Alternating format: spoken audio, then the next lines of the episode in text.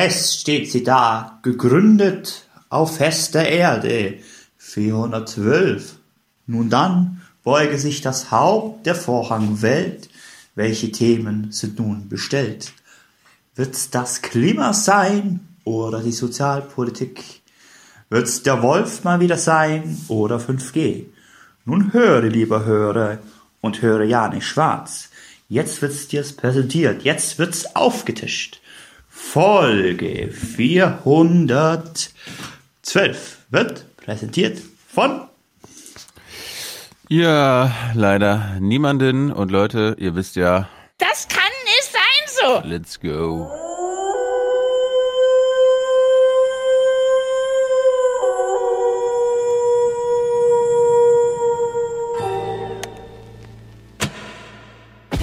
Geschlossenheit, Selbstgewissheit, Blick nach vorn. Das waren die Schlagworte auf diesem CDU-Bundesparteitag. Wir schätzen deine Verdienste, liebe Angela. Du hast unser Land durch viele Krisen geführt. Wir sind dir dankbar für die guten Jahre unter deiner Kanzlerschaft. Gleichzeitig spüren wir alle, die Zeit für den Aufbruch ist da.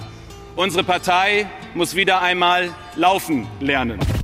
Wenn ihr der Meinung seid, dass dieser Weg, den ich gemeinsam mit euch gehen möchte, nicht der Weg ist, den ihr für den richtigen haltet, dann lasst es uns heute aussprechen und dann lasst es uns heute auch beenden. Hier und jetzt und heute. Das kann man sicherlich nicht alle Tage wiederholen. Ein- Eine versteckte Rücktrittsandrohung ist ein gefährliches Instrument. Also ich bin sehr überrascht über die wirklich starke inhaltliche Rede. Sie hat viele gute Treffer gelandet.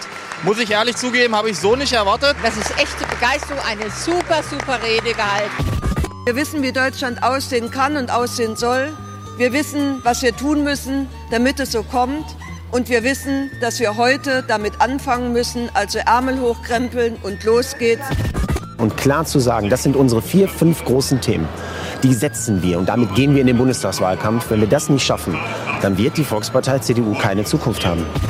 Weil wir eben nicht wollen, dass die CDU entkernt und ohne Profil darstellt, weil sie alles für die Macht geopfert hat. Wir sind auch die Partei der inneren Sicherheit. Wenn wir es schaffen, aus dieser sozialen Marktwirtschaft auch noch eine Marktwirtschaft zu machen, die nachhaltig ist, dann haben wir gewonnen. Das sollte unser Ziel sein. Wir dürfen uns natürlich nicht nur mit uns selbst beschäftigen, aber wir müssen uns ja mal die Frage stellen, warum uns die Wähler nicht mehr vertrauen. Die AfD ist nicht irgendwie eine konservativere Union, sondern sie ist die eigentliche neue wahre NPD und mit solchen Leuten macht man nichts, sondern man bekämpft sie. Und für diese Politikwende setzen wir uns als Werteunion entschieden ein. An der SPD kann man ja die Dauerdepression geradezu spüren. Natürlich haben die Grünen Moral. Ich glaube, die haben zum Teil auch mehr Moral als wir. Die haben nämlich eine Doppelmoral. Große Vision, keine Kleinkariertheit, das sind eigentlich genau die Ziele, die wir brauchen. So ein Bayern wünscht man sich auch mal hier bei der CDU. Morgen. Guten Morgen. Morgen. Moin. Hallo. Hallo, guten Morgen. So this is about personal integrity and individual character. Does the truth matter in this election? I think it does. And I, I think it's very important. Time to listen to what people are saying. Government is lying again, and the media is acting insane. It's good to stay in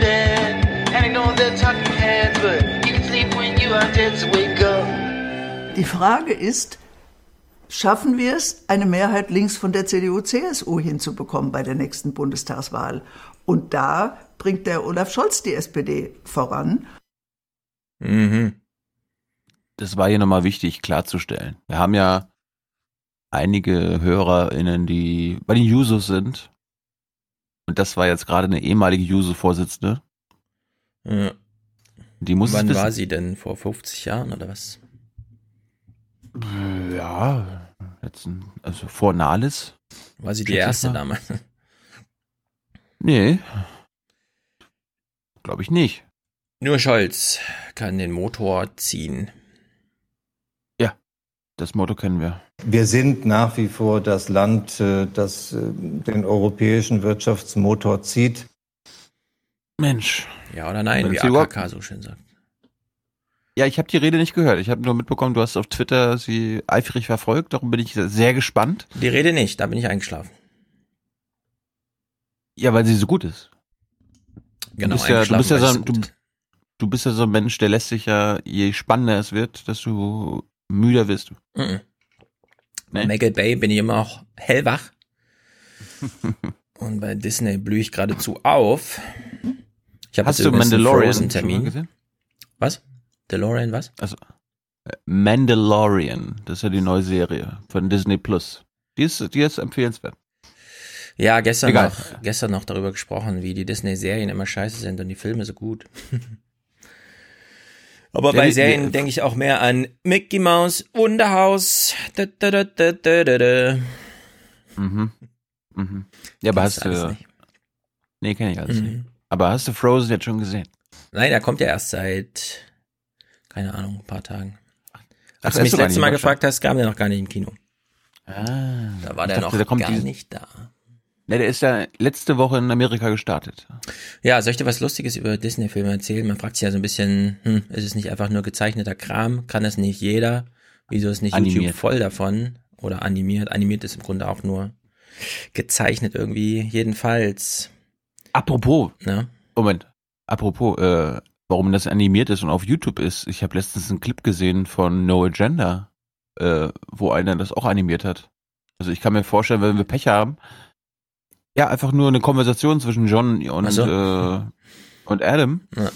Und wenn wir Pech haben, in zwei Jahren gibt's das wahrscheinlich auch für deutsche Podcasts, wo dann irgendeiner dich nachmacht und mich nachmacht. Warum nicht? Es dudelt ja eh nur nebenher an. Niemand guckt sich ja stundenlang irgendwelche Talking Heads an. Hm, Ich, hast du es gesehen? Sonst, sonst Nee, ich, kenn sonst ich nicht. mal Nee.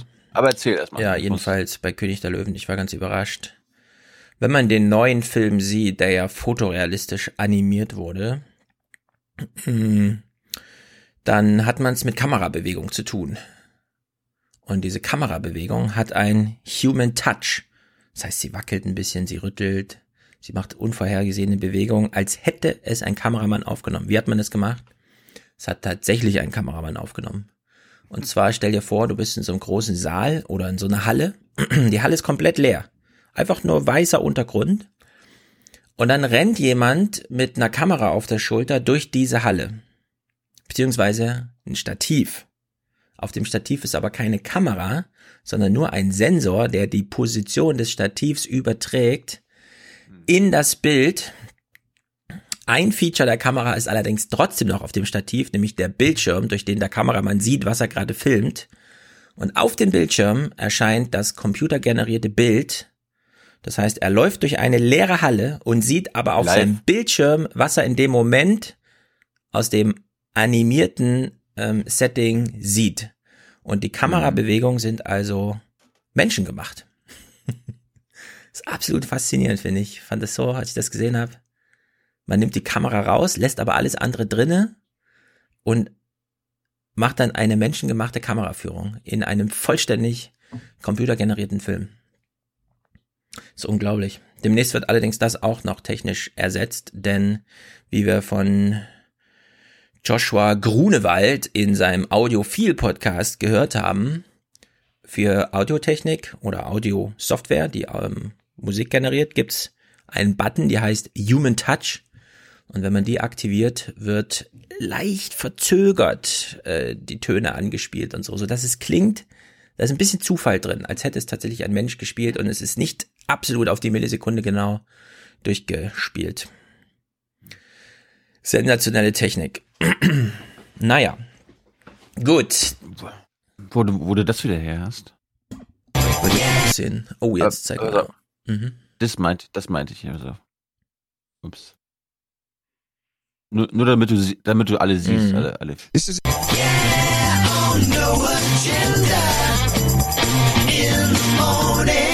This does lead into this outstanding deconstruction. I don't think this guy even knew what he was doing. Producer Joe sent me to this.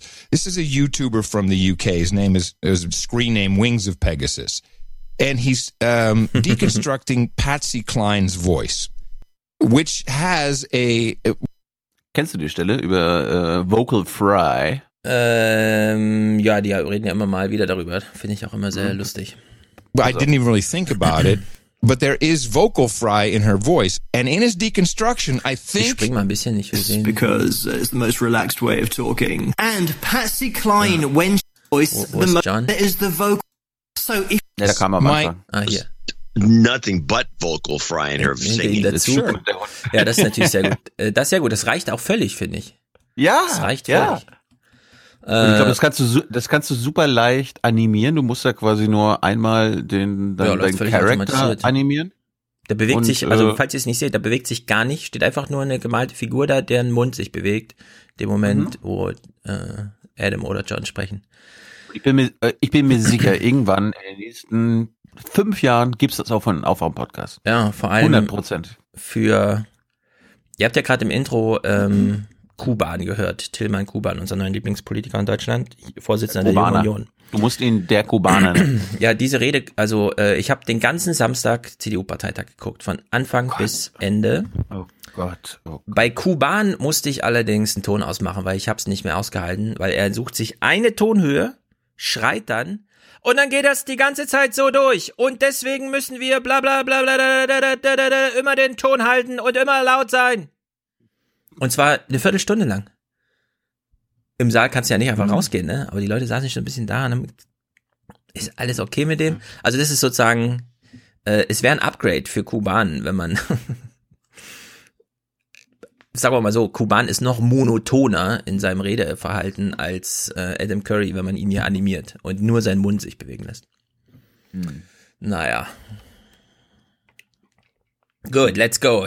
Hast, Let's go Podcasting. Samstags, Hm? hast du samstags echt nichts zu tun, ja? Nö. Wieso? Was hast denn du so samstags zu tun? Das ist der einzige Tag, wo ich mich. Nee, Freitag meine ich. Freitag. Nee, Samstag habe ich die nicht geguckt. Freitag, als hier März und so. Ach so. Und dann große Ja, Aussprache gut. mit Kuban und allen. Ah. War auch sehr lustig. Gibt gute Clips nachher. Ich habe ich hab ein, ich, ich hab ein bisschen Kleinkram davon. Kann ich Mhm. den hier loswerden? Interessiert dich das? Kannst du gerne machen. Ich, ich habe ja dann trotzdem andere politische Sachen geguckt und dann sind mir ein paar Sachen aufgefallen. Mhm. Ähm, ich weiß nicht, wie es bei dir war, ob du die sie auch gefühlt hast, wenn du AKK Absolut, gesehen gefühlt. hast. du AKK jetzt gesehen oder nicht? Ja, äh, du, du hast sie gesehen, Ja, aber du warst jetzt nicht. Ich, bin nicht Sie wirklich hat dich jetzt nicht Es war ein. Scherz. Was? Ich habe sie gesehen. Alle, Ja, alle und 87 Minuten plus die 8 Minuten Applaus. Ich, ich, ich dachte gerade, du hast 87 Minuten gesagt. Habe ich auch. Ähm, 87 Minuten hat sie geredet. Fast 90, wie alle festgestellt haben. Viel zu lang für 2019. Cola damals drei Stunden gesprochen. Ja, dann, dann, dann musst du aber die Auswertung ihrer Rede beim, bei der Schlusskonferenz mit Max machen. Mhm. Gott, 87 Minuten. Mhm. Auf jeden Fall, äh, ZDF hat äh, einen Bericht vom Parteitag gemacht und die haben uns nochmal erzählt, uns allen und damit auch Stefan Schulz, der wahrscheinlich uns auch andere Sachen nachher erzählen wird oder andere Sachen sogar behaupten wird. Aber bei AKK gab es echte, echte Emotionen. Fast sieben Minuten lang Standing Ovations und kein Zweifel, die Ovationen für Annegret Kramp-Karrenbauer sind echt und ernst gemeint. Kein Zweifel. Okay, wie kann man das Kein Zweifel. feststellen als Reporter? Na, du fragst alle 1001 Delegierten. Ja. Das ist echt. Ja. Unser Dreijähriger rennt auch immer rum. Ist nicht echt, Mama. Ja, also wenn er irgendwas sieht, jemand ist verkleidet als Leopard oder so. Nicht echt. Doch echt. Oh, kleine Pause im Podcast. Thilo ist abgehauen. Wo ist er hin? Post? Merkel angerufen? vergessen? Nein, ich hatte vergessen, dass ich meine Clips auf dem anderen Rechner hatte. Ja, genauso wie Stefan, der wahrscheinlich irgendeinen Zettel vor sich hat und weiß, wann seine Clips Pause machen, muss ich das bei mir ja auch. Ach so. wissen. Ja. Ach so. Ähm, Merz und Günther, die haben sich irgendwie auch wieder ange, äh, wie soll ich sagen, angekeift. An- ja. Und zwar, Die haben sich auch und ja, pf, weiß ich auch nicht. Die saßen zusammen. Man hat sie aus der Ferne fotografiert, wie sie zusammen saßen. We- Ja, nicht nur gef äh, fotografiert, sondern gefilmt. Mhm. Und ich fand aber ganz, ich fand es aber ganz lustig, wie Günther davon erzählt hat. Auf einmal sitzen sie zusammen da, ganz vertraut und wohl nicht zufällig gut sichtbar für unsere Kamera. Der Mhm. eine, Friedrich Merz, der die Bundesregierung als grottenschlecht bezeichnet hatte, der andere Daniel Günther, der das als beleidigte Kritik älterer Männer abtat. Ja, so hat er das Gespräch auch eingeleitet und hat gesagt, jetzt setzt sich mal ein älterer Herr zu ihm. Und jetzt auf dem Parteitag fand ich ihn auch deutlich versöhnlicher, hat er auch gesagt, dass er im Team mitmachen möchte. Eine Scheinharmonie. Mhm. Ja, Stefan, äh, wir Mhm. streiten uns ja auch oft äh, im Podcast, ne? Und äh, die Leute, das nervt die Leute ja. Wir haben ja Mhm. viele CDU-HörerInnen, die ja einfach es gewöhnt Harmonie sind, in einem Podcast Harmonie zu haben. Mhm. Ja, beide Hosts äh, haben immer dieselbe Meinung, unterstützen sich gegenseitig bei all Mhm. ihren politischen Haltungen und äh, da wird sich jetzt irgendwie nicht versucht, zumindest konstruktiv zu streiten, damit man verschiedene Perspektiven einnehmen kann. Ja. Das ist, äh, das, das wollen unsere HörerInnen nicht und das wollen wir auch nicht. Mhm. Es tu- tut uns mal wieder leid, wir müssen uns ja in jeder Folge für die letzte entschuldigen. Ja. Und das ist wie bei der CDU. Wieso letzte? Was war Ja. letzte? Gab's Ärger? Also äh, von Hörerseiten aus meine ich. Gab's Beschwerden? Ich habe ich hab bei mir so viele gelesen wie lange nicht mehr. Hm. Ideologie! Ach so. Ja, Du Ideologe. Thema, ja, ich weiß. Äh, Thema, was war das hier? Gemeinnützigkeit. Ach so. Ja, du Und hast die dann- Leute dann hab- kalt erwischt in dieser Faschings-, Karnevals- und Weihnachtszeit. Aber ich habe gemerkt, äh, nachdem ich, nachdem ein Hörer, das habe ich ja später in den Kommentaren auf, auf im Blog, im Blogpost, nicht im Forum, Blog gelesen, der hatte das schon vor mir gefunden, aber dann hatte ich ein Urteil vom Bundesfinanzhof gefunden, der quasi ähm, das, was wir ein bisschen besprochen hatten und was Scholz angeblich jetzt äh, eingeführt hat, äh, ja schon 2017 beschlossen hatte. Und im Grunde ist da, sind dabei unsere beiden Positionen zusammengefügt worden. Ähm, Meinst du? Ich habe es auch gelesen. Du versuchst dich jetzt zu retten, aber ich kann leider, muss ich sagen, also ich habe mich rausgehalten aus der Diskussion im Nachgang. Allerdings, weißt du, es kommen heute noch Audiokommentare und nochmal ordentlich in die Fresse.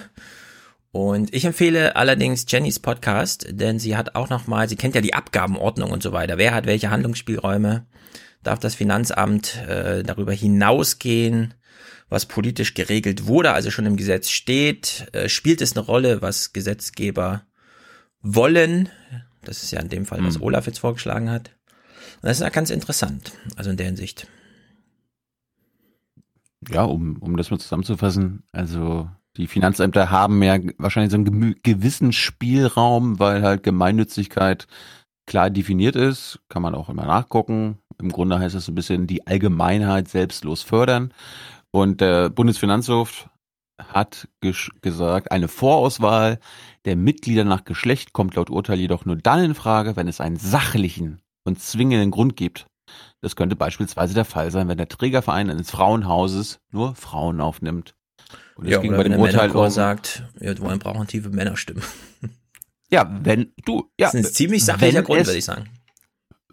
Ja, darüber kann man ja streiten. Mhm. Ich als Finanzbeamter würde dann sagen, na, können wir mal drüber reden. Du, für dich ist es eine klare Sache. Wir brauchen jetzt nicht nochmal diskutieren. Es gibt äh, Sach, also wenn es einen sachlichen Grund gibt, dann darf man auch vereinsintern diskriminieren. Mhm. Auf jeden Fall, dieses Urteil basierte auf ja, der warte, freien- lass mich kurz sagen. Also man darf sowieso intern diskriminieren. Sonst hieße das ja, alle Vereine sind offen, für, müssen offen für alle Mitglieder sein. Der Verein entscheidet über Mitgliedschaft und diskriminiert dementsprechend. Ist ja klar. Das, das sagt das Wort Diskriminierung. Du ja, du nein. Ja, die Diskussion geht aber um Gemeinnützigkeit und was das bedeutet und dass es keine Diskriminierung geben darf. Außer wenn es einen sachlichen Grund gibt, wie zum Beispiel Frauenhaus für Frauen. Ob das jetzt für Männerchöre gilt, weiß ich nicht, werden wir sehen. Es gibt auch noch keine Entscheidung darüber. Sie könnten aber betroffen sein. Ja. Äh, Auf mir jeden ist Fall- noch was eingefallen äh, zu diesem. Sachverhalt. Ich, ich will eine Sache festhalten, denn äh, ich frage dich ja häufiger mal, Thilo, sag doch, nenn doch mal einen Politiker, den du gut findest oder eine Politik, die du gut findest. Jetzt haben wir eine. Thilo findet mal einen Vorschlag eines regierenden Ministers gut. Und das kann man ja auch mal festhalten. Sonst Ja, bist du immer gegen alles. Und jetzt, ja, deswegen will ich, ich, ich begrüße das ehrlich gesagt, dass du auch Regierungsvorschläge oder Vorschläge aus von Regierungsmitgliedern mal gut findest. Ja, aber das driftest du schon wieder ab. Ich beziehe mich ja auf ein Bundesfinanzhofurteil. Und das ist, ja- das ist ja, das ist ja Gesetzsprechung. Ja, darum müssen sich die Finanzämter erhalten. Darum, ich, ich äh, schließe mich voll und ganz diesem Bundesfinanzhofurteil an und will Olaf Scholz da völlig raushalten. Ja, ich habe das auch gelesen, weise aber nochmal darauf hin, auch das biegst du gerade so ein bisschen in deine Richtung.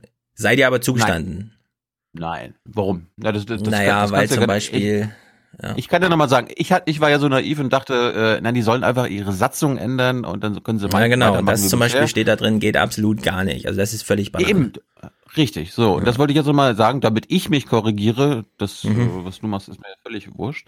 Inzwischen sind einige betroffene Vereine bereits auf die Idee gekommen, ihre Satzung einfach zu ändern, sodass sie geschlechtsneutral formuliert sind, um danach wie bisher vorzufahren. Schließlich gibt es keinen Aufnahmezwang für neue Mitglieder. Dann gibt es einen Rechtsanwalt, der sich mit Steuerrecht und so beschäftigt und meint, eine Satzungsänderung verspricht nur bedingten Erfolg, da es für die Gemeinnützigkeit auch auf die tatsächliche Geschäftsführung des Vereins ankommt.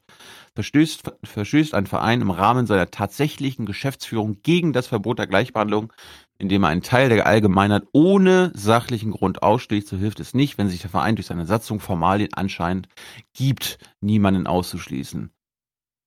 Ähm, der Jurist warnt davor, vermeintlich andere Gründe als das Geschlecht vorzuschieben, um Anträge auf Mitgliedschaft abzulehnen, obwohl intern allen klar ist, dass keine Frauen bzw. Männer aufgenommen werden sollen. Zitat, es geht früher oder später schief oder wird aufgedeckt. Ja. Und Vereine, und jetzt, das, und jetzt kommt auch nochmal wieder die goldene Brücke zwischen uns beiden. Vereine, die nur Männer oder nur Frauen aufnehmen wollen, sollten im Einzelfall prüfen lassen, überprüfen lassen, ob es einen sachlichen Grund gibt, das ein oder andere Geschlecht auszuschließen. Zitat, ist dies der Fall, kann dieser Grund in die Satzung aufgenommen werden. Das Gemeinnütz Gemeinnützigkeitsrecht sieht es vor, dass die Vereine beim Finanzamt einen Antrag auf Feststellung der satzungsgemäßigen Voraussetzungen für die Gemeinnützigkeit stellen können. Auf jeden Fall äh, ist die, der Bundesfinanzhof der Meinung, da sind wir, glaube ich, auch beide der Meinung, der Hinweis auf die geschichtliche Tradition reicht nach der Entscheidung des Bundesfinanzhofes nicht mehr aus, um die Gleich Ungleichbehandlung zu rechtfertigen. Mhm. Also ich, Naja. ich habe daraus, ich hab daraus gelesen, Mhm. dass äh, dein Aspekt da reinkommt, dass es natürlich äh, Vereine geben muss, die Geschlechter ausschließen, was der Bundesfinanzhof äh, bejaht und gleichzeitig muss man es gut begründen können und nicht einfach nur sagen, ja, also machen wir ja schon seit 1843 so. Hm. Naja. Aber, aber, Ich habe beim letzten Mal eigentlich alles. Ich habe gar keine neuen Argumente. Ich, mir, für mich gelten genau die vom letzten Podcast. Ja, so faul bin ich nicht. Äh, ich habe mich damit Ja. beschäftigt, weil, weil, äh, was, Mhm. ich, was ich da gesagt habe. Ja. Sehr gut. Let's go weiter im Text. Ja, schön, dass du das mal so stehen lässt. Na, ich habe doch, was soll ich denn sagen? Ich meine, jeder Verein hat einen Sachgrund für, über seine Du Mitgliedschaften hast, zu Diskrimi du, hast, du, hast, du hast Diskriminierung gerechtfertigt und das geht nicht. Ja, Diskrimi äh, ja, guck mal. Was, was ist denn Diskriminierung? Diskriminierung heißt erstmal nur, wir machen hier einen Unterschied. Und der zählt auch etwas, beispielsweise bei dem Befinden über Mitgliedschaft. So. Jetzt ist jede, jeder Verein hat, äh, setzt sich irgendeinen Zweck, irgendein Ziel. Manche wollen singen, sehr viele machen einfach Sport im Stadtteil und nutzen die Hallenzeiten. Wenn die Schüler zu Hause sind, also alles ab 18 Uhr, geht man in die Turnhalle und macht Sport und so weiter und so fort. Stadtteilhäuser haben große Säle, die können auch genutzt werden. Das muss organisiert werden, das machen Vereine. Um diese Ve- Vereine geht's. So, ähm, diese Vereine unterscheiden sich. Die haben unterschiedliche Zwecke. Die haben auch unterschiedliche Kapazitäten für Mitglieder. Es kommt darauf an, wie viel Hallenzeit hat man eigentlich zu füllen. Vereine können auch zu voll sein, zum Beispiel, ja. Und da wird natürlich diskriminiert. Diskriminierung ist aber nicht per se äh, gleichzusetzen mit geschlechterspezifischer Diskriminierung aus inhaltlichen Erwägungen, nämlich wir hassen Frauen, sondern Diskriminierung ist erstmal eine ganz einfache Abwägung entlang der Zwecke, entlang der Kapazitäten, ja, entlang der, welche Mitglieder sind denn schon da und welche Mitglieder passen denn noch zu diesem Verein. Da wird natürlich diskriminiert. Wie gesagt, Vereine sind nicht einfach ja. offen für alle.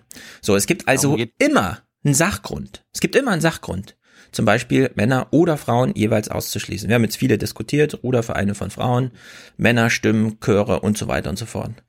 Das ist doch, ist doch schon falsch. Das hast du, ich habe es doch gerade vorgelesen. Ja, Der Bundesfinanzhof hat doch gerade gesagt, Mhm. ein Verein wie die Freie Morologe kann nicht einfach sagen, wir schließen Frauen aus. Du kannst nicht einfach sagen, es gibt immer einen Sachgrund. Gibt's ja doch, nicht. es gibt immer einen Sachgrund, nur manche werden jetzt juristisch beschnitten durch neue Urteile, die es gibt. So, und jetzt geht es ganz spezifisch darum, gibt es einen Sachgrund, geschlechterspezifisch zu diskriminieren? Neuerdings sind die da ein bisschen enger gezogen, die Linien. Okay. Diese aber Gründe gibt's, die Gründe gibt, gab's schon immer. Es geht aber hier in diesem Fall ausschließlich und mir um die Gemeinnützigkeit. Wann darf etwas gemeinnützig sein? Dass es Diskriminierung gibt und immer gab und auch geben, weitergeben soll innerhalb von Vereinen, meinetwegen. Wenn man aber gemeinnützig sein will, muss man einen sachlichen Grund haben. Ja, das habe ich im Forum auch so weit verfolgt, dass immer, wenn es heißt Olaf Scholz, dann lenkst du da drauf. Nee, es geht ja nicht um Olaf Scholz. Und wenn es um Gemeinnützigkeit geht, ja, aber die Vereine dürfen ja trotzdem bleiben. Die, es wird ihnen ja nicht die Existenzberechtigung abgesch abgeschlagen, sondern nur die Gemeinnützigkeit. Aber so die Diskussion zu führen, habe ich ja gar keine Lust, weil ich weiß auch, dass es Vereine auch geben darf, und zwar sogar sogar geschlechterspezifisch diskriminierend, wenn sie nur einfach auf die Gemeinnützigkeit verzichten. Und ich weiß auch, dass es ein Olaf äh, Scholz Wahlkampf, Wahlkampfstand war, von dem man sich auch mal distanzieren kann, wenn man darüber diskutiert. Aber es ist nun einfach mal so, dass wir eine Woche vor dem SPD-Parteitag und während das Nominierungsverfahren, zumindest das informale läuft, äh, einfach mal einen sinnlosen Vorschlag von Olaf Scholz hatten. Und äh, das einfach rauszunehmen aus dieser Rechnung, Sinnlos, Kann man natürlich machen, aber- Sinnlos sind andere Vorschläge, auch zum Thema Gemeinnützigkeit von Olaf Scholz. Das hat Jenny ja auch wunderbar aufgezeigt. Gerade in Sachen Kampf gegen Rechts und so weiter. Also, was kommt noch dazu? Stehst denn dazu? Findest du es auch gut von Olaf? Nee, siehst du? In der Hinsicht, Olaf macht halt Wahlkampf. Mich nervt es ohne Ende. Und wie gesagt, es ist gerade Faschings-, Karnevals- und Weihnachtszeit. Ich weiß ja nicht, wie du angebunden bist, so in deinem, da wo du wohnst. Ob du Einladung zu Weihnachtsfeiern von verschiedenen Vereinen aus deinem Stadtteil hast oder da irgendwie und so. Das betrifft halt Menschen dann konkret. Darf ich alles ignorieren dieses Jahr? Mhm. Bin ich gar nicht da. Naja, auf dem weiter im Text. Äh, fällt aus. Aber hast du, hast du jetzt deine Argumente gemacht, damit wir jetzt nicht nochmal drauf zurückkommen müssen? Ich habe meine Argumente alles letzte Mal schon gemacht. Ich habe keine neuen. Für mich gilt, was ich das letzte Mal gesagt habe. Gut, wir kommen zurück zur CDU, die ja wie dieser Aufwachen-Podcast ist und äh, darum gibt es einen Aufwachen-Hörer in Baden-Württemberg, der nochmal die CDU und damit auch diesen Podcast beschreibt. Mithilfe eines Formelkompromisses entschärft. Und das Profil der Partei gleich mit, meint Wolfgang Reinhardt, CDU-Fraktionschef in Baden-Württemberg. Die Partei, so Reinhardt, habe keine Antennen, keine Agenda. Die Schubladen seien leer, die CDU inhaltlich insolvent. weil wir feststellen, dass viele Wählerinnen und Wähler und Menschen nicht mehr wissen, wofür die CDU steht. Und deshalb glaube ich, ist das Wichtigste, dass wir wegkommen von Beliebigkeit hin zu neuem Profil und vor allen Dingen Unterscheidbarkeit.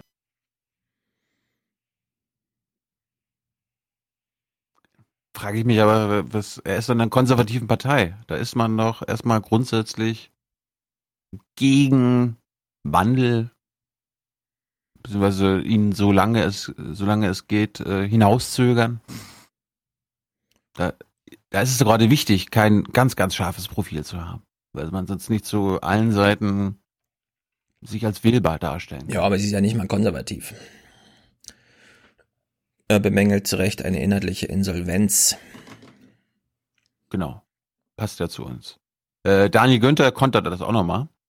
Ja, ich finde es äh, bedauerlich, dass äh, seine Erkenntnis äh, über den Zustand der CDU Baden-Württemberg so ist. Ich habe einen anderen Eindruck auch von anderen Landesverbänden. Ich habe auch einen anderen Eindruck vom Bundesverband. Aha. Hm. Ich glaube, wäre jetzt nicht so, ne? Also basierend auf den Medien, der Medienwirkung. Also die CDU muss bald gucken, wo sie bleibt, ohne Merkel. Das Sagen wir mal so. Das, das ist doch gut. Apropos Merkel, äh, es gibt ja einen Bundestagsabgeordneten, auch so jüngere Generation, namens Marian Wendt. Der hat sich ja schon gewünscht, dass Merkel zurücktritt. Und äh, dass es irgendwie, glaube ich, März als Kanzler geben soll. Also vor der, vor dem Parteitag hat er sich das gewünscht. Äh, also AKK mag er auch nicht. Mal schauen, was er nach der AKK-Rede gesagt hat. Wie schnell das geht, zeigt das Beispiel Marianne Wendt. Vor drei Wochen noch hatte der CDU-Abgeordnete in Berlin direkt die Vorsitzende zum Rückzug aufgefordert. Lieber ein Ende mit Schrecken als ein Schrecken ohne Ende? Ein Machtwort später ist Wendt kurzerhand in das AKK-Lager gewechselt. Nach ihrem Auftritt hat sie die Debatte aus meiner Sicht beendet. Sie hat alle Reihen geschlossen. Und deswegen ist zumindest der Schrecken jetzt zu Ende. Geht das schnell? Hm. Noch so einer, der AKK zum Sieger erklärt. okay, gut, sehr gut. Inhaltlich fand ich interessant, äh, dieser Kubaner war auch nochmal bei, Be bei Berlin direkt am Sonntag. Und äh, die haben ja auch noch einige Sachen beschlossen. Ne? Wir sind ja auch kein Fan der Grunderwerbsteuer. Wir wollen ja auch keine Grundsteuer. Wir sind ja beide, bilden wir uns ja ein, in zehn Jahren auch Immobilien besitzen zu können. Mhm. Und äh, da möchten wir auch so wenig wie möglich Steuern zahlen schon seit längerer Zeit ein. Wir haben zum Beispiel auch einen Antrag durchgebracht zum Thema Abschaffung der Grunderwerbsteuer, damit die Eigenheimquote in Deutschland steigen kann, damit wir deutlich mehr Familien die Möglichkeit geben können, auch ein kleine, eine kleine Wohnung oder ein kleines Eigenheim sich leisten zu können. Siehst du, das ist für die kleinen Leute. Warte mal, das habe ich verpasst. Auf Antrag der Jungen Union hat sich die CDU jetzt mehrheitlich dafür ausgesprochen, keine Grunderwerbsteuer mehr zu zahlen. Jawohl. Wie wäre es mit dem Antrag gewesen, der Grunderwerbsteuer auch für große Gebäude, die immer in Share-Deals über den Laden gewandert Nein, nein. Ja, die, mhm. Dann können die kleinen Leute ja nicht mehr diese großen Immobilien kaufen. Krass finde ich das. Okay, gut. Habe ich nicht gewusst gedacht. vorher. Was ich auch nicht gewusst habe, inhaltlich, ähm, die CDU hat immer noch nicht gecheckt, dass die private Rentenversorgung äh, jetzt seit 15 Jahren doch nicht so gut läuft. Und das hat selbst ein ZDF-Moderator festgestellt. Beim Thema Rente, da haben Sie eine Entscheidung jetzt nochmal so ein bisschen auf die längere Bank geschoben, nämlich die verpflichtende private Vorsorge. Ist das mhm. nicht verlorene Zeit? Alle wissen doch eigentlich, dass Riester nicht funktioniert. Nein, es ist keine äh, verlorene Zeit. Es ist ähm, eine Phase, in der man eben sich auch umstellen kann, in der auch noch mal bewiesen werden kann, dass es auch ohne gesetzliche Regelung äh, besser geht. Das äh, entspricht auch unseren Grundsätzen. Aber klar ist, wenn man das System aus gesetzlicher Rente, aus betrieblicher Altersvorsorge, die wir jetzt gerade im Zusammenhang mit der Grundrente stärken und privater Vorsorge für die Dauer erhalten will, und ich glaube, das muss man, dann müssen diese zweiten und dritten Säulen massiv gestärkt werden. Mhm. Hm. Sie sagt nicht, dass die erste und aller, allerwichtigste, die gesetzliche Säule gestärkt werden soll, sondern die beiden, die seit 15 Jahren nicht funktionieren. Private ja. und Betrieb, betriebliche. AKK hat in ihrer Rede einen großen Angriff. Wundert mich ein bisschen, dass es im Journalismus nicht wieder Hall gefunden hat. Einen großen, großen Angriff auf den Generationenvertrag gesetzliche Altersrente äh, gefahren und also krasse Vorschläge gemacht. Mal gucken, ob sich das in irgendwelchen äh, Vorschlägen, Anträgen auf nächsten Parteitagen niederschlägt. Äh, in zwei Stunden und 22 Minuten ist Jenny hier online. Die war beim Parteitag auch, Samstag, um da nochmal Stimmungsbilder einzuholen. Auf diesen Spruch von ihr eben kommen wir da nochmal zurück. Unglaubliche Vorgänge. Schnallt euch schon mal an. Bin gespannt. Äh, dann das Thema Klimawandel. Unites behind the science. Wir wissen ja, die CDU steht ja für äh, die Anti-Windkraftbewegung. Peter Altmaier, vorderster Mann in Sachen Windkraft verhindern. Äh, es gibt aber auch andere in der Partei, die sich mal zu Wort gemeldet haben. Einige fordern ein noch stärkeres Bekenntnis zur Energiewende. Wir brauchen einen Neustart in der Windenergiebranche, denn in den vergangenen drei Jahren sind mehr als 40.000 Arbeitsplätze in der Windindustrie weggefallen. Das sind doppelt so viele Arbeitsplätze wie derzeit in der Braunkohleindustrie. Wenn das so weitergeht, wird es die Zukunft in der Windindustrie nicht mehr geben. Ja. Immerhin. Immerhin. Naja. Mhm. Es gibt noch Leben. Es gibt noch. Ja. Auf der anderen Seite wissen wir, Braunkohle besorgt noch für mehr Strom als Wind mit und das ist eben das Gegenargument, sehr viel weniger Menschen offenbar. Kann man ja auch mal gegenrechnen. Ja. Aber trotzdem ist es ja nicht mehr rentabel. Hm. Ohne Subventionen, ohne staatliche Hilfe könnten die morgen zumachen. Gut, andere inhaltliche Beschlüsse, vielleicht hast du von denen auch noch nicht gehört. An Schulen sollen künftig Deutschland- und EU-Fahnen wehen. Für Grundschulen wird ein Kopftuchverbot erwogen. Also Da Nonnen dürfen, Nonnen dürfen nicht mehr in die Schule, habe ich jetzt verstanden. Ja, habe ich auch verstanden. Das, das meinen die doch, ne? Die sind doch äh, kirchenkritisch, die CDU. Nehme ich mal an. Kopftuchverbot. Weiß Oder nicht, wie Nonnen heute rumlaufen haben, was sie in der Schule zu suchen haben, aber wenn das so ist, dann ist das so. Ja, weiß ich nicht. An Wenn auch nicht beschlossen, war ja nur erstmal eine Meinung, glaube ich, die man da vorgetragen hat. Nee, nee, das ist äh, Parteitagsbeschluss. Ach so. Ja, dann ist das jetzt Ja, ja. ja. Kann mir nicht vorstellen, dass sie jetzt sich gegen irgendeine religiöse Minderheit wehren, oder? Nee, glaube ich auch nicht. Gut. Das Gut. war's vom CDU-Parteitag. Jawohl. Dann, Von meiner Seite. Mm. Dann würden wir jetzt mal kurz auf die Tribüne gehen, um alle einzusacken, die uns hier aushelfen. Und dann einsteigen ins große, große Nachrichtengeschäft. Ye are many, they are few.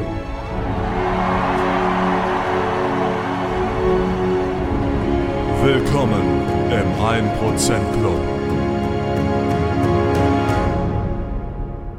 Wenn diese Betriebe jetzt mit Gewalt aus Brüssel oder Berlin kaputt gemacht werden, dann gibt's hier richtig Widerstand. Heiner schickt uns 100 und singt für uns Owner of a Lonely Dots Connector. Braucht musikalische Unterstützung.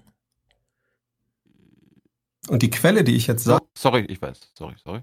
We connect the dots. Penner. We connect the dots. Und ein bisschen Lobpreis fürs Labour-Manifesto, bitte. Jawohl. Kommen wir gleich noch zu.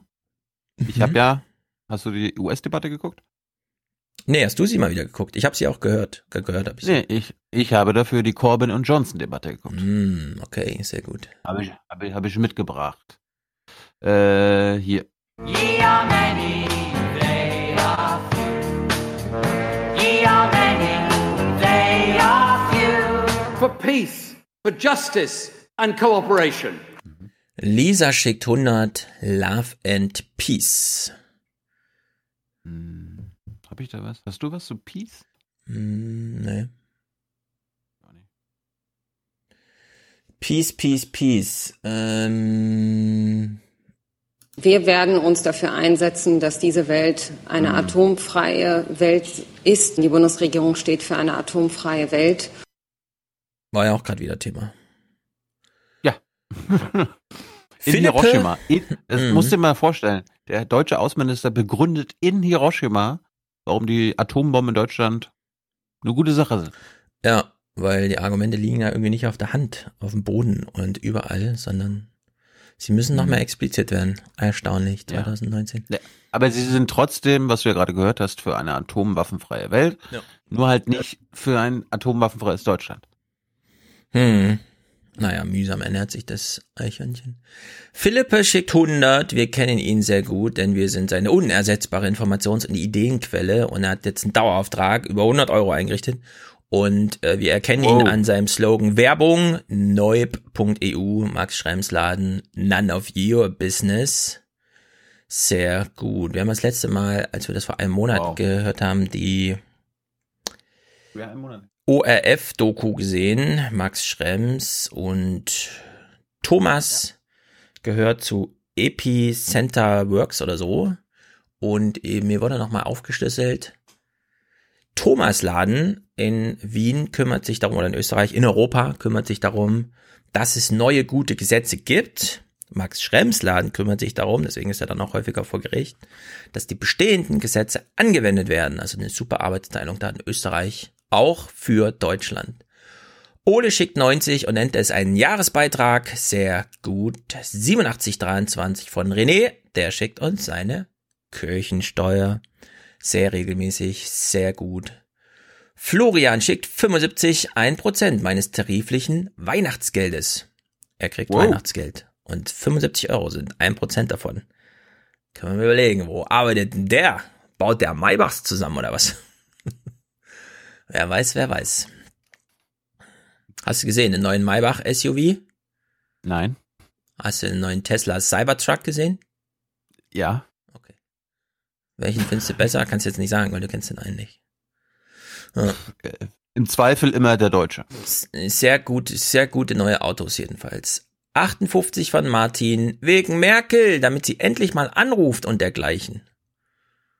Ja. Hm. Hast du dich heute noch nicht angerufen? Nee. Äh, Gegen Merkel! okay. Wilhelm schickt 50 und sagt weiter so Jungs, allerdings das so schreibt er in der 50. weiter 50 Jungs, sehr gut, wir verstehen diese Liedsprache. Katja Ja, schickt 50. Wir kümmern uns. Genau. Merci, Carla, sagt sie. Mhm. Gut.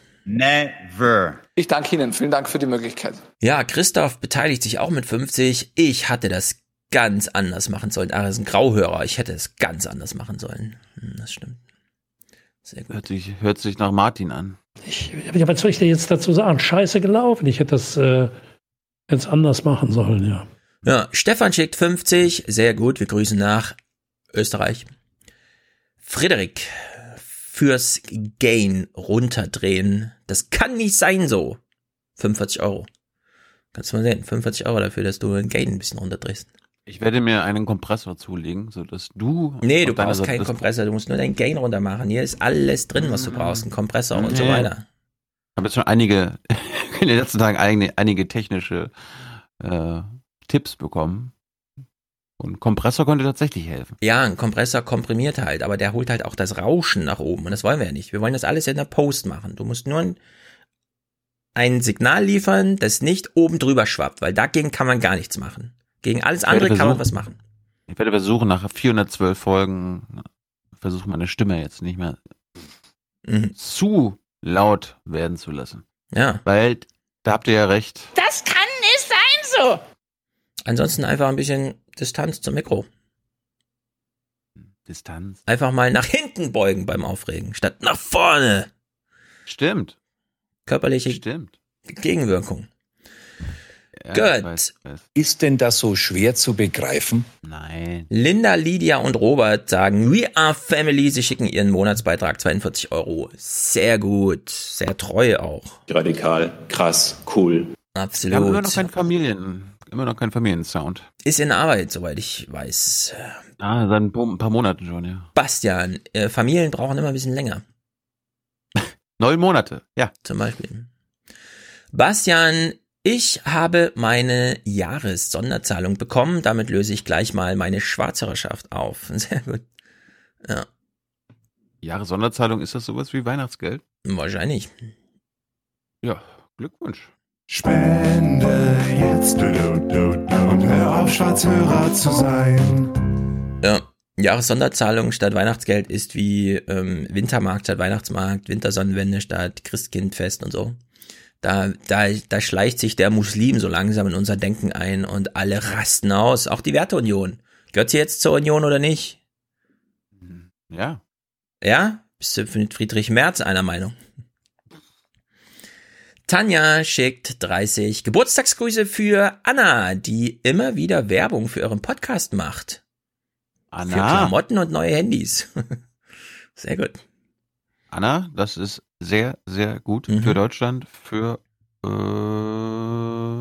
Dresden natürlich auch. Es kommen die Ausländer hier rein, machen die Hand auf und kriegen Handy, kriegen Klamotten und der Kuckuck? Das kann nicht sein so. Nee. Daniel, oh, haben wir gratuliert?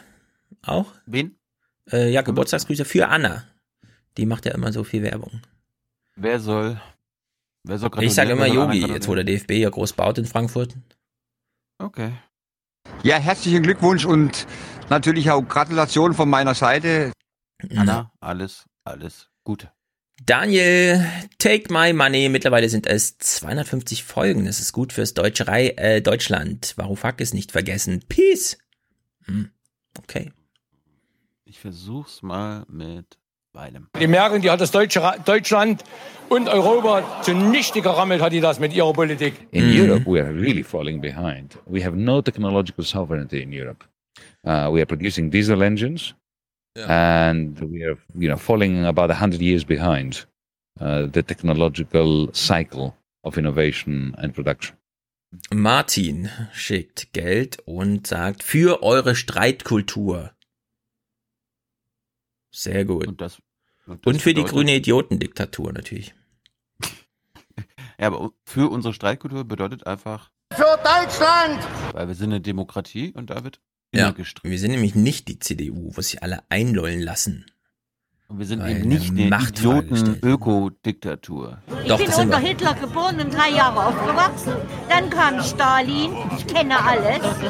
Und jetzt, und jetzt kriegt man eine grüne Idiotendiktatur oder was? Ja, mein, Liebling, also, mein, Lieb, mein, mein Lieblingspart ist ja immer noch das, das Ende. Oder was? Oder was? Also, wenn Deutschland einen grünen Idiotendiktator braucht, ich äh, stehe zur Verfügung. Ich bewerbe mich hier bei den Idioten. Wo auch immer sie stecken. Idiotenmütze auf? Hm? Das ist die passende Idiotenmütze heute auch auf. Die ist einfach, genau, die ist grün.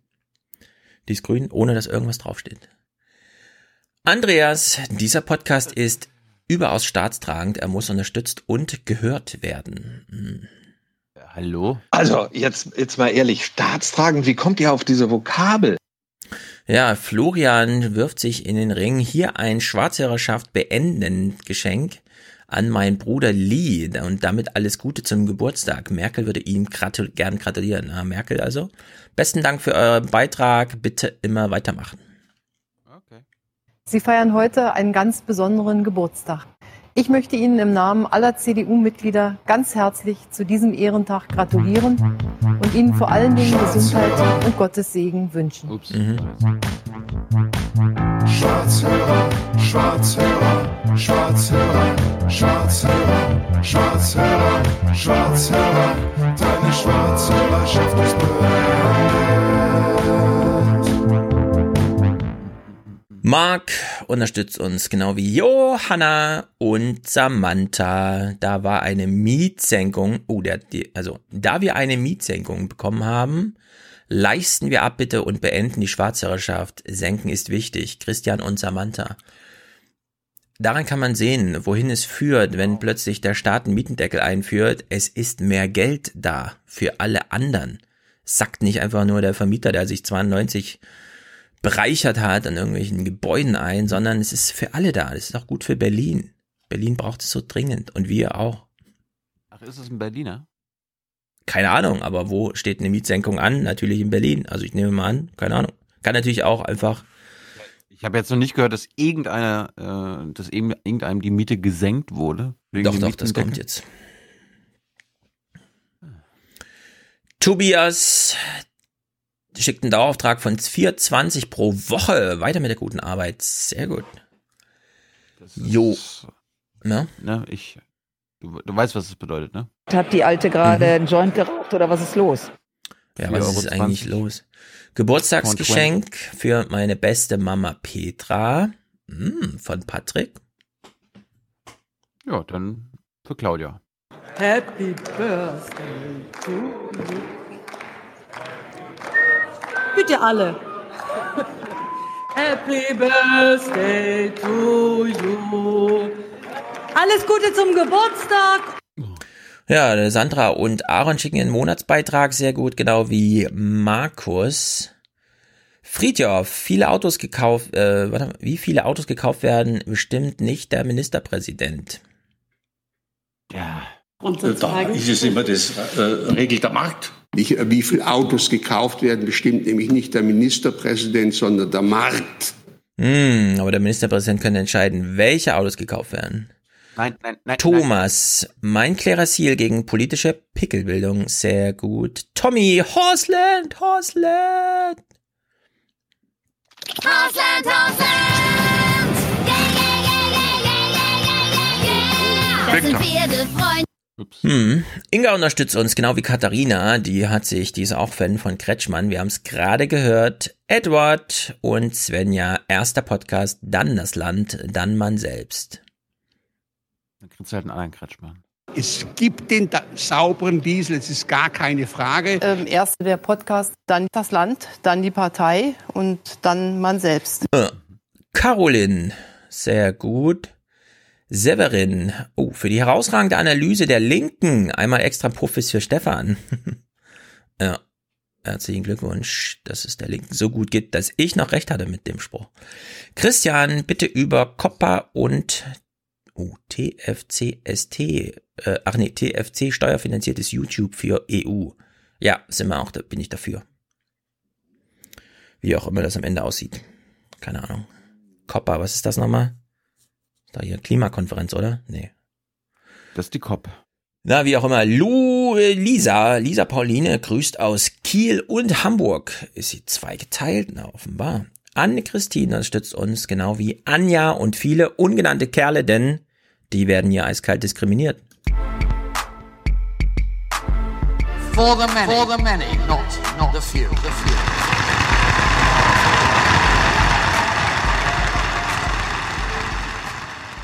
Wir stehen zur schwarzen Null, wenn Sie das so wollen. Ich finde den Begriff nicht so toll. Also wir wollen einen ausgeglichenen Haushalt. Ja. Gut, dass wir nicht gemeinnützig sind. Nein. So, ähm, in Großbritannien ist Wahlkampf. Da gab es also ein Duell. Du hast es geguckt, du hast es schon angekündigt. Ich freue mich sehr. Allerdings könnte es auch zu Kontroversen führen. Ich bin gespannt. Hm, willst du es jetzt machen? Na, mach ruhig. Wir müssen auf jeden Fall Hm. in 35 Minuten noch China gehabt haben. Ja, wie du willst. Also.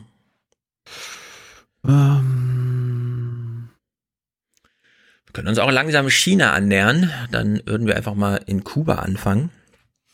Und uns fragen, warte mal, Kuba, China, was ist denn das für ein komisches auf, wir, Brückenschlag? wir, Mhm. wir, wir machen noch mal äh, erstmal China. Und dann Mhm. gucken wir, wie weit wir kommen und dann können wir mit Corbyn schon anfangen.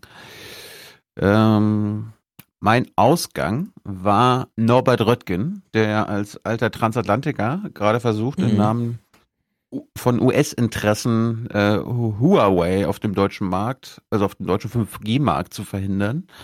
Und auf dem Parteitag hat er sich dann noch, noch mal dafür eingesetzt. Dem chinesischen Staat und der kommunistischen Führung können wir nicht das deutsche 5G anvertrauen, meine Damen und Herren. Diese Vertrauensfrage muss beantwortet werden in diesem Sinne. Darum umso mehr ist es richtig zu sagen, das ist eine große Zukunftsfrage. Es ist eine Frage unseres Selbstverständnisses. Es ist eine Frage des, der nationalen Sicherheit Der Parteitag verabschiedet einen Beschluss, in dem Huawei nicht konkret genannt wird, aber harte Sicherheitskriterien für Unternehmen, die sich bewerben. Ist natürlich ein Problem, ne? Also wenn wenn es jetzt nicht konkret anti-Huawei ist, dann würden diese Sicherheitsbedenken, Einschränkungen ja auch zum Beispiel für Cisco gelten. Also für amerikanische Infrastrukturprodukte und dann, dann wird es natürlich schwer. Weil ich glaube nicht, dass Norbert Röttgen nicht nur gegen Huawei ist oder Huawei, sondern auch gegen Cisco, kann ich mir nicht vorstellen. Weil wir wissen ja Hintergrund, seit Snowden äh, die NSA baut Backdoors in amerikanische Hardware ein. Ja, also bei Redgen, äh, bei Redgen ist die Sache absolut Redgen. klar. Ähm, Redgen. Das Argument gegen China ist gleich ein Pro-Argument für die amerikanischen Hersteller. Und Ich meine, ich, auch gar äh, nichts ich- dran zu rütteln. Das ist genau seine Maxime, mit der er da reingeht. Ja. Richtig, richtig. So, jetzt geht's ja darum, können Sie damit Erfolg haben? Also ich meine, das ist ja jetzt auch äh, hier im politischen Berlin immer wieder Thema, äh, was Hans und mir immer wieder in der BBK auffällt. Unsere Kollegen fragen ausschließlich zu Huawei. Das interessiert sie immer nur und äh, wir machen uns dann immer den, nicht den Spaß, sondern versuchen dann zumindestens äh, in der Reporterriga so ein bisschen äh, an Cisco zu erinnern und an Snowden, aber das ist bisher immer noch nicht verfangen. Gleichzeitig ist ja jetzt die Frage, könnten Röttgen, könnten, könnten Grenell, könnte Trump Erfolg haben damit? Was sie von den Deutschen verlangen, ihr lasst Huawei raus und äh, nimmt aber Cisco und so weiter und so fort. Und äh, dafür war Hubert Seipels Doku über China, die neue Weltmacht, ganz interessant. Äh, hast du wahrscheinlich noch nicht gesehen, aber ähm, er hilft so ein bisschen zu verstehen, warum, glaube ich, was Röttgen und andere Transatlantiker wollen, nicht passieren wird.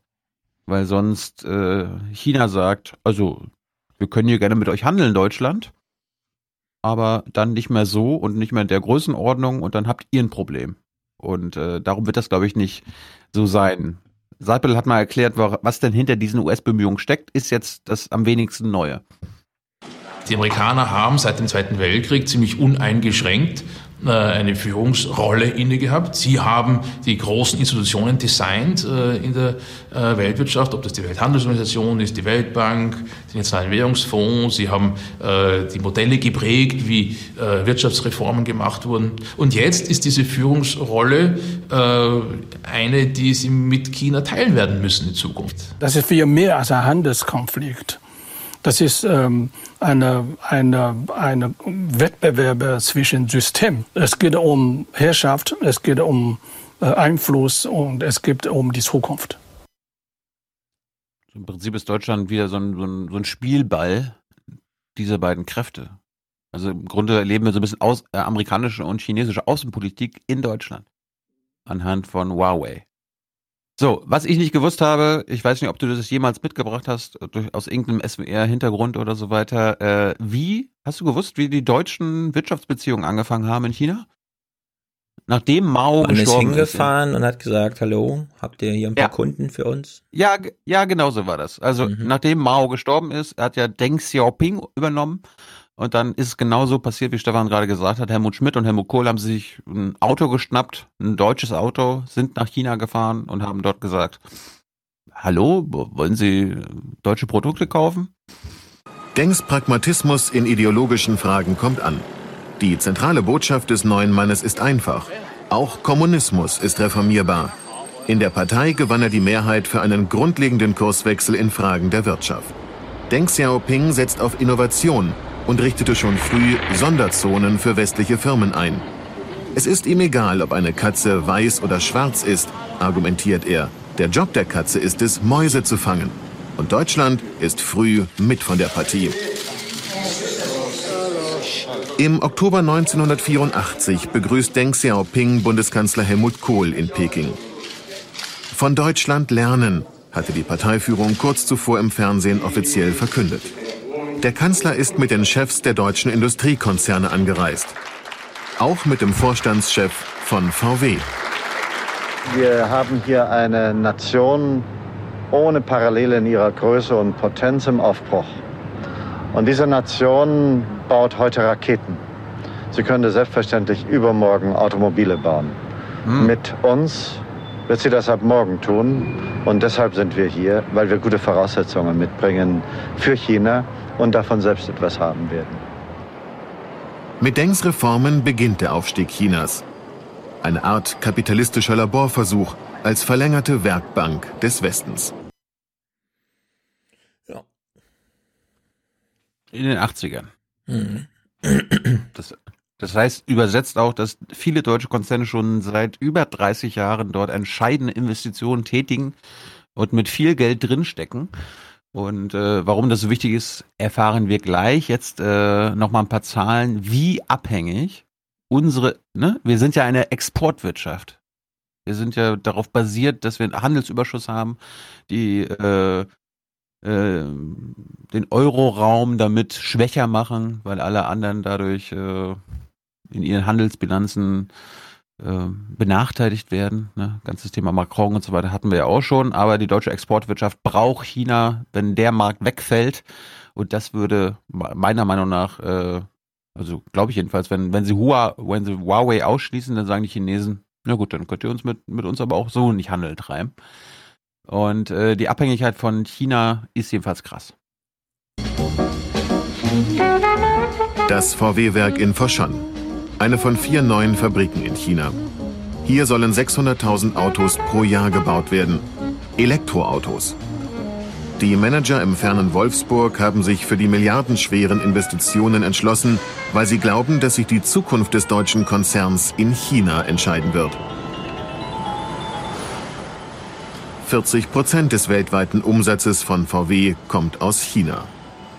Die Digitalisierung der Produktion ist ein weiterer Grund. Das Stichwort heißt 5G und steht für die fünfte Mobilfunkgeneration.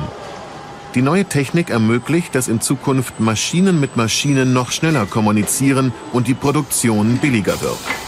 Deutschland ist in der Tat von äh, China abhängig. Die chinesische Volkswirtschaft mit ihren 1,4 Milliarden Konsumenten, äh, mit ihrer großen Wachstumsdynamik ist nun mal ein zentraler äh, Bestandteil der Weltmärkte. Wenn man sich auf die Weltmärkte begibt, macht man sich von den Weltmärkten abhängig. Jeder Konzernlenker in Deutschland muss sich fragen, wie kann ich mein Portfolio von Absatzmärkten so aufstellen, dass ich nicht übermäßig den politischen Prozessen eines einzigen Marktes unterworfen bin.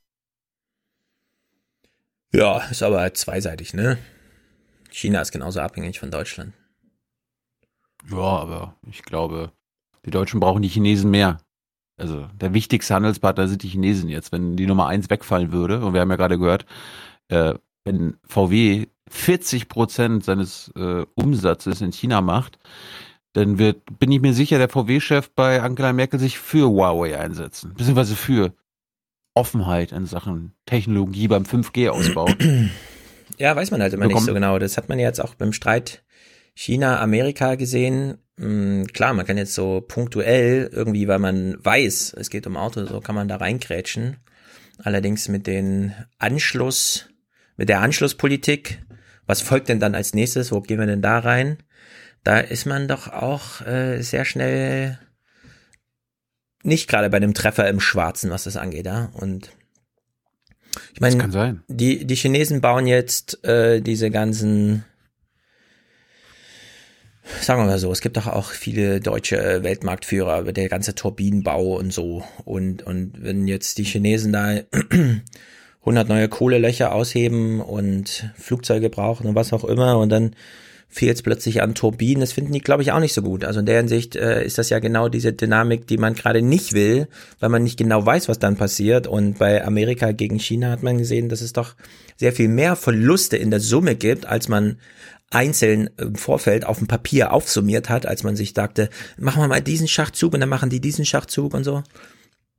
Ja, das war auch ein Punkt der Doku, dass gezeigt wird, dass die Chinesen ihr Risiko quasi versuchen zu minimieren, indem sie jetzt auch schon deutsche Unternehmen aufkaufen. Ja, KUKA war ja das äh, prominente Beispiel. Hm. Aber vielleicht sagen die Chinesen sich irgendwann, ja, äh, Stefan Schulz warnt zu Recht in Sachen Turbinenbau. Vielleicht kaufen wir uns auch irgendwo ein. Ja, aber ähm, sowas dauert halt, ne? Und du brauchst am Ende halt auch Menschen, die das können. Also du brauchst ein Bildungssystem im Vorfeld und du ne, muss halt Übergangsweise, halt aus chinesischer Sicht, genau. Naja, übergangsweise sagst du jetzt, aber die Übergänge sind natürlich in Jahrzehnten bemessen und wir wissen genau, wie die Lage in China gerade ist. Auch demografisch. Äh, China wird in fünf Jahren von Indien überholt, weil China jetzt anfängt zu schrumpfen. China braucht sehr viel mehr Sozialversicherung für alte Menschen, die es derzeit überhaupt gar nicht gibt. Es gibt da kein funktionierendes Rentensystem. Und äh, irgendwie ist ja doch das grundsätzliche Ziel Chinas, dass die Bevölkerung ruhig bleibt und dann nicht plötzlich 500 Millionen Menschen Revolution versuchen. Und dann beißt man vielleicht doch lieber in den sauren Apfel und sagt, okay, scheiß auf die Turbine. Kaufen wir sie halt, statt sie selbst zu entwickeln. Also in der Hinsicht, da ist, das ist einfach hochkomplex, wie man so schön sagt. Und komplex heißt hier, es ist sehr viel anderes möglich, immer gleichzeitig. Ich möchte nur darauf hinaus, dass ich mir vorstellen kann, dass die Chinesen äh, alles dafür tun werden, Huawei, dass Huawei von den Deutschen nicht benachteiligt wird. Und äh, ein paar Argumente sind halt äh, die Exportzahlen und auch die Abhängigkeit von Arbeitsplätzen in Deutschland und, äh, was ich auch schon gesagt hatte, die Rendite für deutsche Unternehmen. 2018 exportierte China Waren im Wert von 106 Milliarden Euro nach Deutschland und der Wert der Waren Made in Germany lag bei 93 Milliarden Euro. Fast eine Million Selbst bei China haben wir einen Handelsexportüberschuss. Mhm. Arbeitsplätze hängen hierzulande vom China-Geschäft ab. Noch Jetzt weiß ich nicht, ob man es gehört hat, eine Million Arbeitsplätze in Deutschland. Haben die Deutschen einen guten Ruf. Doch auch das chinesische Selbstbewusstsein ist gestiegen. Was beide Lager gleichermaßen beunruhigt, ist der Handelskrieg zwischen Washington und Peking und seine Auswirkungen. Die deutschen Unternehmen sind ja massiv schon in den späten 80er Jahren nach China gegangen. Äh, die Rendite auf die deutschen Investitionen in China beträgt 25 Prozent. Nirgendwo anders äh, äh, sind die deutschen Investitionen so rentabel. Jetzt kommen auch die Chinesen und kaufen hin und wieder auch Filetstücke. Ja. 25 Prozent. Immer noch im Jahr 2019 ist krass. Ja, aber ich, wenn so viel soziale Mobilität in China ist, dass jedes Jahr 80 Millionen mehr Menschen in der Mittelschicht ankommen, also ein gewisses Kaufkraftpotenzial haben, kaufen die halt die Autos und das Fleisch und alles, was dazu gehört, die Urlaubsreise nach Europa. Bei Thema Huawei würde ich aber sagen, es muss jetzt europäisches Anliegen sein, so eine Schlüsseltechnologie selber zu machen. Nicht nur, weil es auch cool ist, einfach das zu können.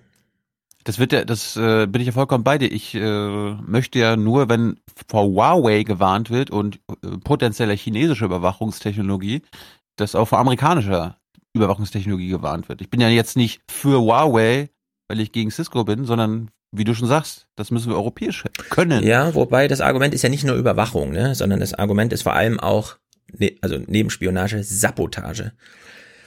Wenn du ein 5G-Netz hast, äh, das Punkt. hier installiert ist, äh, bei den Amerikanern kann man sich ziemlich sicher sein, es kommt demnächst nicht, also demnächst die nächsten 40 Jahre nicht zu einer Situation, bei der man Angst haben muss, dass irgendwer in, in, in, in Washington einen Schalter umlegt und damit das europäische Mobilfunknetz ausschaltet.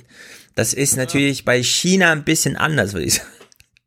Also unter der Hinsicht ist dieses Sabotage-Argument doch nochmal eins, wo ich sagen würde, klar, man darf jetzt nicht alles gleichsetzen, aber beim Vergleich Amerika gegen ähm, China, in Amerika werden die Präsidenten alle vier Jahre spätestens nach acht Jahren ausgewechselt. Das ist in China ein bisschen anders. Und wir wissen, dass solche langen Amtszeiten auch immer zu einer gewissen Radikalisierung führen.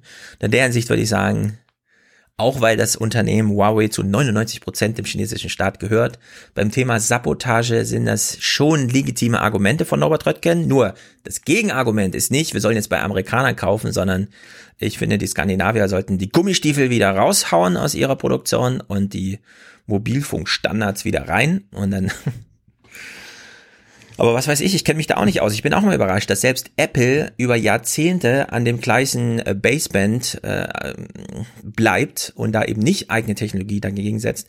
Irgendwie scheint diese Signalverarbeitung von, da sind so hochfrequente Wellen in der Luft und die müssen dann in so einem kleinen Handychip übersetzt werden oder an einem Masten. Das scheint doch irgendwie Technologie zu sein, die sehr viel mit Magie auch zu tun hat. Ich kenne jedenfalls wenig, wo, wo so viel Angst auch davor ist, dass man das vielleicht nicht hinbekommt, das zu machen. Und das scheint bei dieser 5G-Sache besonders drückend zu sein. Wer weiß. Über Huawei, Huawei wurde 87 gegründet, äh, ist der größte Teil in der Doku ist über den Gründer. Äh, Huawei gehört jetzt nicht offiziell dem chinesischen Staat, ist so ein Genossenschaftskonzern. Ja, richtig. Offiziell gehört es den Mitarbeitern. Ist äh, das beste Argument überhaupt.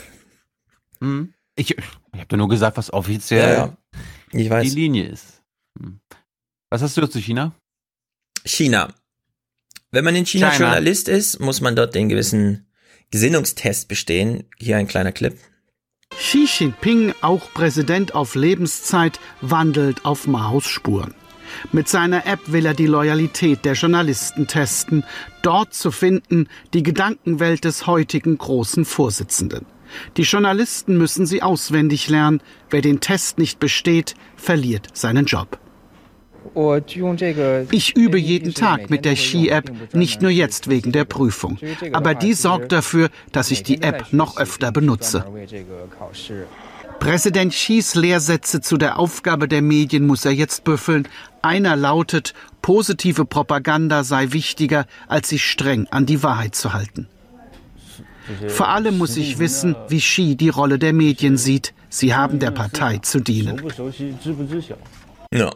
Ulf Röller hat einen Bericht darüber gemacht, dass es eine App gibt, die das Manifest von Xi Jinping übersetzt in einen Multiple-Choice-Test, den man bestehen muss, bevor man eine Lizenz bekommt, die Propaganda des Staates abzudrucken, weil man vorher schon gelernt hat, Wahrheit ist nicht ganz so wichtig. Jetzt fragt man sich so ein bisschen, okay, also man kann aus Sicht eines starken Mannes, kann man diese, kann man das ganze Land genauso fahren, ja, sich ans Steuer setzen und das Land wie ein Auto fahren. Nur, und jetzt Bogenschlag zu Hongkong. Wieso ist der Widerstand in Hongkong so groß? Ist doch erstaunlich eigentlich. Hongkong ist doch ein fortentwickeltes, superreiches Land, wo eigentlich die Modernität nicht nur angekommen ist, sondern vorgelebt wird.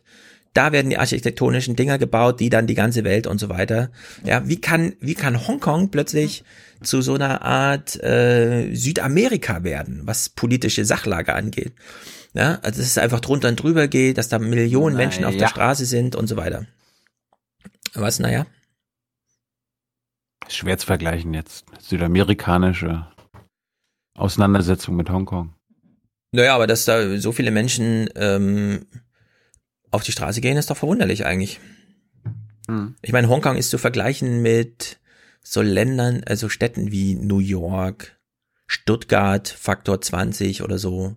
Ja, das ist nicht irgendwie, was weiß ich, irgend so, ein, so eine Ecke in Bolivien oder so, wo man sowas halt macht, wo man Zeit dafür hat, sondern das sind die höchsten Mietpreise der Welt, äh, die höchsten, krassesten Karriereanforderungen, sodass da gar keiner mehr Kinder bekommt und so weiter. Also richtiger Fortschritt, wie wir es uns auch in Deutschland eigentlich nicht vorstellen können.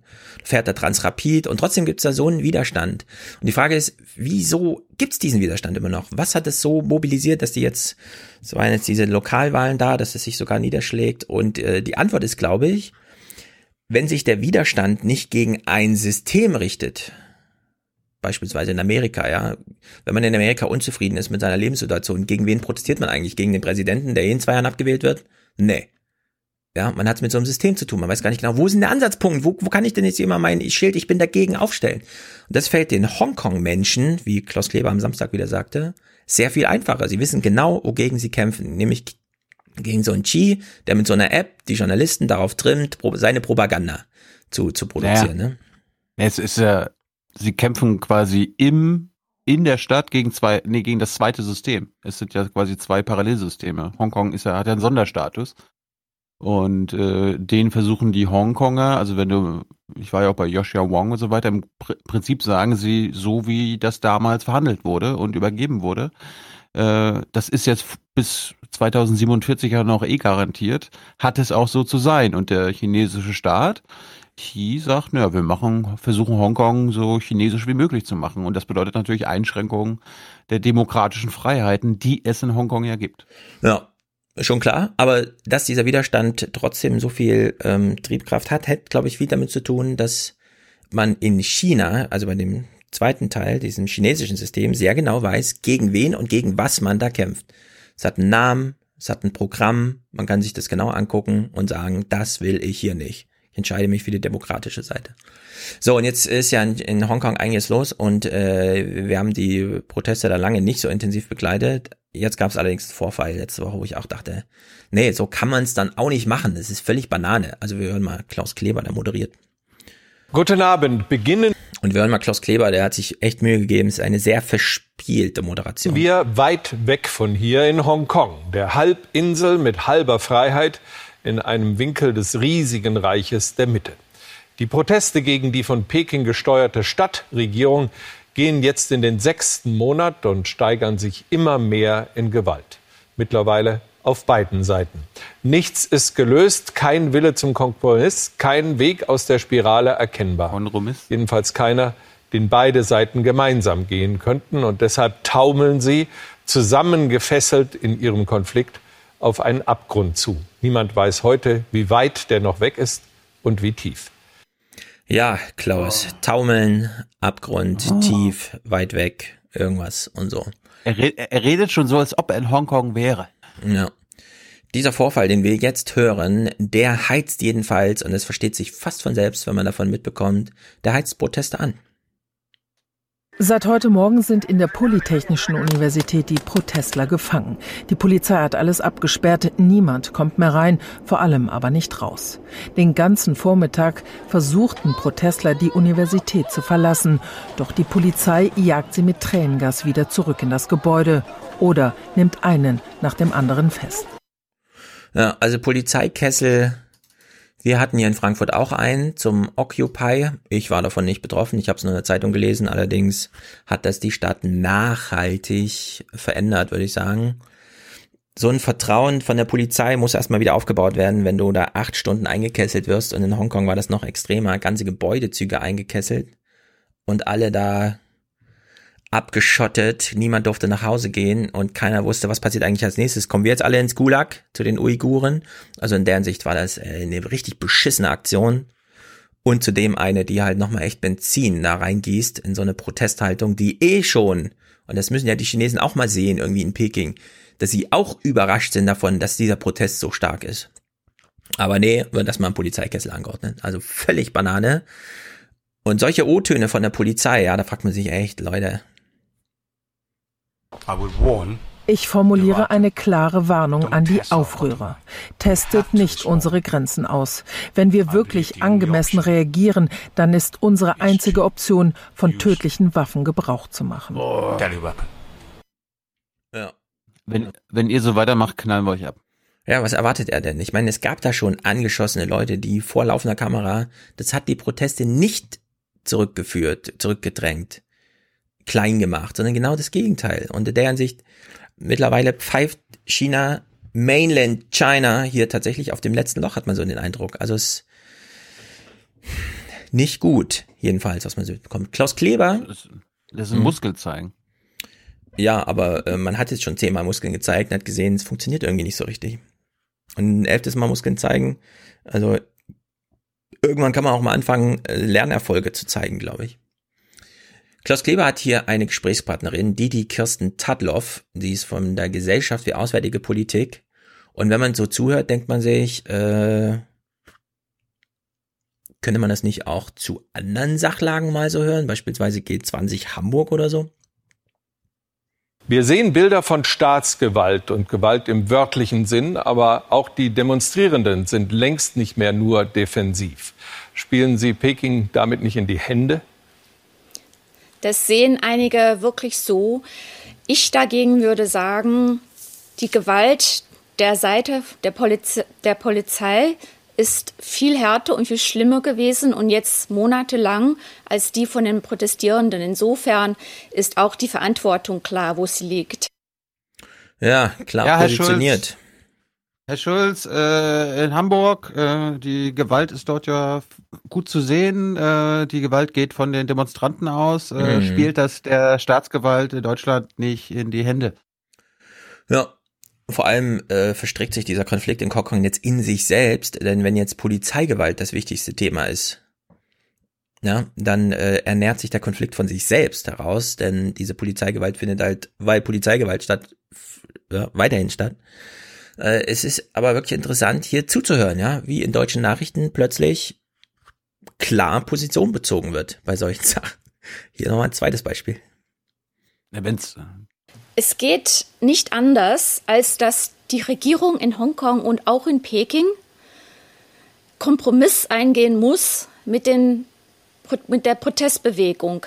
Denn die Forderungen der Protestbewegung sind klar. Erstens, ganz wichtig, die wollen jetzt eine unabhängige Polizeikomitee, dass, dass die Gewalt der Polizei, die ja zum Teil verheerend ist, wir haben alle die Bilder gesehen und sehen sie jeden Tag, ähm, untersucht und jetzt eine wirkliche unabhängige. Und zweitens, ganz, ganz wichtig, dass die Demokratie, die 1997 während der Zurückgabe an China versprochen wurde, im Basic Law, sprich im Grundgesetz Hongkongs, jetzt endlich mal verwirklicht wird. Ja, äh, sich, ja. Ich finde es ja gut, dass das ZDF sich mal eine neue Expertin herangetraut hat. Also ich meine, auch von, von der Deutschen Gesellschaft für Auswärtige äh, Politik kannte ich bisher noch nicht. Ja, es ist vor allem Journalismus, der sich klar auf einer Seite sieht. Wenn hier krasser Autokratismus oder wie das auch immer heißt, mit einer Million Menschen in irgendwelchen Gefangenenlagern und äh, Bedrängen von Randländern, also in dem Falle dann Taiwan oder hier Hongkong, ja, so Randlagen, äh, da, da kann man einfach mal Position beziehen und sagen, nee, wir sind auf der Seite der Demokraten und wir, ja, wenn die Polizei da Scheiße macht, dann sagen wir das auch genau so im Fernsehen. Ich will das jetzt nicht gleichsetzen mit G20 Hamburg, aber ich wünsche mir auch da einfach mal ein bisschen weniger Sympathie. gleichsetzen. Ja. Ja, aber es, es geht ja gar nicht ums Gleichsetzen, aber man kann ja vergleichen. Und äh, wir haben hier ja auch nach G20 äh, gezeigt, beziehungsweise nicht gezeigt, weil das ZDF das nicht thematisiert hat. Staatsgewalt, Polizeigewalt war kein Thema.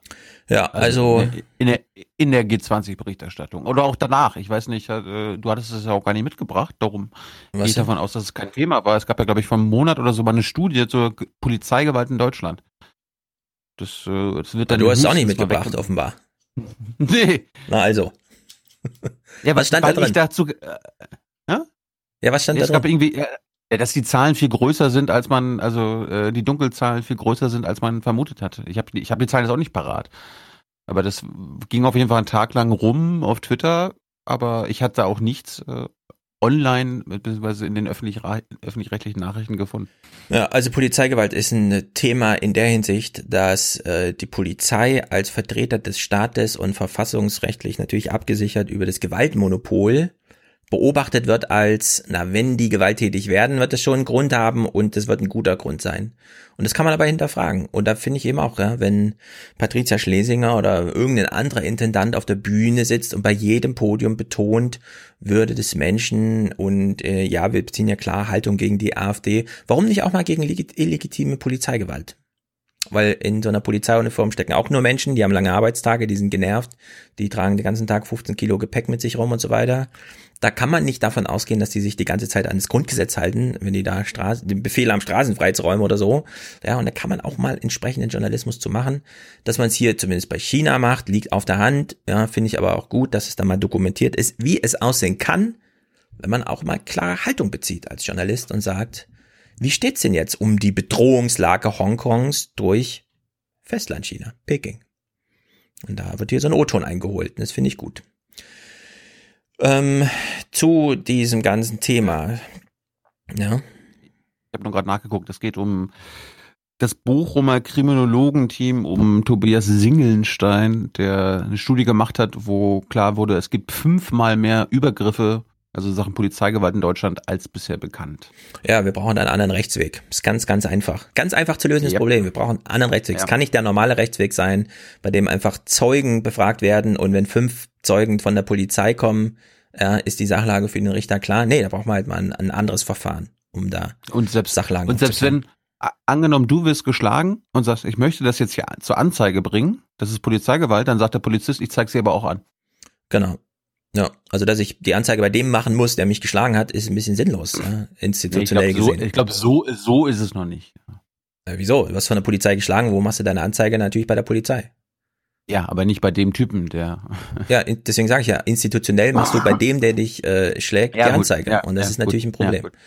so, vor allem, weil dieser Polizist halt nie alleine ist, ja, und äh, immer fünf Kollegen hat und du selber musst dann erstmal organisieren, dass die Zeugen in dem Moment, dass du erstens wer sind die denn alle, die hier gerade um mich stehen in dieser Demo? Und sagen die auch noch in fünf Monaten für mich aus, ja, wenn es dann ist halt alles ein bisschen bescheuert organisiert. Jedenfalls China, China, China. Seibert wurde auch gefragt, wie ist denn das jetzt, nach dem, was da in China los, also in Hongkong los ist und so weiter. Wollen Sie nicht mal den äh, deutschen Unternehmen so eine kleine Handreichung geben hinsichtlich, wie verhalten wir uns denn da jetzt? Deutschlandfunk hat es kurz aufgegriffen. Sind Investitionen deutscher Unternehmen in der betroffenen Provinz Xinjiang verantwortbar? So wurde der Regierungssprecher heute Mittag in Berlin gefragt. Ohne Sanktionen sei das eine unternehmerische Entscheidung, so Steffen Seibert mhm. und weiter. Ich habe heute hier von dieser Stelle äh, den deutschen Unternehmen keinen Ratschlag zu geben. Wir müssen uns jetzt darauf konzentrieren, dass diese Berichte unabhängig von Vertretern der Vereinten ah. Nationen, von den Menschenrechtsbeauftragten überprüft werden können, dass es möglich ist, für die Weltgemeinschaft sich da ein Bild zu machen. Ja, also da geht es um die Lage in Xinjiang oder wie sie heißt, also mhm. Nordwesten Chinas, wo die Uiguren, der türkischstämmige äh, China-Teil, eine Million Menschen. Es gab es die China Cables. Der Widerstand gegen solche Lager ist auch in China und damit ist gemeint in Peking, in der politischen Klasse, so groß, dass es jetzt Whistleblower-Aktionen gibt und so weiter. Und äh, weder Hongkong noch sowas, dass da eine Million Menschen einfach weggesperrt werden, führt bei Cyber zu so einer Aussage, die auch irgendwie eine konstruktive, ne, das ähm, müssen wir uns mal genauer angucken, sagt er. Was wir uns auch in den nächsten Jahren genau angucken sollten, ist die Entwicklung in Shenzhen ist ja schon seit Jahrzehnten die Sonderwirtschaftszone in China, wo einiges ausgetestet wurde, quasi das chinesische Silicon Valley. Äh, Seipels Doku endete damit, was mir auch nicht klar war, dass Peking Shenzhen jetzt zu einer neuen Sonderzone ausgerufen hat, was interessant ist. Die Internetgeneration ist in der Regel von Hunger und Chaos verschont worden. Eine Kulturrevolution, so wie vor 50 Jahren, ist nicht in Sicht. Die Herausforderungen sind andere. Konkurrenz, eine Wohnung, ein besserer Job. Die Sehnsucht nach fremden Welten. Deswegen hat die Partei Shenzhen im August 2019 vorsorglich wieder einmal zu einer Sonderzone erklärt. Die Stadt soll jetzt auch politisch austesten, wie eine moderne Metropole des Sozialismus mit chinesischer Prägung aussehen könnte. Shenzhen wird von der Partei ausdrücklich aufgefordert, Grenzen auszutesten, auch politische, auszuprobieren, was geht und was nicht. Äh, Herr Schulz, mhm. wollen wir mal, wollen wir mal Demokratie austesten? In, also im Shenzhen? Ja. Mainland China? Auch eine wirtschaftliche nee. Domäne. Sozialismus ist das nicht. Nein, nein. Shenzhen funktioniert wie New York. Also fand ich interessant. Vielleicht sollten wir Hubert Seibel mal fragen, was das genau bedeuten kann. Mhm. Wir schalten nach Hamburg zu Hubert Seibel. Hubert, äh, danke für die Doku. Die haben wir erst jetzt gesehen. Es ist schon November, ich weiß. Wir haben es im September verpasst. Unglaublich. Unglaublich. Wir haben gerade das letzte, das letzte, was wir gerade gesehen haben, bevor wir zu Huawei kommen und zu deinen Erlebnissen auf dem CDU-Parteitag. Weißt du mehr zu Shenzhen und dieser Sonderzone, die sie jetzt einrichten wollen in Sachen politische Ausprobierung, also was man so alles ausprobieren will? Das, damit hat es ja, ja, geendet das, bei dir. Äh, das ist ja nun eher eine ganz frische Nummer, die ist, läuft erst seit August diesen Jahres, ist, was so offenkundig ähm, das Zentralkomitee beschlossen hat und das ist noch nicht so richtig ausformuliert, um was es eigentlich gehen kann. Um was es gehen muss in dem Zusammenhang ist natürlich erstens mal, die Digitalisierung hat ganz neue Konsequenzen für die Politik, für die Kommunikation. Die Leute, das haben wir in Hongkong ja gesehen, sind in der Lage, der Regierung ziemlich zu Leibe zu rücken, wenn sie sich digital vernetzen, wenn sie gucken, wie sie ihren Widerstand organisieren. Das ist der eine Punkt. Der zweite Punkt, um den es sicherlich auch noch mitgeht, ist, welche Formen kann denn die Regierung in China zulassen? Wie weit kann sie denn gehen? Und das werden sie, glaube ich, dann Stück für Stück ausprobieren. Aber die Details darüber habe ich leider nicht. Gut, ähm, was hast du gelernt? Du hast ja auch dich auch viel mit äh, nicht nur mit dem Huawei-Chef beschäftigt, sondern auch mit äh, Xi Jinping. Was hast du über ihn gelernt, was du vorher nicht gewusst hast? Ja, wir haben ja immer so ein konkretes Bild vor Augen. Das ist der Chinese. Der Chinese ist auf der einen Seite weit weg, dann hat er Schlitzaugen und wir haben auch ein bisschen Angst vor ihm. Es gibt ja diesen wunderschönen Spruch, das hat mal ein deutscher Bundeskanzler gesagt, der hieß Kurt Georg Kiesinger schon in den 60er Jahren. Der hat gesagt, um Gottes Willen, ich sage nur China, China, China. Das war sozusagen so eine Art politische Drohung und Angst. Und auf der einen Seite sind wir fasziniert von denen bis hin zu, weiß ich, ehemaligen Studenten der, von K-Gruppen und auf der anderen Seite haben wir Schiss vor denen. Und äh, das ist so ein Punkt, der sich natürlich auch widerspiegelt bei Xi Jinping, äh, was das angeht. Mhm. Er selber ist ja Sohn aus einer relativ privilegierten Familie. Sein Vater war äh, sozusagen, gehörte zum, zum äh, Stab von äh, Mao mit, ist auch mal in Ungnade gefallen gleichzeitig und Xi Jinping hat das auch am, persönlich erlebt als Junge.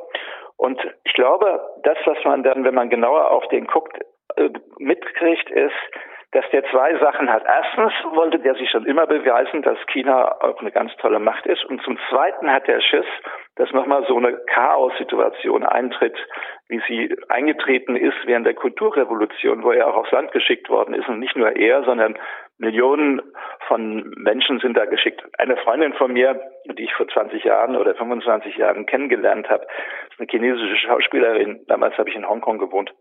Die war auch betroffen und war mitten in den 60er Jahren über, über vier Jahre aufs Land verschickt, tausende Kilometer von ihren Eltern entfernt. Und das sind so prägende Erlebnisse, die haben auch den Xi Jinping getroffen, mit Sicherheit auf der anderen Seite. Und auf der anderen Seite hat er noch gelernt, sozusagen, wie versuchen, ich muss die Macht kontrollieren gleichzeitig. Das hat ja Deng Xiaoping, der große Reformer, wie er so schön genannt wird, in China den Leuten in den 70er Jahren beigebracht, nachdem Mao tot war.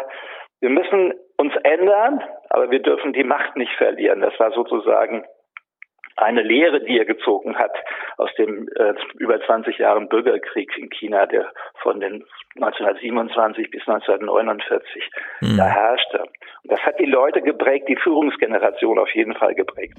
Ja, bei diesem Chi äh, und seiner Biografie, ich meine, äh, du hast ja gesagt, geboren in privilegiertem Haushalt, dann aber plötzlich mhm. aufs Land gejagt, mehrere Jahre irgendwie in einer Höhle gelebt dann zurückgekommen und sich über ein Studium, äh, sozusagen dritten Bildungsweg da hochgearbeitet, jetzt in der Partei da so präsent, dass irgendwie sein Name da in den Grundmanifesten auftaucht. Ist, ist Chi so eine Figur, bei der sich wirklich lohnt, äh, über ein Biopic, also wirklich die Betrachtung der Biografie, viel rauszulesen? Es wird ja in Europa unter Journalisten gern gemacht, alles aus einzelnen Reden, einzelnen Biografien rauszuzählen, rauszuziehen, aber bei dem Chi scheint sich das ja wirklich anzubieten. Ja klar, äh, natürlich machen wir das immer gerne, weil wir erstmal gar nicht anderes haben. Wir stützen uns auf sozusagen so, so öffentliche Biografien, dann stützen wir uns in der Regel darauf, was haben denn die Kollegen vor Ort über den Typen geschrieben, wenn wir in Deutschland oder in Europa darüber urteilen. Und dann kommen noch unsere eigenen Projektionen dazu, was der Chinese nun mal darstellt gleichzeitig nochmal. Ähm, andererseits ist er natürlich in seinem Aufstieg von vielen anderen Gruppen mit abhängig. Er ist ja nicht der alleinige Chef. Die Vorstellung immer, die wir auch hier im Westen haben, dass der jetzt auf Lebenszeit gewählt ist und dass der sozusagen unangefochten jeden Tag die Details China bestimmt, ist natürlich ein bisschen naiv. So funktioniert das natürlich nicht. Es gibt ganz unterschiedliche Vorstellungen gelegentlich in der Partei. In Shanghai als die von Peking und in Shenzhen gibt es wieder andere Vorstellungen. Die Bandbreite der kommunistischen Partei ist ungefähr so breit wie von der AfD bis zur Linken, wenn du so willst, ein bisschen zugespitzt. Aber was sie alle eint, ist, sie wollen die Macht nicht aufgeben. Wir reden ja in China von ungefähr knapp 90 Millionen Parteimitgliedern in der KP. Und da sind die Strömungen ganz, ganz massiv und auch die regionalen Interessen sind auch ganz massiv ausgeprägt. Aber wenn es darum geht, nach außen hin China sozusagen zu verteidigen, dann stehen die schon wie eine Eins. Und das Zweite, was ich eben vorher schon gesagt habe, sie wollen die Innerpartei, die, die Kontrolle in China nicht verlieren. Mhm. Und äh, weil du gerade Hongkong angesprochen hast und da schon gelebt hast, wir hatten das auch gerade noch äh, kurz als Thema. Wie siehst du da die Proteste? Also Hongkong ist ja 100 Jahre sozusagen losgelöst vom direkten Einfluss Chinas gewesen. Und das hinterlässt ganz massive Spuren. Ein eigenes Lebensgefühl, äh, äh, nicht so eine scharfe Kontrolle, wie es in China war. Die Abkoppelung der letzten äh, 30, 40, 50 Jahre von China.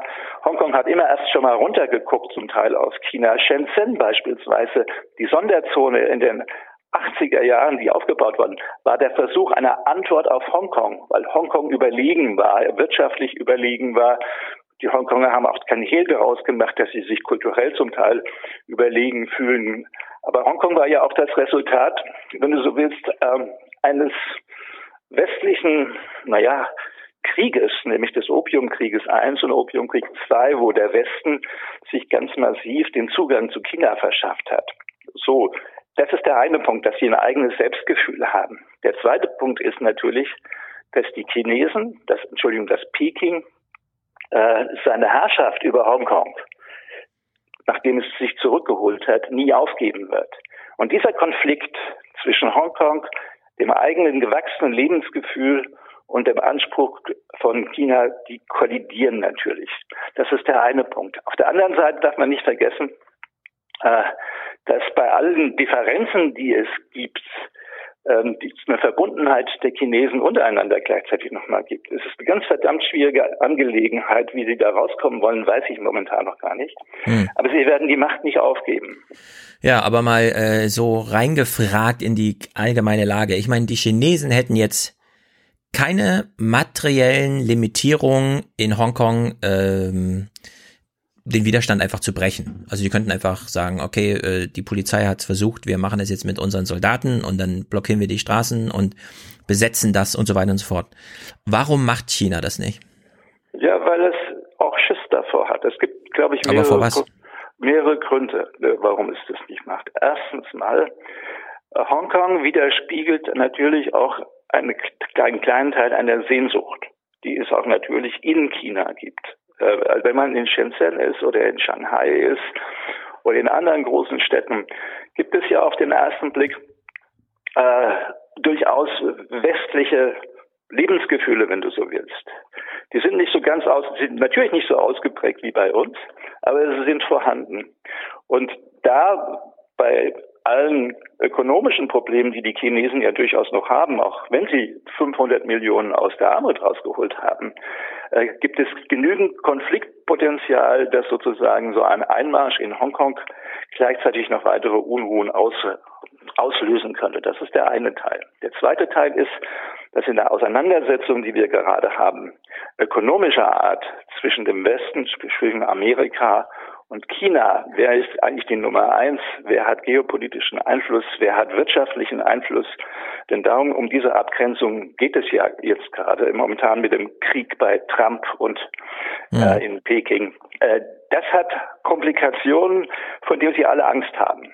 Denn Sie haben ja letztendlich die letzten 30 Jahre auch ein Wirtschaftsimperium aufgebaut und dieses Wirtschaftsimperium ist durchaus auch mit abhängig vom Westen. Also es gibt eine ganze Reihe von solchen, solchen Fragen, warum sie es äh, antworten, warum sie es nicht tun. Aber siehst du nicht irgendwo eine Parallele zwischen Russland und Krim, also zwischen dieser Entwicklung, die, also der Rückhalt in der chinesischen Bevölkerung, also dieser Nationalstolz ist ja irgendwie da, dass ja, man dann sagt, wenn wir hier in den Krieg ziehen gegen Hongkong, dann stehen wir auf Seiten unserer Hauptstadt. Also das ja. sind ja Zustimmungswerte von über 80 Prozent, was sowas angeht. Und trotzdem so viel Zurückhaltung Hongkong gegenüber. Ja, der Punkt ist, die Rolle Hongkongs auf der einen Seite haben schon Städte wie Shenzhen wirtschaftlich übernommen, auch Shanghai übernommen. Hongkong ist, wenn du so willst, nach außen so ein Aushängeschild. Und wenn die Chinesen jetzt sozusagen brutal reingehen, Tiananmen, um es mal so zu sagen, mhm. zu, zu, zu beschreiben, dann wäre das Echo, glaube ich, auch innerhalb Asiens noch höher und im Westen, als es bei Tiananmen gewesen wäre. Und das wollen sie, glaube ich, nicht tun. Ja, spielt eine Rolle, dass, dass heute alle mit ihren Smartphones rumdokumentieren und die Sachlage da der Welt aufzeigen? Mit Sicherheit spielt das auch eine Rolle, weil die Kommunikation so schnell ist zwischenzeitlich, auch die Organisation über, äh, über, die, über das Smartphone so schnell ist, dass der Widerstand erstens mal äh, beträchtlich sein wird und zum Zweiten die Dokumentation ganz massiv sein wird. Ich meine, das kannst du kaum noch vergleichen mit, weiß ich, solchen Bildern, die am Anfang übers Fernsehen gekommen sind beim Vietnamkrieg. Ne? Als zum ersten Mal Bilder von dem Krieg direkt ins Fernsehen übertragen worden sind, da hat in Amerika der Widerstand gegen den Vietnamkrieg richtig massiv begonnen und hat ihn letztendlich auch dazu geführt, dass die Amerikaner sich zurückgezogen haben. Und mit dem Smartphone hat sich diese Möglichkeit einfach multipliziert. Was, was glaubst du denn, wenn es gut läuft, was, was können die Demonstranten denn erreichen in Hongkong? Okay, jetzt bin ich in der Abteilung äh, Prophet und äh, äh, da ich aber nicht als Prophet geboren bin, sondern nur als, als Journalist geboren bin, ähm, gibt es, glaube ich, zwei Momente, um die es geht. Die werden äh, nochmal nachdrücklich darauf hingewiesen haben, dass sie ein, das sozusagen ein Staat, zwei Systeme und dass das erstmal lange gilt. Und das werden sie auch ausleben auf dem lokalen Sektor. Das werden sie hinkriegen. Sie werden nicht hinkriegen, dass sie sozusagen eine größere Mitsprache haben, was das Grundgesetz, was chinesische Gesetze angeht, die in Peking als besonders wichtig erachtet werden. Also dieser, diese Auseinandersetzung um diese Auslieferungsgesetz, um das es jetzt gegangen war, was ja einen ganz realen Hintergrund hat. Ich weiß nicht, ob ihr das noch im Kopf habt, mhm. worum es da gegangen ist. Ja, da spielt ja auch Taiwan dann noch eine Rolle, ne, in dieser ja, Geschichte. dass da jemand, äh, äh, dass ein, ein junger Mann seine Freundin umgebracht hat, nach Taiwan gegangen ist, geflohen ist und dann jetzt später ausgeliefert werden sollte, zurück nach China. Das war ja der Aufhänger im Grunde genommen. Wir, wir entscheiden darüber, wen wir ausliefern und wen wir nicht. Und wir lassen uns sozusagen keinen Präzedenzfall zu, dass dann die chinesische Regierung zu jeder Zeit missliebige Personen äh, ausgeliefert bekommt. Das ist ja die, die, zentrale Botschaft gewesen, warum das plötzlich so bedeutend wurde. Ähm, das wird man in diesem Fall vielleicht noch so, so durchkriegen, aber auf Dauer wird es, glaube ich, so ein Containment geben. Die werden etwas mehr Freiheit zulassen, äh, aber sie haben einen längeren Atem. Ich glaube nicht, dass die, ähm, sagen wir mal, die, die, die, die Wucht und die, äh, ja, das Resultat, was wir in den letzten sechs oder sieben Monaten gesehen haben, sich in wirkliche politische Gewinne umsetzen wird. Das glaube ich nicht. Jetzt warst du ja am Wochenende auch in Leipzig. Ja. Äh, Stefan, wird nachher, Stefan wird nachher noch ausführlich vom Parteitag erzählen. Ich habe äh, gerade ein paar Ausschnitte von mir äh, mitgebracht. Äh, Thema war ja auch Huawei. Ja. Und äh, Röttgen wollte ja irgendwie durchsetzen, dass die Bundesregierung sagt, Huawei darf hier keine 5G-Netze, also Masten und so weiter verbauen.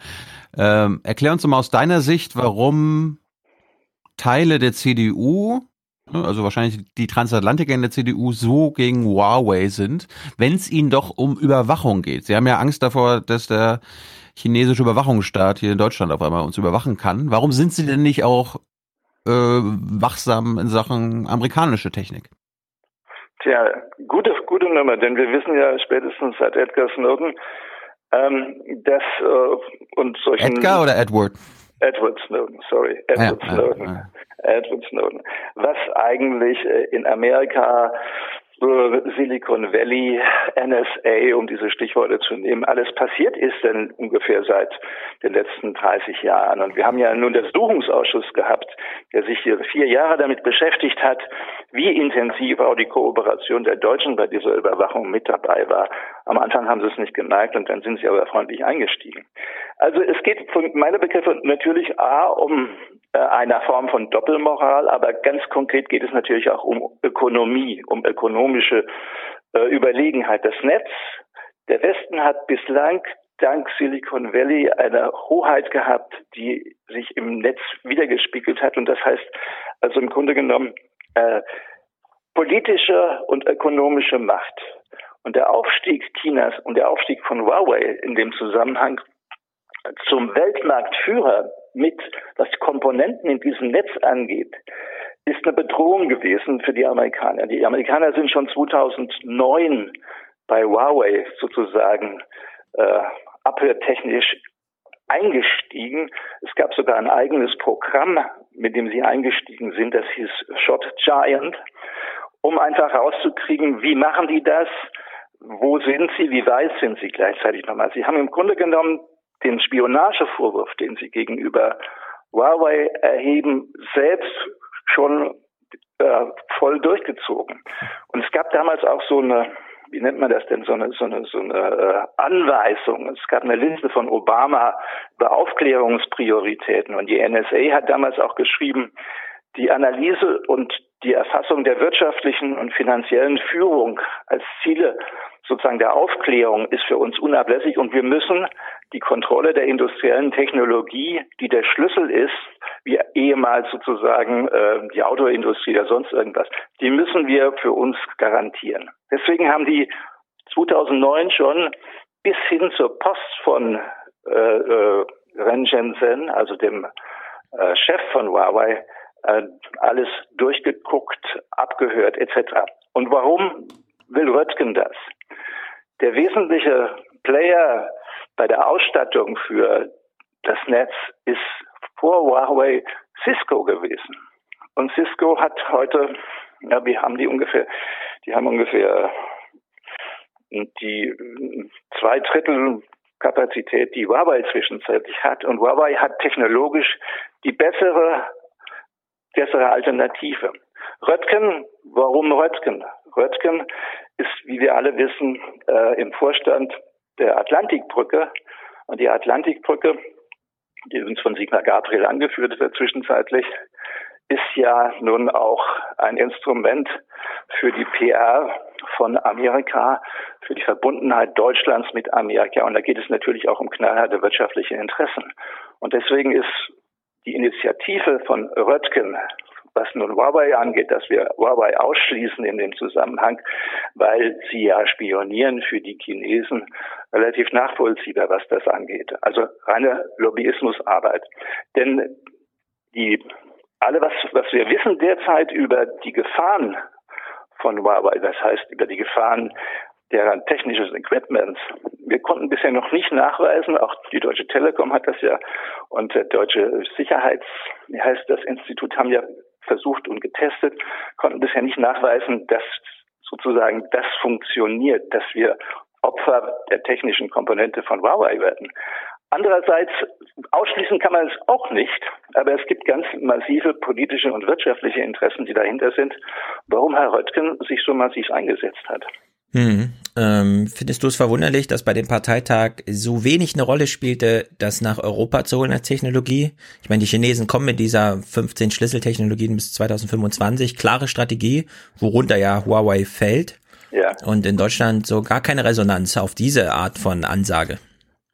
Ich habe die Frage nicht ganz ganz kapiert. Würdest du sie nochmal wiederholen? Ja, also wenn wir äh, so Röttgen charakterisieren wie du, dass man sagt, das Argument gegen China ist gleich eins pro Amerika. Dazwischen Ja. ist ja Europa als Hersteller von Ja. solchen Technologien. Wir haben ja in Skandinavien viele Unternehmen, Ericsson oder hier Siemens in Deutschland. Nokia, ja. Genau, und die wurden ja gar nicht äh, groß thematisiert. Also, dass man einfach mal diesem chinesischen Ziel, wir wollen die Schlüsseltechnologien bei uns zu Hause haben, das europäische Ziel gegenüberstellt, wir wollen die Schlüsseltechnologien auch bei uns haben. Wäre ja ein klarer Auftrag für die CDU eigentlich, den man sich selber stellen kann.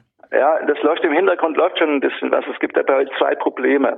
Das eine Problem ist, dass Nokia und Ericsson von der Kapazität her, die abgerufen wird und abgerufen werden soll, Stichwort äh, Industrie 4.0 beispielsweise, Stichwort äh, automatisiertes Fahren, ähm, dass die das gar nicht liefern können von der von der sowohl von der Quantität als auch von der Qualität her. Ja, heute noch nicht. Punkt, nee, nee, heute noch nicht. Der nächste Punkt, ich komme gleich drauf nochmal. Der nächste Punkt ist, dass die bisher tatsächlich auch noch teilweise in China fertigen und auch da sozusagen gebunden sind zu einer bestimmten. Und der letzte Punkt ist, dass die die Zeit, um die es geht, die Zeitspanne äh, verdammt knapp ist, um den wirtschaftlichen Vorsprung sozusagen zu halten oder im Grunde genommen auszubauen. Das heißt, es würde zu lang dauern, sich ausschließlich auf die zu konzentrieren. Das ist der, die Zwickmühle, die sie haben. Aber auf der anderen Seite hast du vollkommen recht. Wir haben die letzten fünf, sechs Jahre, denn wir reden ja jetzt über 5G, es gab ja vorher schon 4G, einfach auch geschlafen. Wir haben einfach nicht darauf gesetzt, dass wir unseren technologischen Vorsprung entweder ausbauen. Ausbauen ist ein großes Wort. Wir mussten erstmal aufholen. Wir hatten ja eine riesen Lücke von 1995 bis 2005, wo uns Amerika und Silicon Valley davon geeilt ist und die Chinesen im Übrigen auch davon geeilt sind, weil die einfach gepennt haben. Wie kann dann, wie kann denn dieser Konflikt ausgehen? Also wie, äh, wie weit können die Daumenschrauben von Sigmar Gabriel, der hier, Ich finde das schlimm, was du für eine Propaganda verbreitest. äh, wie kann, wie können die Daumenschrauben, wie können die Daumenschrauben noch angesetzt werden? Also meinst du, dass die Transatlantiker es schaffen, dass Huawei ausgeschlossen werden kann? Oder weil ich meine, basiert, auf, basiert, auf, Hubert, basiert auf deiner Doku war meine, war meine Erklärung, die Chinesen sind so wichtig für die Deutschen, dass die Chinesen sagen können, also wenn ihr Huawei ausschließt, dann gibt's hier Probleme mit dem VW-Geschäft und anderen Geschäften, äh, dass das wahrscheinlich nicht passieren wird. Äh, schon eine ganz gute Beobachtung, denn VW macht 40 Prozent seines Gewinnes in China. Das ist mal so, so mal eine, so eine kleine Zahl, damit wir wissen, worüber wir reden. Das ist der eine Punkt. Der zweite Punkt ist aber, dass wir innerhalb Europas überhaupt nicht geschlossen agieren, sondern äh, es gibt schon eine ganze Reihe von europäischen Staaten, die mit Huawei Abkommen geschlossen haben. Und es gibt keine einheitliche, wenn du so willst, Front, was das angeht. Also glaube ich persönlich, dass äh, Huawei nicht ausgeschlossen wird in dem Zusammenhang, weil die Interessen der Industrie sehr stark sind, vor allem auch der Automobilindustrie sehr stark sind, sodass, ähm, weil vor allen Dingen auf der anderen Seite Amerika uns ja auch immer mit der Automobilindustrie droht. BMW, VW, das ist jetzt plötzlich eine Frage der nationalen Sicherheit, sagt Herr Trump. Das ist natürlich ein Druckmittel in dieser Auseinandersetzung, ob wir da jetzt Steuern draufkriegen von den USA oder nicht. Aber unterm Strich betrachtet, glaube ich, äh, hat sich Merkel zumindestens so weit festgelegt, dass sie Huawei drin haben will, weil sonst die bilateralen Schäden, also äh, die Ökonomie zwischen China und Deutschland ganz massiv gefährdet wird. Und China ist zwischenzeitlich unser größter Handelspartner noch vor den USA. Aber können die Amerikaner dann irgendwas dagegen machen? Also äh, wenn das jetzt so kommt, wie du meinst, werden die Amerikaner Konsequenzen folgen lassen oder sind das jetzt Drohgebärden? Ja, es wird beides sein, glaube ich. Die werden schon gucken, dass sie uns irgendwo treffen. Die Nummer mit, äh, mit, mit den Autos ist noch nicht ausgeschlossen, äh, denke ich mal. Der zweite Punkt ist, sie werden natürlich den Druck auf, es gibt ja die offiziellen Drohungen, die da lauten, es gibt keinen Geheimdienstaustausch mehr unter anderem beispielsweise, dass jetzt nun wir nicht mehr erzählt bekommen, wie gefährlich die Welt ist äh, aufgrund der äh, weltweiten Aktivitäten der NSA oder sonst irgendwo. Also ich glaube, der Druck wird noch zunehmen. Auf der anderen Seite hat Trump auch dafür gesorgt, dass die Entfremdung zwischen, äh, oder sagen wir mal, das blinde Vertrauen äh, zwischen äh, Europa, sprich auch Deutschland und Amerika schon lange nicht mehr so da ist. Gut, letzte Frage von meiner Seite, weil es ja auch um den Parteitag geht, CDU. Wie hast du ihn ansonsten erlebt? Äh, warst du von AKKs Rede auch so begeistert wie Stefan? Nee, Stefan war ja nicht begeistert. Äh, ich begeistert. Die war erstmal, glaube ich, anderthalb Stunden lang, was schon mal äh, zu größeren Ermüdungserscheinungen führt. Außerdem hat sie jede. Bist du auch eingeschlafen? Hat sie jede einzelne Fraktion sozusagen oder Fraktionchen nochmal gestreichelt und bedacht, bevor sie am Schluss sozusagen die Nummer rausgeholt hat und jetzt könnt ihr das machen, entweder ich oder, oder ich höre auf jetzt. Und da die keine Alternative hatten, ähm, war es schon ganz klar, dass die dann alle diese Einheit bejubelt haben. Der interessante Punkt für mich war aber ein anderer. Das war das, was im Grunde genommen Spahn gesagt hat. Der hat ja Erst hat Merz geredet, der hat in seiner üblichen Art gesagt, ja, ja, schon alles gut und ich habe natürlich Fehler gemacht, tut mir auch wirklich leid, aber ich sage euch eins, wir entscheiden heute nicht, sondern erst nächstes Jahr. Spahn hat dann noch darauf gesagt, das war das Interessante für mich. Äh, danke dir, Angela, dass du so lange das so toll gemacht hast, aber die Ära Merkel ist jetzt vorbei und jetzt muss die Partei wieder laufen lernen. Das heißt im Grunde genommen, er hat ja gesagt, du weißt du was, Angela? Du hast jetzt eigentlich nichts mehr zu sagen, halte dich jetzt ein bisschen zurück und wir machen jetzt weiter. Ja, aber Merkel hat sich ja in dem Moment schon zurückgehalten. Also ja, hatte sich, aber das war, das war für mich die härteste Ansage. Ja. Weil äh, davon, ich, davon habe ich gelernt, ich weiß aber überhaupt nicht, ob das auch eintreffen wird, aber meine Einschätzung war, okay, was immer jetzt passieren wird im nächsten halben Jahr, sie ist nicht mehr die zentrale handelnde Person. Und äh, das war sozusagen, weil es so eine Anleihe war bei Helmut Kohl, dieser Satz, die Partei muss wieder laufen lernen, äh, was der Spahn da reingebracht hat, dass Merkel selber beim Sturz gegen Kohl verwendet hat, war da sozusagen die Paraphrase. Und das war für mich so ein Zeichen. Oh, oh stimmt, stimmt, stimmt. Und das war für mich so ein Zeichen, dass er sagt, Angela, ist alles gut, aber wir sind jetzt dran. Ja. Okay, glaubst, glaubst du, dass Merkel bis 2021 durchhält, also reguläre Amtsperiode? Ja, wieder diese Prophetenfrage in dem Zusammenhang. Ja, Sag einfach ja und dann. Ja, ich glaub's nicht. uh, uh okay. Mhm. Und äh, gut. Stefan noch Fragen? Nee. Nein, sehr gut. Nee, keine weiteren Lottozahlen bei der Vorhersage. genau. Okay. Hubert, äh, schick mir noch deine Lottozahlen nachher, dann kann ich tippen gehen. Und äh, danke ja, okay. für deine Zeit. Danke okay. für deine Doku. Wir verlinken sie heute nochmal. Ist sehenswert. Ich danke dir. Ich danke euch. Habt einen schönen Tag. Ciao, ciao. ciao. Das war Hubert Seipel, hat doch ganz gut die ersten zwei Stunden zusammengefasst. CDU mhm, und mhm, mhm. China. Äh, Hans ist noch auf dem Weg, schon mit dem Fahrrad gestürzt. Ähm, lass uns Korbel machen. Echt jetzt? Hat er geschrieben er kommt, oder was? Er kommt, er kommt, er kommt, er kommt. Hat er geschrieben, dass er mit dem Fahrrad gestürzt ist? Nein, also, aber du machst Scherze, so Scherze. Es ist ein Running Gag und es regelt mhm. hier gerade darum, mhm. wer weiß. Also, letzte Woche war, nächste Woche ist glaube ich noch bei der BBC ein Duell und letzte Woche war im Privatfernsehen in ähm, Großbritannien das Duell zwischen Boris Johnson und wie heißt der andere hier? Jeremy, Jeremy Corban, Kuban, Kuban, glaube ich hier von der C, CDU. Nee, Corbyn. Und äh, hatte sensationelle Einschaltquoten. Also die Briten haben sich offenbar sehr dafür interessiert, über fast sieben Millionen Menschen. Und es war der Hit, Achtung, bei den jungen Leuten, Stefan. Also die Fernsehsender oder ITV hatte mal wieder so viele junge Zuschauer wie das ganze Jahr nicht. Also in der werberelevanten Zielgruppe, obwohl es, gab es Werbung? Es gab sogar Werbung, das stimmt. Ähm, wir fangen mal mit äh, Johnsons Trümpfen an. äh, was gleichzeitig Corbyns Problem ist, nämlich die äh, Lebersche Kompromissposition äh, in Sachen Brexit. Ja, Johnson ist ja ganz klar, okay, hier lief, wir gehen raus mit meinem Deal. Und Labour hat das Problem, dass die Hälfte der Partei auch raus will und die andere Hälfte äh, drin bleiben will und sie jetzt eine Kompromisssituation haben, die besagt, wenn wir die Wahl gewinnen und die Regierung übernehmen, werden wir einen neuen Brexit-Deal aushandeln, äh, nach unserem Geschmack, den wir dann aber zur Abstimmung in einem neuen Referendum stellen, wo gleichzeitig auch äh, Remain als Option ist. Was bedeuten kann, entweder gibt es den Deal und Remain oder es gibt sogar drei Optionen.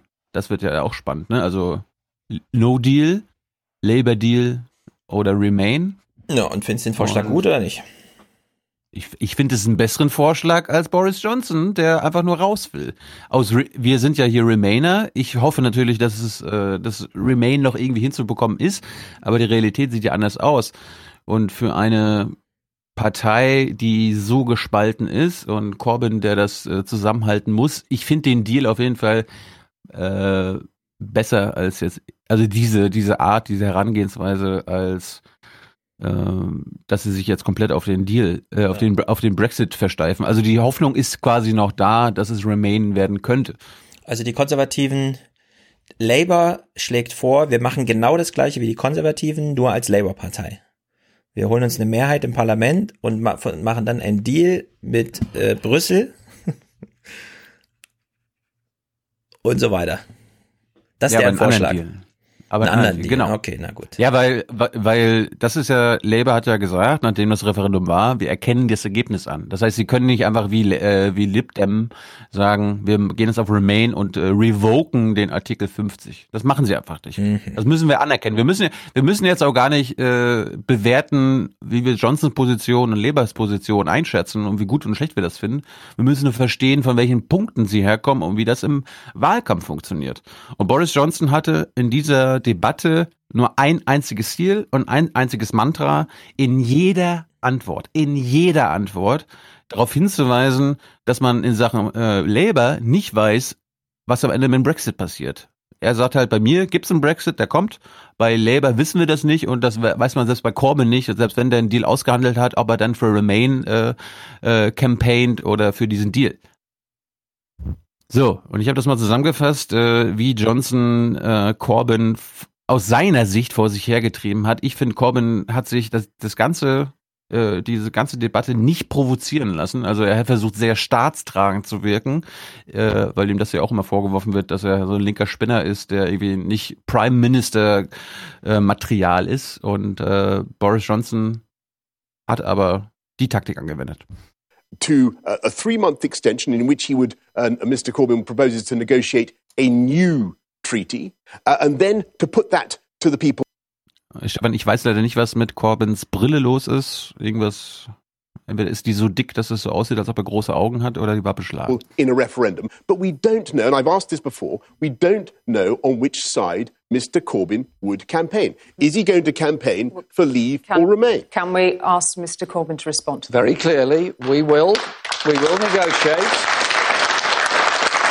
We will negotiate an agreement, and we will put that alongside remain in a referendum. And our government will abide by that result. I will carry out the result of that referendum. There will be a genuine choice put before the people of Britain to make their decision, and we will carry it out. Does he actually want to do this deal? Because if he doesn't believe in it, or if absurdly he was then going to campaign against it, in the forthcoming Perhaps you'd like to put the question directly to fourth, Mr Corbyn. What is the point of Brussels offering him this deal? And I, and I wonder whether he, Mr Corbyn could now tell us are you going to campaign for leave or remain? I want to bring people together. Therefore, there will be a referendum in which that decision will be made by the British people, and our government will abide by that decision. In a state of perfect alignment, both for tariffs and for quotas. And we still have not heard, Julie, you will notice there is a gla- I've answered your questions, but there is a glaring lacuna still in this debate. We still don't know. I'm sorry to say, we still don't know where, where there, there is a, a vast inanition.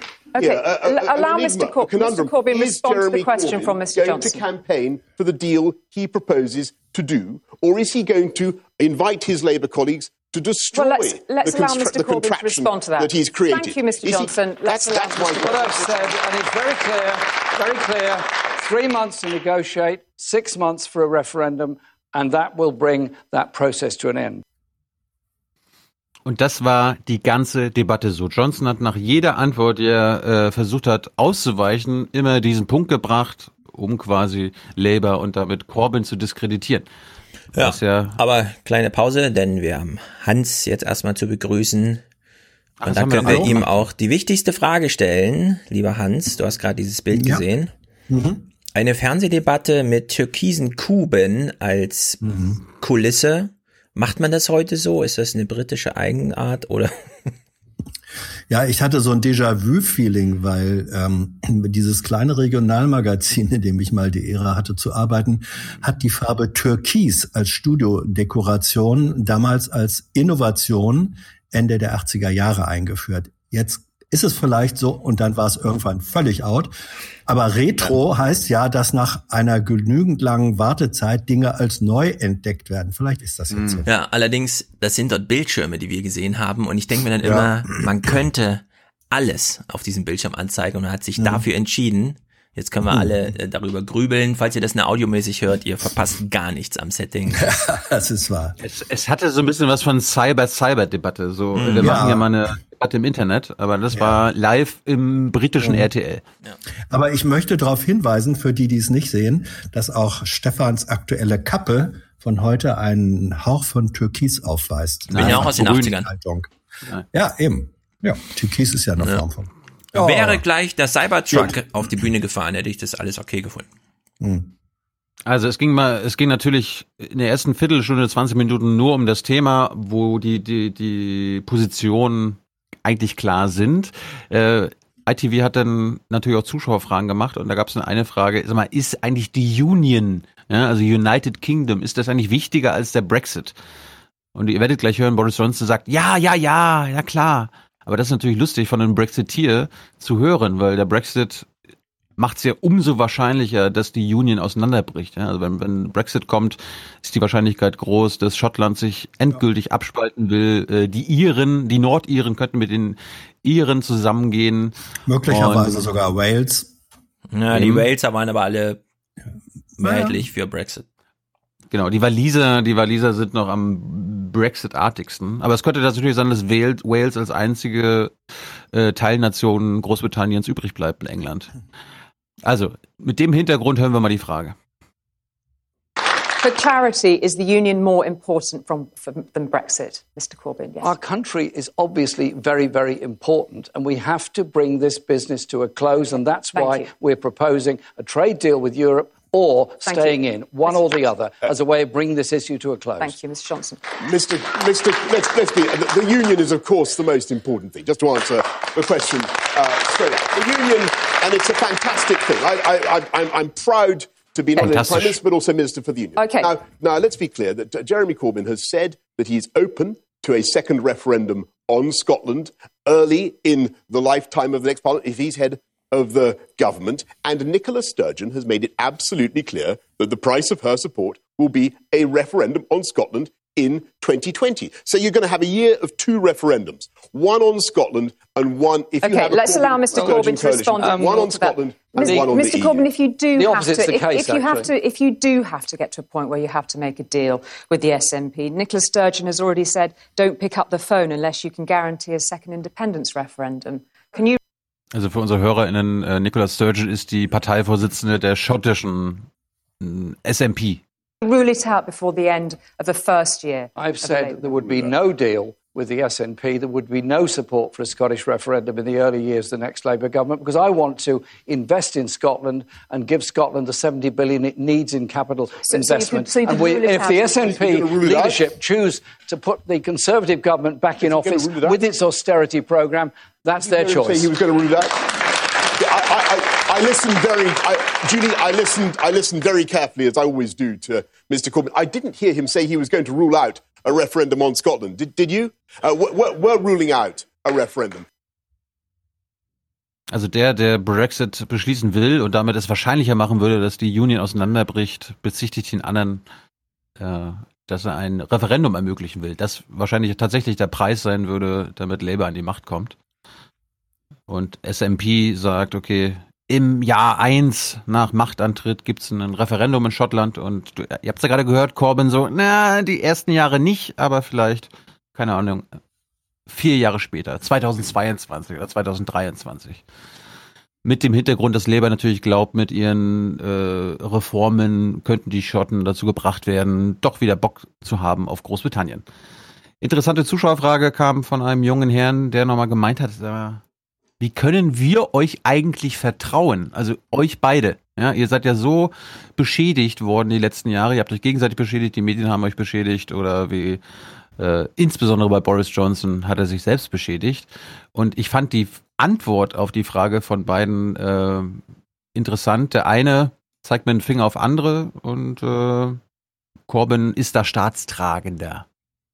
This whole nation will have watched you both throughout this campaign in utter despair. At the heart of all of this is one very simple question How can we trust you? Under, under your leadership, the debate has become toxic and degraded with an appalling level of lies and childish abuse.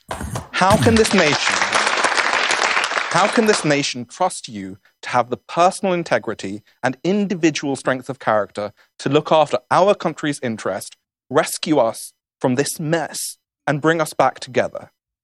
Uh, well, thank you very much for uh, a, a, very important question. And uh, look, on the issue of trust, I think that trust in politics and, and in Parliament has been corroded. And that is the most fundamental reason for that is because Parliament asked the people to vote on membership of the EU, and then Parliament has repeatedly refused to honour that promise, to respect the views of the people. Trust, trust is something that has to be earned, and as a, a public representative, you have to listen to the people that elected you in the first place, and you have to listen to people all over the country in all walks of life. I spend a great deal of time traveling around the country, listening to people. Time traveling? Hat er gesagt. Er macht viel Time Travel. Da war eine Pause dazwischen, ein also. Komma. Executives, workers, people sweeping the street or the homeless. Everybody you meet knows something you don't know. Leadership is about listening to people, trying to put their ideas into practice and finally come to a decision in which you can take a country and our society forward. My style of leadership is actually to listen to people and try and bring consensus together in my own party and obviously within Parliament. Because Thank the you. issues we face of division okay. in our society do have to be conquered. Thank They're you. not going to be conquered by diktat, but only by okay. listening Thank and taking us forward that way. Also Leberlieder sagt, man muss den Leuten zuhören und daraufhin äh, Entscheidungen treffen und äh, basierend auf deren Meinungen. Und Johnson, äh, Vertrauen, äh, man kann doch nicht mal im Parlament vertrauen und zeigt dann mit dem Finger auf äh, andere, anstatt mal über sein eigenes Politikverständnis zu reden. Apropos Verständnis, Johnson und sein Verständnis in Sachen Wahrheit. But this is about personal integrity and individual character. Does the truth matter in this election? I think it does. And I, I think it's very important. I think it's very important to hear from. I've been very clear. Das ist, das ist natürlich geil, wenn der Premierminister auf die Frage, ob ihm Wahrheit wichtig ist, und er so, ja, glaub schon, dass die Zuschauer lachen. Das ist sehr interessant. Was äh, nicht zum Lachen war, sondern traurig, war dann das Thema, was nach Trust kam, nämlich die persönliche Verantwortung. Ja, also was ist mit den beiden äh, Persönlichkeiten, Jeremy Corbyn und Boris Johnson? Da, da hängt ja jede Menge Dreck an beiden. Sie werden mit Dreck beworfen oder beschmutzen sich äh, natürlich selber, äh, insbesondere Boris Johnson.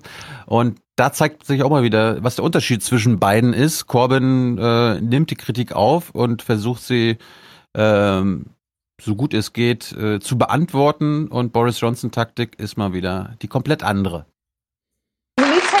Personal responsibility for the way the debate has unfolded in politics in this country. We know, of course, Mr. Johnson, that people point to the fact that you promised 40 times on record we'd be out of the EU on October the 31st. Um, one of your former chief of staffs from your time uh, as London mayor said that you'd betrayed every person you'd ever had any dealings with. And we know Mr. Corbyn, there are big questions about anti Semitism within uh, Labour, for example. We know that the Board of Deputies of British Jews have said you and your allies have been responsible for turning a once great party into an anti-race, uh, into a cesspit of anti-Semitism, were their words. Can you both take some responsibility for the way the debate has turned in this country? Anti-Semitism is an absolute evil and scourge within our society. Racism in any form is a scourge in our society. I have taken action in my party where anyone has committed any anti Semitic acts or made any anti Semitic statements, they are either suspended or expelled from the party, and we've investigated every single case. We do take this very, very seriously indeed, because I do not want to live in a society where racism is rife. I understand and recognize the history, the desperate history of the Jewish people in the 20th century, which came about from a, an unrestriction of anti Semitism in the 1920s. We've got to stand up against racism the, in any form in our society. Thank you. And on the question, and on the question of telling the truth in politics, Mr. Johnson, your response to that? The points that I put you on those issues. Well, mm-hmm. I, I, I, just listening with open mouthed what uh, Jeremy Corbyn had to say about, address the uh, point? Uh, about what he's done to stamp out anti-Semitism in the Labour Party, because it abs- I'm afraid it's a complete failure of leadership. What's happened in the Labour Party with anti-Semitism, and but the failure of leadership is even worse when you look at what is happening on their Brexit policy. Because uh, I'm, I'm okay. a, I'm, Mr. Johnson. Ja. Das ist unglaublich. Er hat jede Frage, die sich auf ja. seine Art und Weise Politik zu machen bezogen hat, völlig ausgewichen, hat, ist immer auf den Angriffsmodus übergegangen und immer mit dem Brexit-Punkt. Aber fiel ihm ja auch leicht. Ich meine, äh, Hans, du hast ja auch schon häufiger vor, Kam also vor einer Kamera Menschen Fragen gestellt. Mhm. Wenn da zwei stehen, kann man denen nicht einzeln eine Frage stellen, muss man da immer Fragen Bündel machen und sich danach darüber aufregen, dass die gar nicht einzeln beantwortet werden. ist doch ja, ich meine, das, das, Konzept, das Konzept der Sendung war ja, dass die Moderatoren quasi ein Thema, was die Zuschauer eingebracht haben, nochmal weiterführen und die Fragen waren halt immer an beide. Also es war immer ja. eine Bedingung, stellen Sie eine Frage, die beide beantworten ja, können. Ja. Aber ich bin also, da völlig, ich bin, bin da völlig bei Stefan. Ja. Ja, wobei ich das, also das, was ich jetzt gesehen habe, so schlecht nicht äh, fand ähm, zu sagen, diese Frage, weil man dadurch einen direkten Vergleich hat. Wir antworten beide auf ein und dieselbe äh, inhaltliche Frage. Was ist mit Wahrheit? Was ist mit der Konsistenz äh, der eigenen Politik? Ähm, der Punkt ist, wie schafft man es dann sozusagen, nachdem die Antworten gekommen sind und Johnson, wie wir gesehen haben, komplett ausgewichen ist und das bei jeder Frage eigentlich gemacht hat und, und immer auf das Brexit-Thema äh, gekommen ist, dieses nochmal deutlich zu machen. Das kann man als Moderator oder finde ich, muss man dann auch machen, sagen, ähm, Premierminister, Sie haben, äh, Sie sind, Sie haben die Frage dadurch beantwortet, dass Sie sie nicht beantwortet haben, sondern wieder auf Ihr Lieblingsthema gekommen sind. Ja, so. aber das, das kann und muss man machen, dann wird es auch deutlich. Wenn man aber die beiden konfrontieren will mit, sie sind ein Lügner und sie haben ein Problem mit Antisemitismus in ihrer Partei, ja. würde ich sagen, qualifiziert das erstmal für zwei Fragen. da muss man kein Bündel machen in dem Moment, wo der eine ja, aber, ja, ja, aber, aber, ja, aber Corbyn, aber der Punkt ist, Corbyn hat darauf verzichtet, ihn nochmal als Lügner darzustellen und ihm nochmal alle Sachen vorzuenthalten, sondern er hat, er hat nach, nach seiner Auffassung verantwortungsbewusst die ja. Frage zu Antisemitismus beantwortet. Ja, und, und das Interessante, so, hm? Lügner, Wahrheit, äh, ja, guck mal hier. Also das, das, das Interessante ist, wenn man diese Antwort von Corbyn vergleicht mit der Antwort nach äh, Positionierung äh, vor dem Referendum, vor einem erneuten Referendum in Sachen Brexit. Da war Corbyn komplett defensiv ausweichend, hat hm. eben gesagt, ja, mal machen und dann werden wir das Ergebnis umsetzen, hat sich, und da hatte Johnson die Möglichkeit, den Punkt dreimal zu machen, zu sagen, das soll Leadership sein, die wollen Referendum und wollen als Regierungspartei nicht sagen, wofür sie stehen. Und genau dieses Sagen, wofür sie stehen, das hat Corbyn hier in dieser Antwort gezeigt beim Antisemitismus. Da hat er gezeigt, dass er das im Prinzip sehr wohl kann. Und das bedeutet, er hat es bei der Frage nach äh, Remain oder äh, oder Leave für ein zweites Referendum bewusst vermieden. Das ist eine Schwächung. Deswegen musste Johnson auch sagen, ich habe mir das mit offenem Mund angehört, was Corbyn hier gesagt hat. Der offene Mund, das Erstaunen war auch, weil, weil Corbyn da eine extrem eindeutige, klare, glasklare Position bezogen hat. Ja. Ich wollte nur anmerken, wenn man eine Frage stellt, in der irgendwo das Wort Antisemitismus vorkommt, kann man nicht erwarten, dass irgendwer zu einem anderen Thema noch irgendwas sagt in diesem Moment. Auch nicht Naja. auf so einer Debattenbühne, sondern dann ist einfach Ja. das Thema in dem Moment Antisemitismus. Ja. Aber wenn das wenn- ist dann auch eine Einladung an Johnson, ja, nicht zu seiner Frage zu antworten, sondern nochmal zu betonen, dass man mit offenem Mund gehört hat, was der politische Gegner gerade in Selbstverteidigung nicht selbst besonders erfolgreich gemacht hat. Naja, auf der anderen Seite, zehn Sekunden vorher wurde er als Lügner bezeichnet. Ja, aber ist in dem Moment egal. Wenn Antisemitismus vorkommt in der Frage, dann ist das das Thema der Antworten. Ja, Ja, aber, nur- aber, aber, aber, aber wie gesagt, Corbyn hat die Antwort überraschend klar und positiv, also eindeutig beantwortet und darum war Johnsons Ausflucht eigentlich so überraschend äh, kontraproduktiv. Ja. Also hätte Corbyn jetzt so geeiert wie in den Jahren zuvor beim Thema Antisemitismus für Labour, äh, also er hat er ja damit also einen gerechnet, Satz einzuüben und den dann auch, wenn das Wort fällt, auszugeben, ist ja nun auch nicht so eine große Herausforderung für so einen erfahrenen Politiker. Naja, das ist Ja, ja nicht nur der nicht nur der Satz, sondern der der Satz beinhaltet eine klare Aussage. Ähm, die Aussage ist und das ist ein Maßstab, an dem man dann äh, auch sozusagen von da ab jeden Tag und jede Handlung messen kann. Wenn er sagt, alles, was hier an Antisemitismus innerhalb dieser Partei vorkommt, solche Menschen werden ausgeschlossen äh, oder vom Amt suspendiert. Das ist eine eine, ge- eine, Also- eine Ansage. Das ist nicht Ja, nur ein eingeübter Satz, stimmt. sondern überprüfbarer Maßstab. Aber wir gucken nachher CDU-Parteitag und da steht Kretschmer auf der Bühne und sagt in der Begrüßung, in der CDU gibt's keine Rechtsextremen. Und wenn es sie gäbe, Aha. dann schließen wir sie aus. Ja, also ich meine, es ist hat, aber er hat auch immer so eine gewisse humorige Note, sowas so deutlich zu sagen. Gerade, gerade er als Humorig, klar. Er ist ja Ja, so ein bisschen Experte in der? Sachsenunion. Frech, würde ich sagen, eine freche Note hat es. Wofür ich Boris Johnson aber dankbar bin, er hat ab und zu mal Punkte gebracht aus Labours Manifesto, ähm, die ich aber interessant fand, weil das, sich das auch auf zum Beispiel deutsche Sozialdemokratie, Sozi äh, linke äh, Politik beziehen könnte, weil Labour, habe ich nicht gewusst, fordert, dass in den nächsten zehn Jahren in Großbritannien eine Vier-Tage-Woche eingeführt wird. Wofür, äh, was ich sehr sympathisch finde, äh, natürlich bei, bei vollem Lohnausgleich. Und wir hören mal, ähm, wie Johnson das aufgegriffen hat und Corbyn das eigentlich wunderbar ähm, den Zuschauern zumindest vermittelt hat. Ladies and gentlemen, we will continue. We will continue to fund the NHS massively as we are. We can only do so because we have a strong and dynamic economy, which is, and by the don't forget that under Labour, they ruined the public finances. Uh, they did. Uh, Liam Byrne said himself there was, there was no money left. The economy has grown every year in the last nine years. And what could be more ruinous?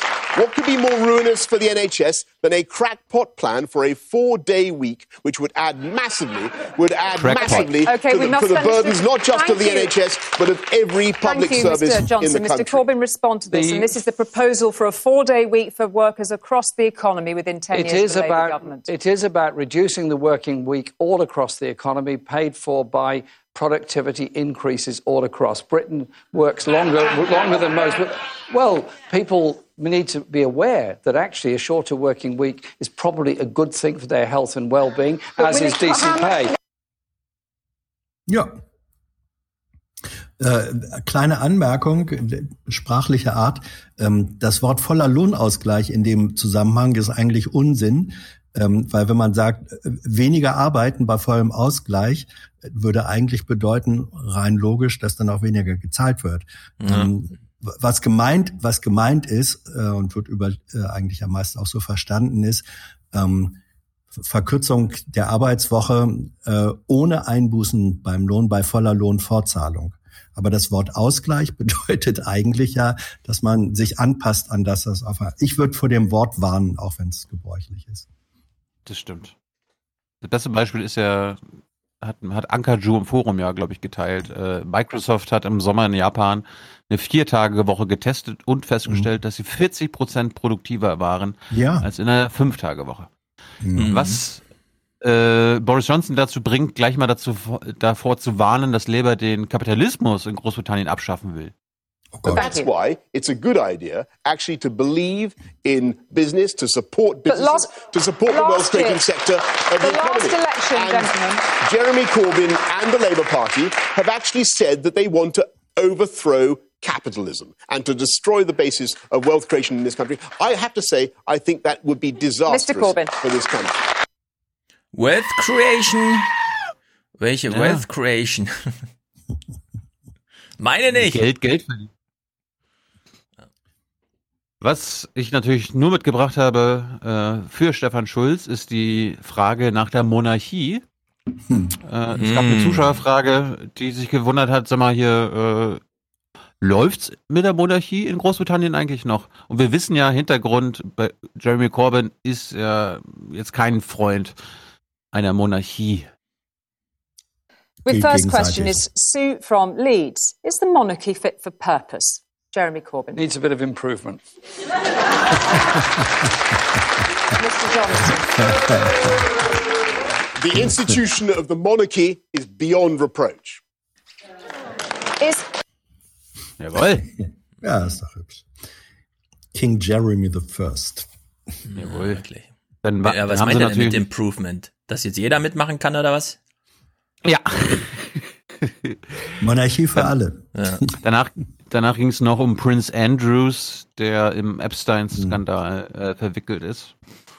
Aber das nur ganz kurz. Apropos ganz kurz, wir gucken uns jetzt, lieber Stefan, lieber Hans, den kompletten Teil. Wir wissen ja, wie wichtig Klimapolitik auch in Großbritannien hm. ist. Okay. Wir gucken uns jetzt den kompletten Teil dieser über einstündigen Debatte an. Viel Spaß. From Andrew from Liverpool. Do you agree that climate change is the biggest issue in our country today? Mr. Johnson. I think it's a colossal issue for the entire world. And the UK, the UK is meeting, is meeting that challenge with the most far reaching ambition to get to carbon neutral by 2050. And uh, I know you're not wanting me to say this, but we so need to get no, Brexit done in, in, order, in okay, order to you. deliver on those priorities. Okay, Mr. Corbyn, is it the biggest? It is, is, it the biggest? It is the most massive issue? issue facing the whole world when the poorest people in the poorest countries lose out because of lose out because of flooding and unusual weather patterns when we have unusual weather patterns in this country okay. when we have extreme levels of air pollution we have to have a green industrial revolution where okay. we invest for okay. the future in sustainable industries and jobs and prevent the continuing damage to our natural world and Thank our environment very, Thank you very much indeed. Thank you. Das war's. Noch nicht mal eine Minute in dieser politischen Debatte der potenziell nächsten Premierminister in Großbritannien war das Klima ein Thema. Und ich dachte, das gibt mir mal die Gelegenheit aufzustehen. Aber wisst ihr, ja, was ich finde? 57 Sekunden. Unfassbar. Ja, ich bin absolut dafür, dass alle, die ansonsten für 8 Euro Maybrit Illner Tickets kaufen, hier genau hinschauen lernen und ab sofort bei Ilna sitzen und dann rufen, here we go again. Typisch Röttgen. Nee, so, äh, wenn Habeck da sitzt und wieder von irgendeinem. Ah ja, klar, Robert. Oh. Jetzt der schon wieder. Die Armen in Afrika. Kann er das nicht im Aufwärm-Podcast erklären? Muss er das hier machen? Irgendwie so. Letztes Thema. Und damit letzte Zuschauerfrage bei diesem Duell fand ich am lustigsten. Wir sind ja in der Vorweihnachtszeit. Stefan, Hans, jetzt wird's ein bisschen weihnachtlich. Mhm. I think we should all learn to be a little more, um, a little more kind to each other, including those we disagree with. With this in mind, and leaving politics aside for a moment, what present would you leave under the Christmas tree for each other this year? well, I know Mr. Johnson likes a good read.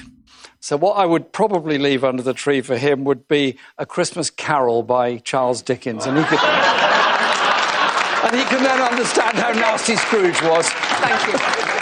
Mr. Johnson. Uh, well, I think what I, I would probably leave a, a copy of, uh, uh, since you want a, a literary uh, effort, uh, a copy of my brilliant Brexit deal. Uh, uh, which allows us to come out. And I, and I, I, will, I will wait. Maybe, maybe by next year we will Just be able to see his non-political, Mr. uh, Johnson. uh, Non-political. But what I think, what, what, what, what I think, Mr. Corbyn, I, he, Mr. Corbyn shares my love of, Okay. uh, of plants and trees. I think maybe um, One of your little damsons. cardboard buses, maybe. some, Some da, some damson jam. Ah ja, krasse Frage, ganz typisch für diese. Dumb fuck Millennials. Also, Corbyn will Charles Dickens unter den Baum legen, Johnson Zwetschgenmus und seinen Brexit-Deal. Ja, wobei Okay. Dickens, Dickens Also- war schon ein hübscher Ja, war eine gute Idee. Wenn man, wenn man ein bisschen weiß, wer Scrooge ist. Das war schon schick. Also So. Johnson, Mhm. Johnson spielt komplett die Brexit-Karte und äh, wird natürlich bei den Punkten, denen Brexit am allerwichtigsten ist und die damit nicht Labour wählen werden und wählen können. Und Corbyn hat eine hat eine Brexit-Position, Labour hat eine Brexit-Position, aber sie spielen halt die. Es gibt auch noch andere Themen außer Brexit. Ja. Dann Und ich fand, ja. ich, hm. ich fand äh, Corbyn anders als sonst. Wir hatten ja vor drei Jahren, glaube ich, auch schon mal die Duelle. Da hat er sich viel emotionaler gezeigt und, sag ich mal, hat mehr Der hat auch keinen zurückgeschossen. Bock mehr. Nee, aber Corbyn spielt halt die, er spielt halt die staatstragende Figur im Sinne von, ich lasse mich nicht von diesem Idioten provozieren. Ich lasse ihn seine Idioten äh, Sachen erzählen und äh, jeder soll daraufhin basierend äh, denken, was er will. Ja. ja. Gut. Und dennoch, und dennoch, ähm, es ist so, dass äh, Corbyn ein bisschen war wie eine Fußballmannschaft, die ohne, mh, ohne einen Mittelstürmer oder einen torgefährlichen antritt.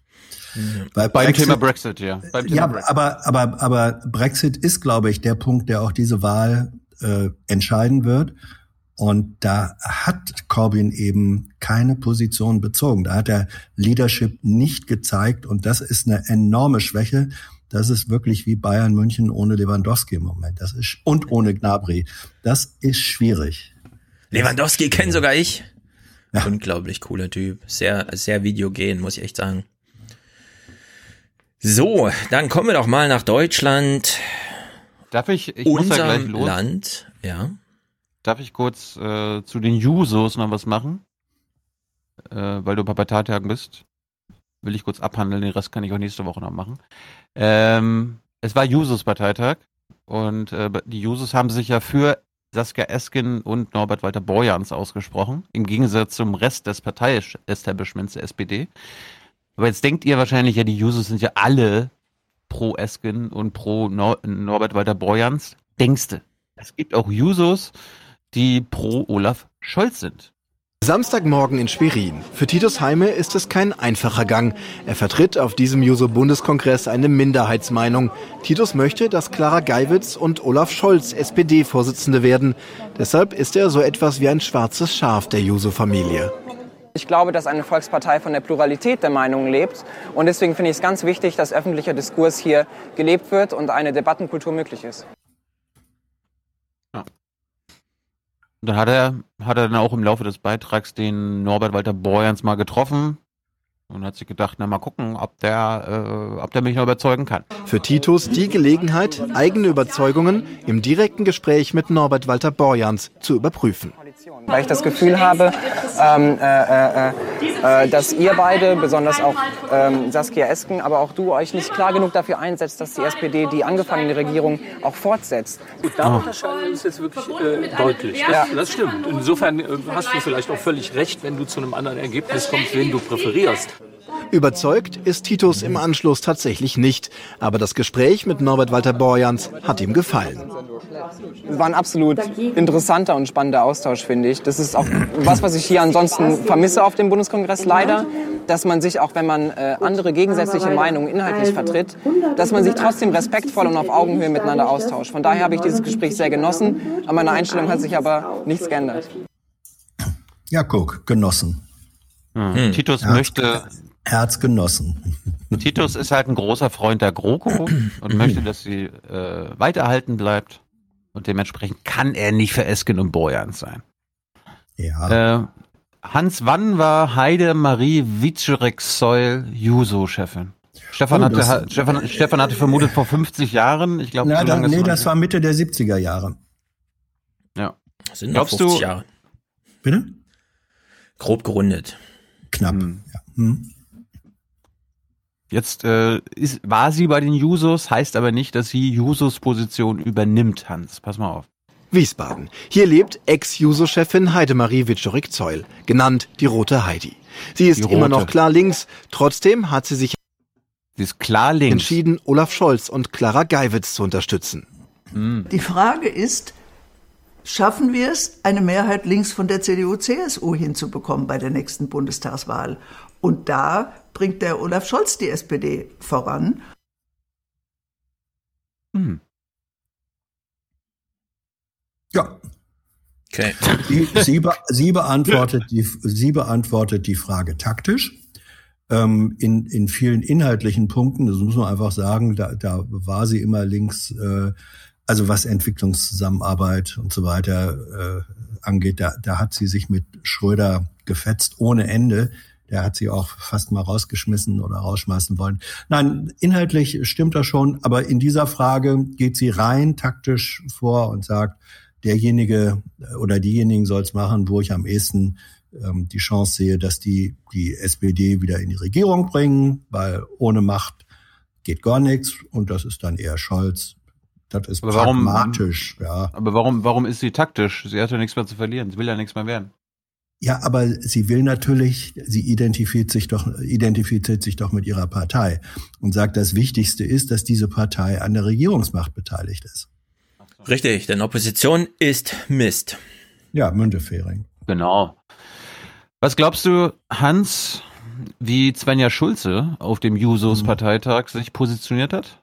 Naja, will, Schulze- sie, will sie Umweltministerin bleiben oder will sie auch aus der GroKo raus? Sie will natürlich nicht aus der GroKo raus. Das, äh, du wirst, denke ich, kein äh, kein Regierungs, kein aktives Regierungsmitglied finden, das sagt, ich will hier aussteigen. Das wäre ja sozusagen sich selbst ins Knie zu schießen, weil man damit sagen würde, ich bin zwar hier Minister oder Ministerin, ähm, aber ich kann so wenig bewirken, dass es besser ist, rauszugehen. Das kann doch gar kein, das kann doch gar kein Ja, ja. amtierendes Regierungsmitglied sagen. Deswegen muss sie, ich weiß nicht, was sie gesagt hat, ich habe das nicht verfolgt, aber deswegen muss sie doch äh, sagen, nee, ähm, Vor allem nach dem großen. Erfolg. Ich will, ja. ne? Eben, eben, das wollte ich gerade sagen. Also dem Schulze mega ist so, Erfolg, Klimapaket. Ja, ja, ja. eben, Also sie, sie- ist so überzeugt von ihrer Umwelt- und Klimaschutzpolitik, Ja, dass sie sagt, sie das kann muss doch. jetzt weitergehen. ja, sie, kann, sie kann doch gar nicht anders. Zeig's uns, Svenja. Kein leichter Stand für Bundesumweltministerin Schulze. Eine Regierung mit den Grünen wäre zwar leichter für sie, dennoch am Regierungsbündnis hält sie fest. Klar kämpfe ich für die große Koalition. Ich bin Ministerin in dieser Koalition. Wir haben im Klimaschutz unglaublich viel erreicht. Und das äh, will ich hier natürlich auch mit den Jusos äh, diskutieren, ist doch klar. Ja. Die haben gar keine Ahnung. Ja. Die, die wissen Also- gar nicht, wie, Erfolg, äh, wie erfolgreich diese GroKo ist. Ich, das hat sich heute Morgen fortgesetzt. Ich komme ja gerade deswegen ein bisschen später, weil ich eben noch in der Bundespressekonferenz war, wo Schulze äh, unter anderem und mit anderen den Monitoring-Bericht äh, vorgelegt hat zum Klima, äh, zu den Klimawandelfolgen.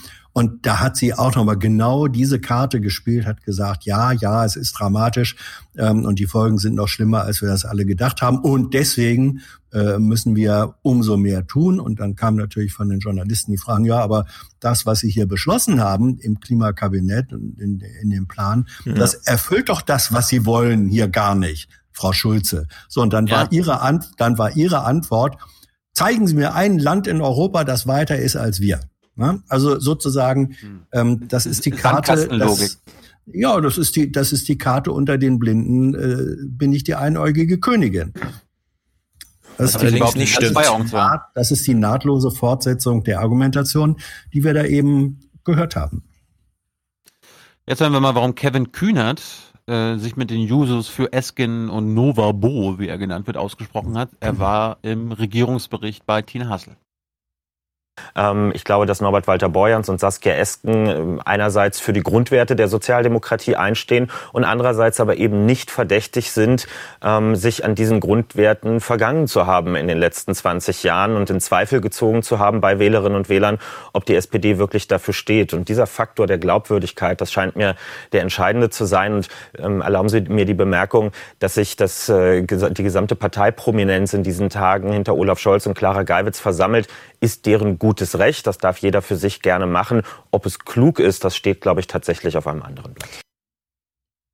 Kevin hat äh, ganz interessant bei Paul, Paul Gebler, der hat ja für den Tagesspiegel aus Schwerin berichtet, gesagt, die sind alle total unsicher. Keiner weiß, wie die, wie das Ergebnis ausgeht. Keiner hat Umfragen. Das heißt, äh, so erkläre ich mir auch, warum das Partei-Establishment jetzt komplett und zwar auch medial sich für Scholz einsetzt, weil sie Angst haben, dass Ja. es vielleicht anders ausgehen könnte. Das weiß vor allem keiner, was es für den Parteitag bedeutet. Naja, es gibt ein Ergebnis und dann glaube ich, dass die Verlierer zurückziehen werden, sodass quasi nur ein Pärchen Ja, müssen sie, überhaupt zur wenn sie es nicht machen. Genau. Wenn sie es nicht Ja, machen, wenn weil es 50 zu 50 ausgegangen Dann wird's, das wird, das müsste man mal Norbert Walter Borjans fragen. Mhm. Jetzt hat sich Tina so ein bisschen verhasselt bei der nächsten Frage, weil sie unterstellt Kevin, dass er gleich äh, Vize-Parteichef werden will, obwohl er nur eine Vorstand Herr Kühnert, kommen wir mal zu Ihnen. Ähm, warum wollen Sie eigentlich unbedingt äh, SPD-Vizevorsitzender werden? Was sind die beiden wichtigsten Punkte für Sie zum Beispiel, die Sie da durchsetzen wollen? Da wissen Sie jetzt schon mehr als ich, Frau Hassel. Ich habe an keiner Stelle gesagt, dass ich äh, Vizevorsitzender der SPD Sie werden kandidieren, Sie, kandi Sie kandidieren für den Vorstand. Ist das korrekt? Das ist richtig. Der wird absehbar 34 Plätze in Mhm. Zukunft haben. Und ich habe ähm, das gesagt, was ich seit zwei Jahren sage. Wir wollen als Jusos junge Menschen in der SPD nach vorne bringen, weil wir nicht immer nur über eine junge Generation reden können, sondern auch mit ihr. Und es ist doch dann ganz logisch, dass man sagt, man folgt seiner eigenen Aufforderung und stellt sich auch zur Wahl. Das ist ja erstmal ziemlich erwartbar, würde ich sagen. Batsch, batsch. Kleiner Blick ins Organisationsstatut. Es gibt nicht 34 oder 33 stellvertretende Vor- Vizevorsitzende. Konnte Tina jetzt ja nicht wissen. Oder doch? Letzter kurzer Clip von mir. Ich fand es lustig bei der Tagesschau 24 hat sich die Moderatorin irgendwie, irgendwie falsch vorbereitet, glaube ich. Felix Pankow in Schwerin, Kevin Kühnert war ja immer der Provokateur innerhalb der SPD. Jetzt scheint bei ihm irgendwie die Luft raus zu sein, oder? Naja, das sehen die Users hier vor Ort auf gar Ja. keinen Fall so. Was? Wo, wo Ja. wollt ihr hinaus? Ja, weiß ich nicht, keine Ahnung. Nee, die Luft ist nicht raus. Äh, ums Ganze geht's. Was ist der Spruch Mhm. da? Ums Ganze geht's? Ums Ganze? Geht ums Ganze, glaube ich. Es geht ums Ganze. Okay, sehr gut. Also die Ja. SPD ist in Aufruhr. Mhm. Wo sind meine Clips? Hier. Ingo erklärt uns mal, dass die Stichwahl beginnt, die irgendwie zwei Wochen lang geht oder so, keine Ahnung. Für manche in der SPD ist es die Quadratur des Kreises, mit Regierungsverantwortung umzugehen und gleichzeitig die Sehnsüchte der Basis zu befriedigen. Auf der Suche nach den SPD-Vorsitzenden, die das schaffen sollen, wird es nun ernst. Okay, wir sind eingestimmt, es, es wird ernst und wir hören jetzt einen Olaf Scholz O-Ton, von dem ich einfach mal grob vorher übersetze. Er sagt, es geht um mich, also auch um die SPD und darüber auch irgendwie fürs, ums ganze Land, aber im Grunde geht's um mich. Das Rennen zwischen den beiden Duos scheint völlig offen. In der SPD wagt niemand eine Prognose. Das macht den Abend umso spannender. Die Mitglieder haben es in der Hand und es geht ja um ziemlich viel, nämlich die Zukunft der SPD und weil die SPD wichtig ist für unser Land auch ein bisschen mehr. Ich würde sagen, er hat es falsch rum aufgezogen. Es geht natürlich ums Land und weil die SPD im Land wichtig ist, ist auch entscheidend, wer die führt und da stehen nun zufälligerweise ich zur Verfügung. Olaf, Ja. die Antwort hat immer zu sein, Ähm, erst das Land, dann die Partei und dann man selbst. Mann, Mann. Ja, und er hat Unterstützer. Eine, es gibt ja Public Viewing äh, bei solchen Sachen, in irgendwelchen Kreisverbands, Wohnzimmer, Gaststätten, keine Ahnung. Da, wo es noch eine Schenke gibt in den Dörfern, trifft man sich und schaut zu, dann kommt das Fernsehen vorbei und fragt, wollen Sie gerne mal im Fernsehen sein? Sagt man, ja, welche Haltung haben Sie denn? Ich bin pro Olaf, also zack, hier. Ich setze mich fürs Team Scholz ein. Warum? Ich sagte ja, der Herr Scholz ist äh, Realpolitiker und die werden wir auch ganz dringend brauchen. Ah. Können wir da bitte eine Gegenstimme haben? Alles klar. Für welches Team sind Sie? Ähm, Norbert Walter Bojans und Saskia Esken. Warum? Ich finde einfach, dass die SPD einen Neuanfang braucht und das ist ein frisches und verbrauchtes Duo. Außerdem habe ich gerade den Namen gelernt und jetzt, wo ich ihn einmal kann, verwende ich ihn auch. Hat sie gerade gesagt, das ist ein frisches, unverbrauchtes Duo oder ein unverbrauchtes Duo? War das ein Komma oder ein und? Da müsste man jetzt mal Time Travel mäßig zurückreisen und äh, den Clip nochmal anhören, aber ich würde sagen, ähm, unverbraucht. Letztes Mal, letztes Mal war, war wirklich, dass Anja Kohl gesagt hatte, zwei äh, Monate, ne? nicht zwei Quartale. In Sachen Rezension. Hatte ich doch ein gutes Gehör. Wo du meintest, nee, hat sie zwei Quartale. Rezension? Rezen Jetzt hat der Hans ein gutes Gehör. Bist du sicher? Also ich bin mir ziemlich Ah. sicher, dass sie Quartale gesagt hat. Ja, Aber wer weiß, ich habe jetzt kein Time Machine hier. Ich kann es nicht überprüfen. Jedenfalls. Also ich glaube, ich glaube, sie meinte Ja. gerade wahrscheinlich frisch, unverbraucht, aber ich hatte Frisches, verstanden, Komma. frisch. Ja. Genau. Du gehörst ja auch zu denen, die bei äh, NATO immer an Nahtod denken. Ja. So, jetzt haben wir Gegenstimme, Gegenstimme eingeholt. Äh, jetzt brauchen wir quasi eine Synthese. Können wir die beiden Lager denn irgendwie zusammenführen? Nähern sie sich an? Zum Beispiel um den Mindestlohn, den beide Teams auf 12 Euro erhöhen wollen. Ich bin fest davon überzeugt, dass so wie in Luxemburg, so wie in der Schweiz, auch in Deutschland ein Mindestlohn in dieser Größenordnung funktioniert. Er schafft sogar Arbeitsplätze und er schafft, hilft den Leuten, die es wirklich verdient haben. Glaube ich auch. Ich bin gespannt. Glaube ich auch. Das glaube ich auch. Hier, Ja. wo ich zwei Jahre vor dem Ende meiner Erwerbsbiografie noch mal kurz ein Urteil fälle. Das glaube ich auch. Der Mindestlohn ist gut. Ich, ich kenne Journalisten, die im Presseclub solche Meinungen vertreten haben. Was? Was? Dass Hast du Journalist Mindestlohn- gesagt? Ich bin Podcaster und Soziologe, Hans. Ja. Okay. Und Podcast ist keine Form von Journalismus? Ach, diese alte Geschichte. Äh, weiter im Text hier. Nein, ich finde natürlich 12 Euro Mindestlohn ist spektakulär gut, sollen sie mal machen. Allerdings nur Eben. nicht als Ende der Revolution, wie mir Heike Göbel noch mal rausleiern wollte, sondern als Einstieg in den großen sozialen Wandel 21. Jahrhundert. So, ähm, okay, beim Mindestlohn ei- einigt man sich so ein bisschen. Was sagen denn jetzt eigentlich die, die SPDler Zuschauer dazu? Hat der Abend im Fernsehen die Mitglieder weitergebracht? Haben sie möglicherweise sogar ihre Meinung geändert? Ganz toll fand ich, dass ähm, beide Teams gesagt haben, weiter so geht es nicht. Und dann eben ihre individuellen Akzente gesetzt haben, dass es auch mal ein bisschen emotionaler zugegangen ist, dass sie sich in vielen Punkten ergänzt haben, dass sie auch gestritten haben so ein bisschen. Fand ich sehr schön, sehr interessant. Streit kommt leider zu spät. Das müssen wir dann auch nochmal mit Norbert klären. Wir erst 23 Termine machen und danach einen Streit anzetteln, was ist denn das für eine Reihenfolge? Versteht das noch jemand? Aber gut. So, jetzt allerdings auf auf Olaf wählen. Sie brauchen wirklich jemanden, der auch, sag ich mal, namhaft ist, der auch bekannt ist äh, und der auch, äh, sag ich mal, in der Politik einen guten Ruf hat. Und wie schon mehrmals erwähnt, Olaf Scholz wurde halt zweimal äh, gewählt, einmal mit absoluter Mehrheit und der macht auch als Finanzminister einen guten Job. Macht auch als Finanzminister einen guten Job, na, wenn er das sagt. Warum nicht? Ist zwar die Sache, an der sich alles entzündet, schwarze Null und so, aber man kann natürlich auch einfach sagen, äh, macht einen guten Job. Finde ich ziemlich gut. Okay, wie geht's hier weiter? Mhm. Das Heute-Journal hat noch mal Auszüge aus der Diskussion. Die beiden haben ja eine allerletzte Vor-Publikums-Diskussion gemacht und wie soll man sagen? Gut.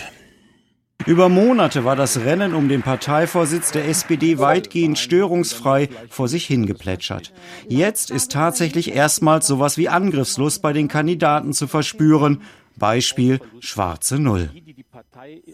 Dann darf die schwarze Null praktisch nicht die Monstranz sein, die oben drüber steht, das Dogma sein, sondern sie ist eine abgeleitete Größe. Wenn es klappt, ist es gut. Ansonsten müssen wir investieren, auch mit Krediten.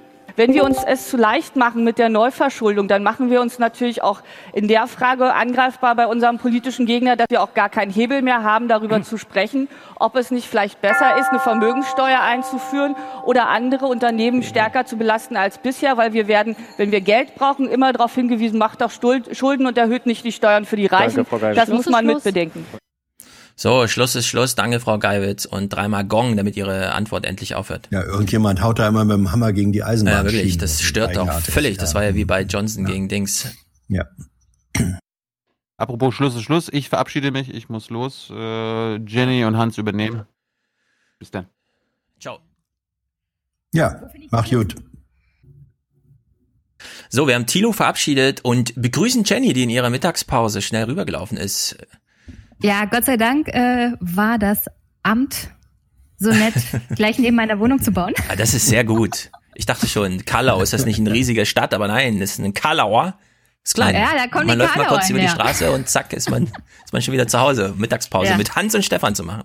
Mit, Okay, mit sehr beiden, gut. beiden hier in den Podcast reingesprungen. Genau, denn wir wollen jetzt gleich CDU-Parteitag gucken. Vorher gucken wir uns aber noch den allerletzten Yay. Clips, äh, die allerletzten beiden Clips von diesem SPD-Spektakel an hier. Es gab nämlich Streit. Ähm, wir werden nachher, Hans und ich, mit Norbert Walter Borjans telefonieren und ihn fragen, warum so spät? Und bei der Frage, warum, was so spät, hä, was soll denn das und so, haken wir nochmal nach hier. ja. Was, was werden wir nachher gemeint haben, wenn wir fragen, warum, was so spät? Denn Geiwitz verteidigt hier mal Olaf Scholz. Und warum sie das macht? Naja, weil Konflikte im Raum stehen. Ich lasse es ehrlich gesagt dir nicht ständig durchgehen, dass du jedes Mal kommst und sagst, das größte existierende Problem der Sozialdemokratie ist Olaf Scholz. Er hat für uns zweimal Wahlen gewonnen und macht, wenn ich das sagen darf, als Vizekanzler einen guten Job. Hm. Hans, auf einer Stufe von 1 bis 10. Wie viel Konflikt ist es? Äh, Für eine innersozialdemokratische Veranstaltung ist das schon sechseinhalb. Ja, ne?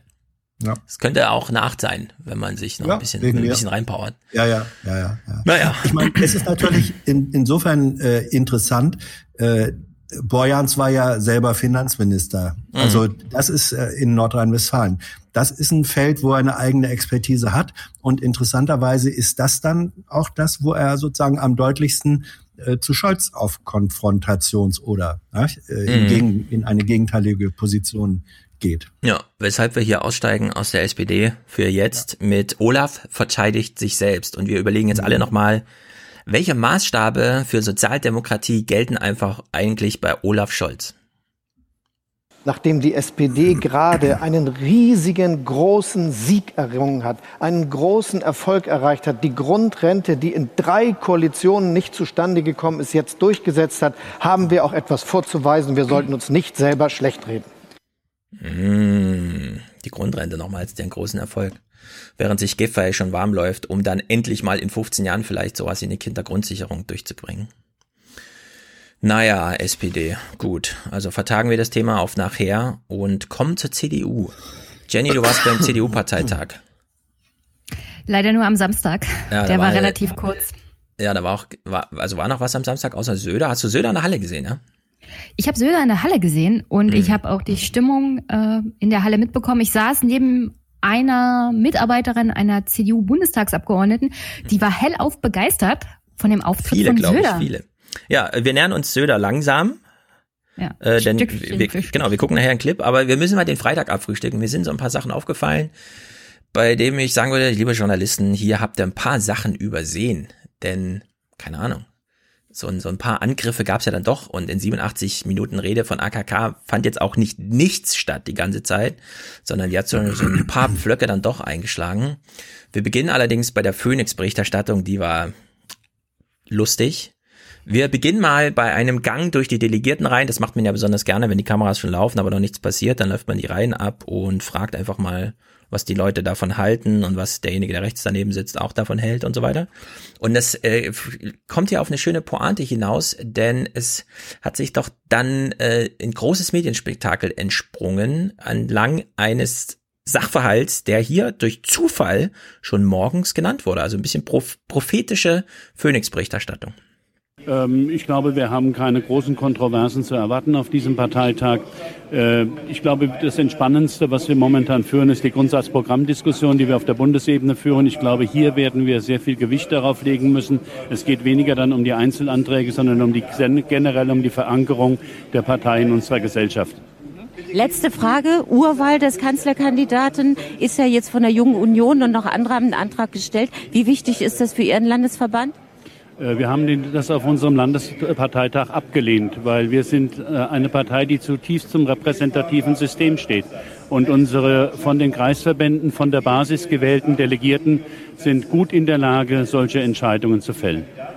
Vielen Dank. So, das war's jetzt hier aus dem Landesverband Sachsen und weiter geht es mit Michael Kolz. Ja, schönen Dank, Inge. Das waren tatsächlich interessante Einblicke. Ich bin sehr neugierig, wie der Zollstock dann tatsächlich im Laufe dieses Parteitags eingesetzt wird. So, Hans. Da sitzt Mhm. also ein Delegierter, der sagt, erstens mal, das ist ja Sacharbeit, zweitens, der März soll sich zum Teufel scheren. Das repräsentative System steht bei uns über allen, da gibt es bei uns auch eine Beschlusslage, werden wir ja auch durchsetzen. Haben sie ja dann auch gemacht. Mhm. Und dann kommt der Sturz, oder wie er heißt, und sagt, mal gucken, wozu der Zollstock noch eingesetzt wird. Bist du im Bilde, was mit dem Zollstock noch passierte? Ja, absolut.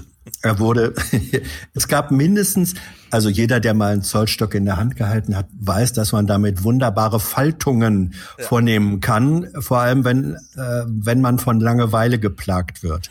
Das wurde dann später auch noch demonstriert. Ja, es gab bei AKKs Rede Langeweile, weshalb jemand gefilmt wurde, wie er mit dem Zollstock ein A formt. Ja. Hätte man ihm Stift und Zettel in die Hand gegeben, wäre das wahrscheinlich anders ausgegangen. Man hätte nicht gesehen, was der Typ treibt, aber so ein Zollstock Ja. ist im Zweifel zwei Meter lang und wenn man damit Ja. irgendwas macht, fällt das auf.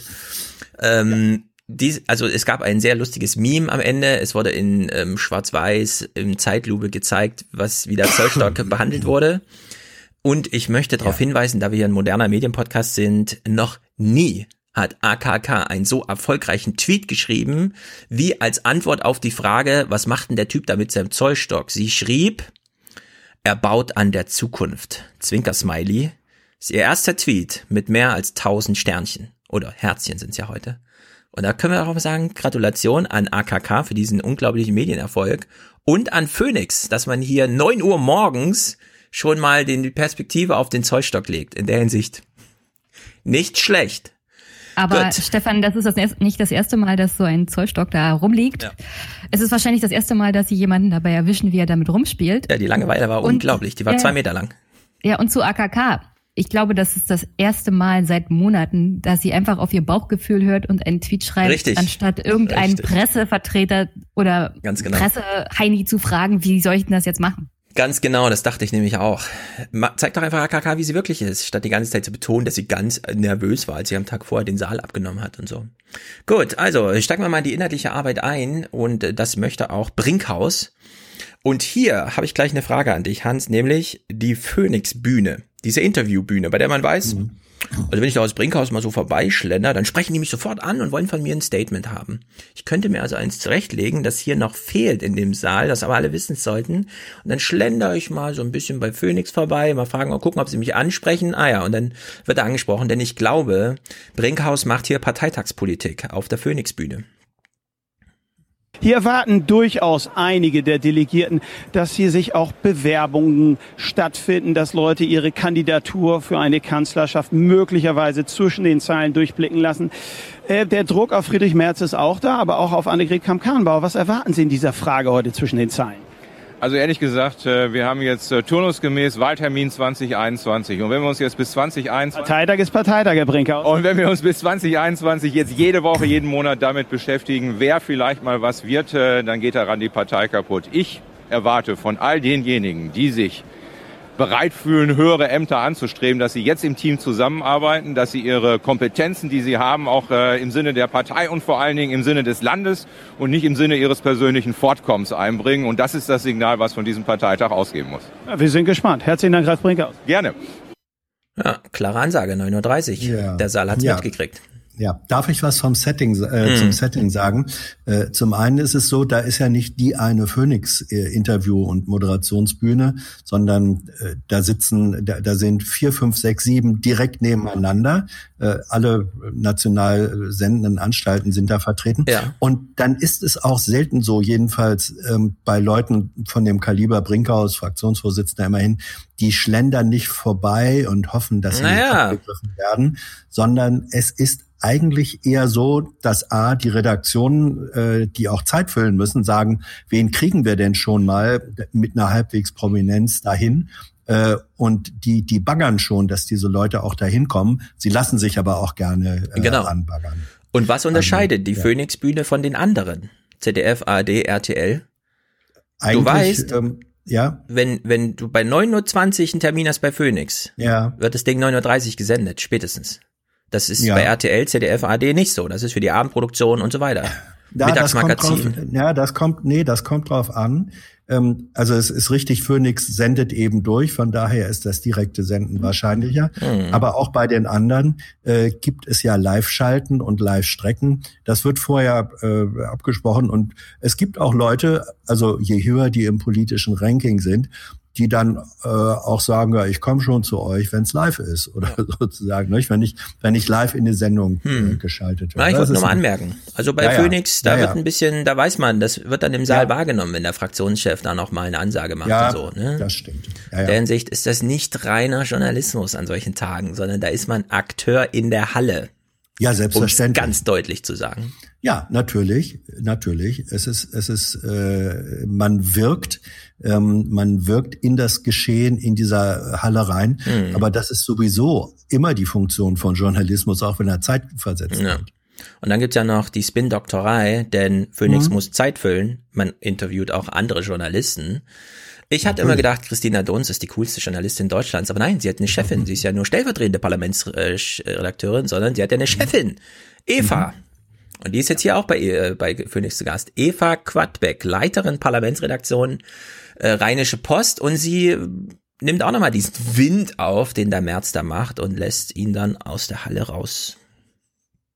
jemand anderes angreifen will, da muss man ein ganz klares Ziel, da muss man planen, da muss man eine Strategie haben. Und die ist bei ihm nicht sichtbar. Und äh, nach allem, was die Delegierten von dem Treffen erzählt haben, war er da einfach schwach.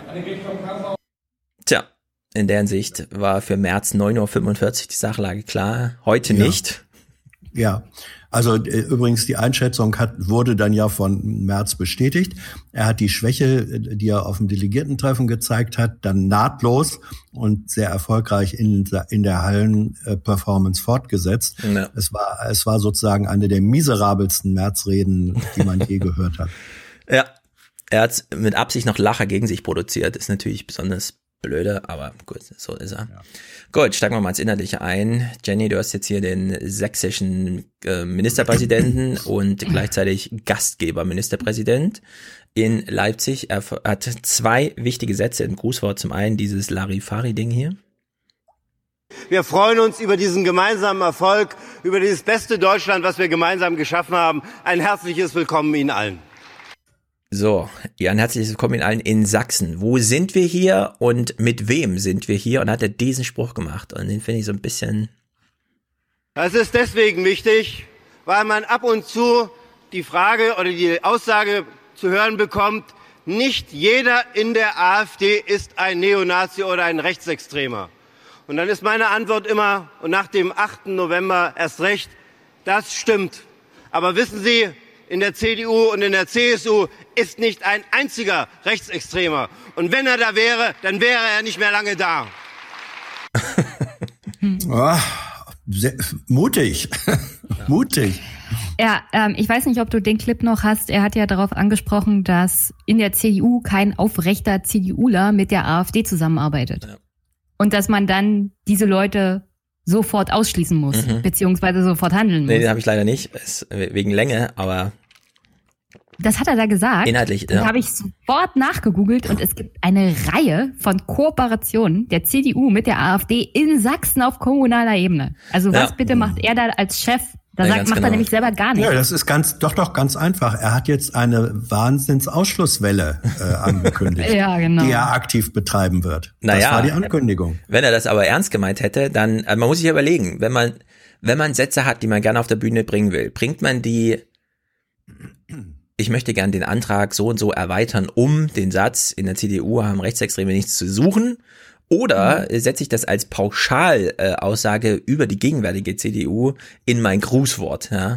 Und da hat er sich völlig falsch entschieden, würde ich sagen.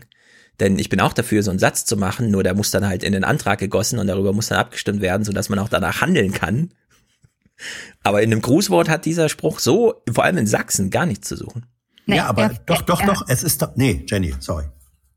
Na, er hat in dieser ganzen Rede die CDU ja auch als sehr bürgerliche Partei verkauft. Er hat auch Geschichtsklitterung betrieben, dass zum Beispiel die CDU und Helmut Kohl immer dafür waren, die Wiedervereinigung hinzubekommen. Mhm. Und ich finde, aus der ganzen Geschichte mit Helmut Kohl, der ja von den historischen Ereignissen eigentlich selber überrollt wurde und darauf überhaupt nicht vorbereitet war, die falschen Schlüsse gezogen. Ja.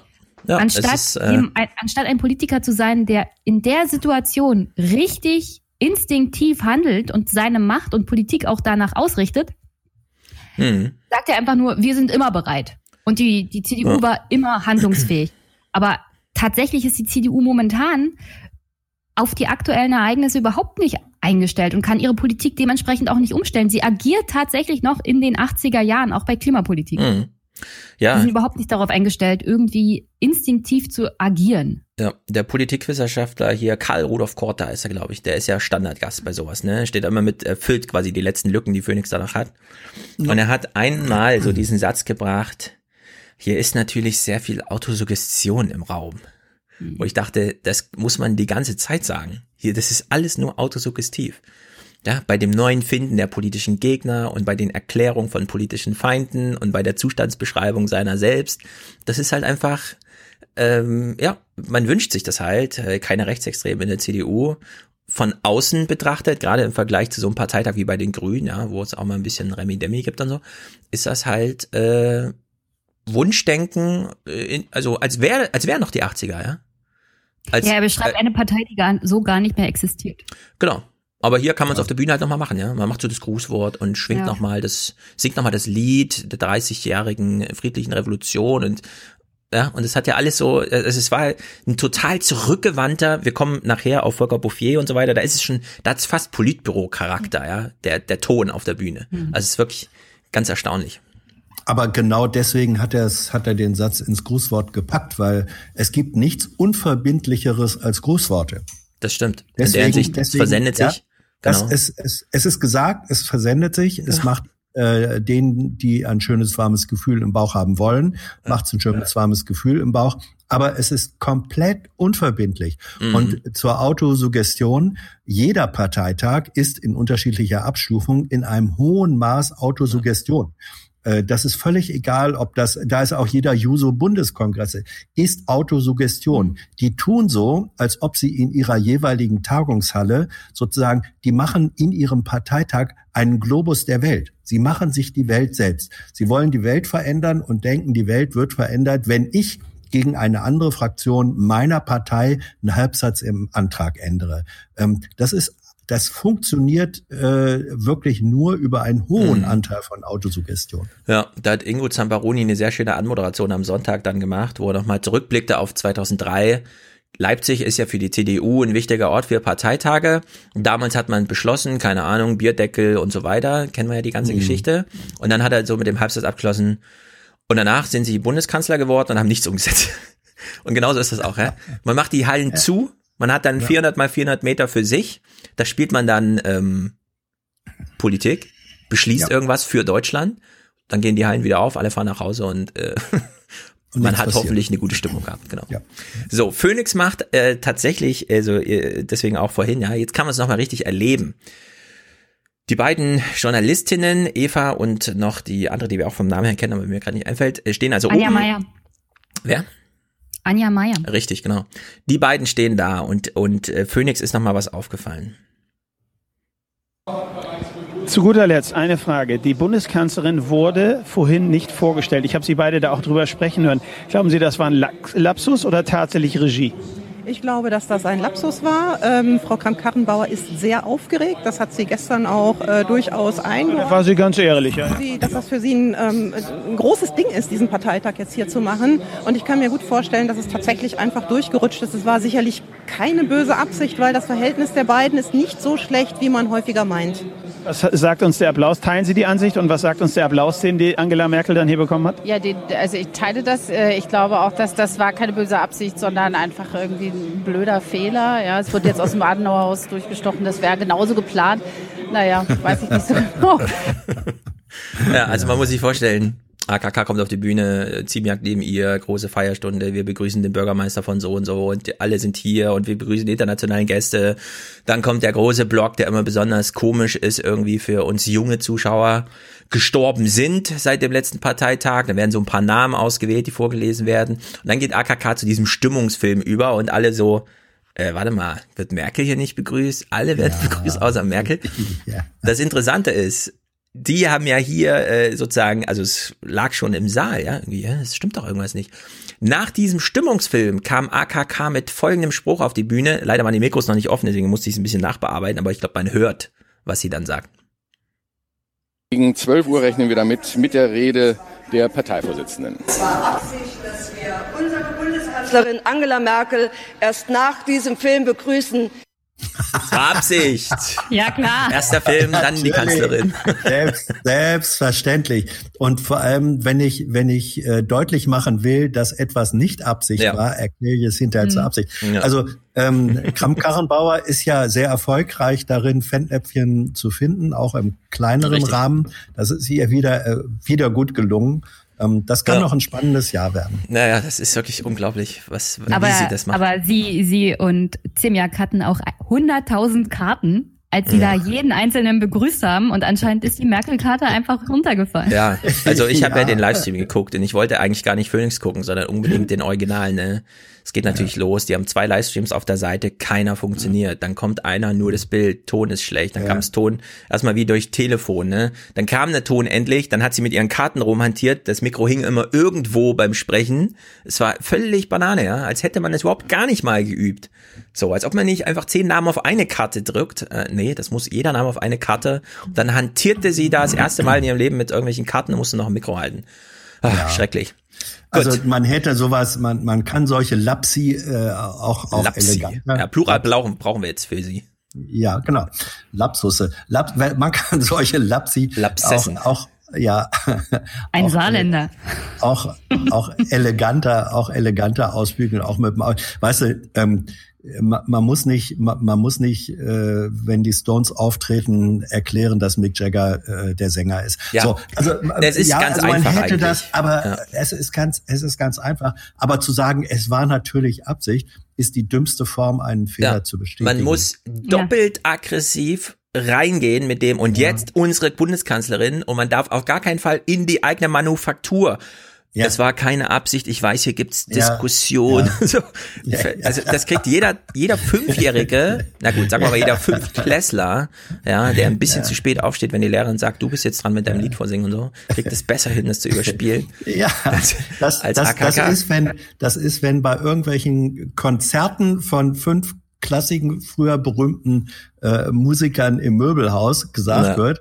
Und hier haben wir Bernie Schneckenschiss, äh, den weltberühmten Sänger von, ja, Ja, der berühmteste da- Sänger der Welt tritt bei uns im da, Kaufhaus da ist, auf. Ja. Da ist, je, ja, da ist jedes Wort, das etwas behaupten soll, die Widerlegung des Behauptens. Mhm.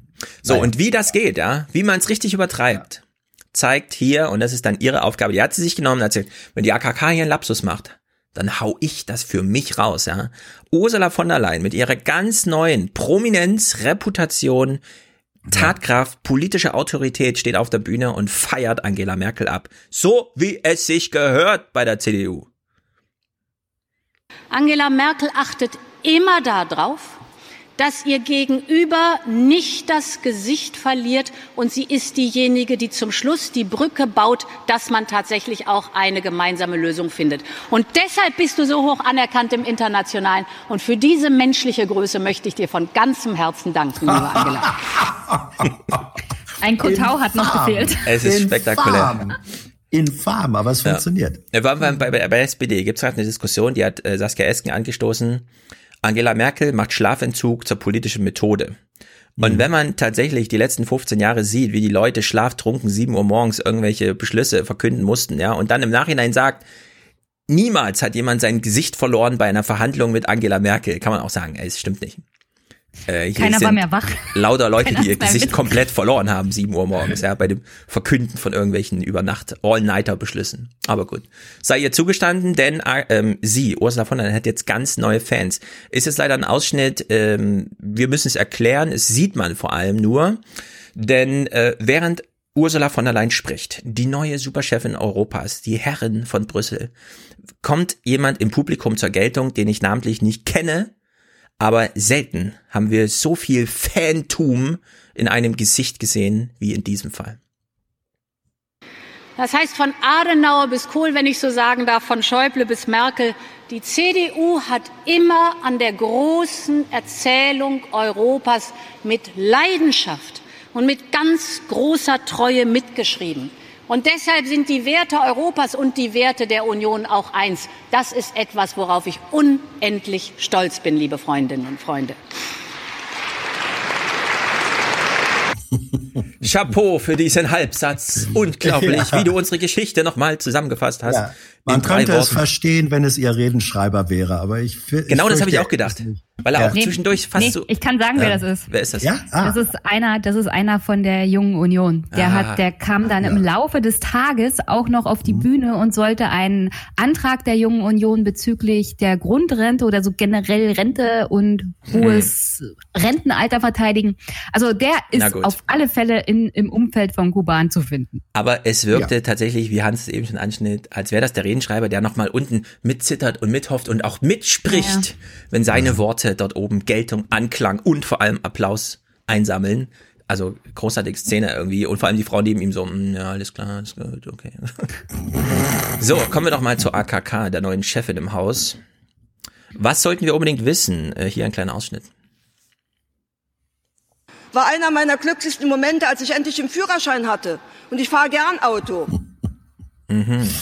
Das ist so ungefähr Ein symbolhaft für die Rede. Genau. Irgendwas zu Auto. Äh, AKK schreibt irgendwas zu Auto in die Rede. Okay. Ja. Beste Moment meines Lebens, als ich endlich fahren durfte.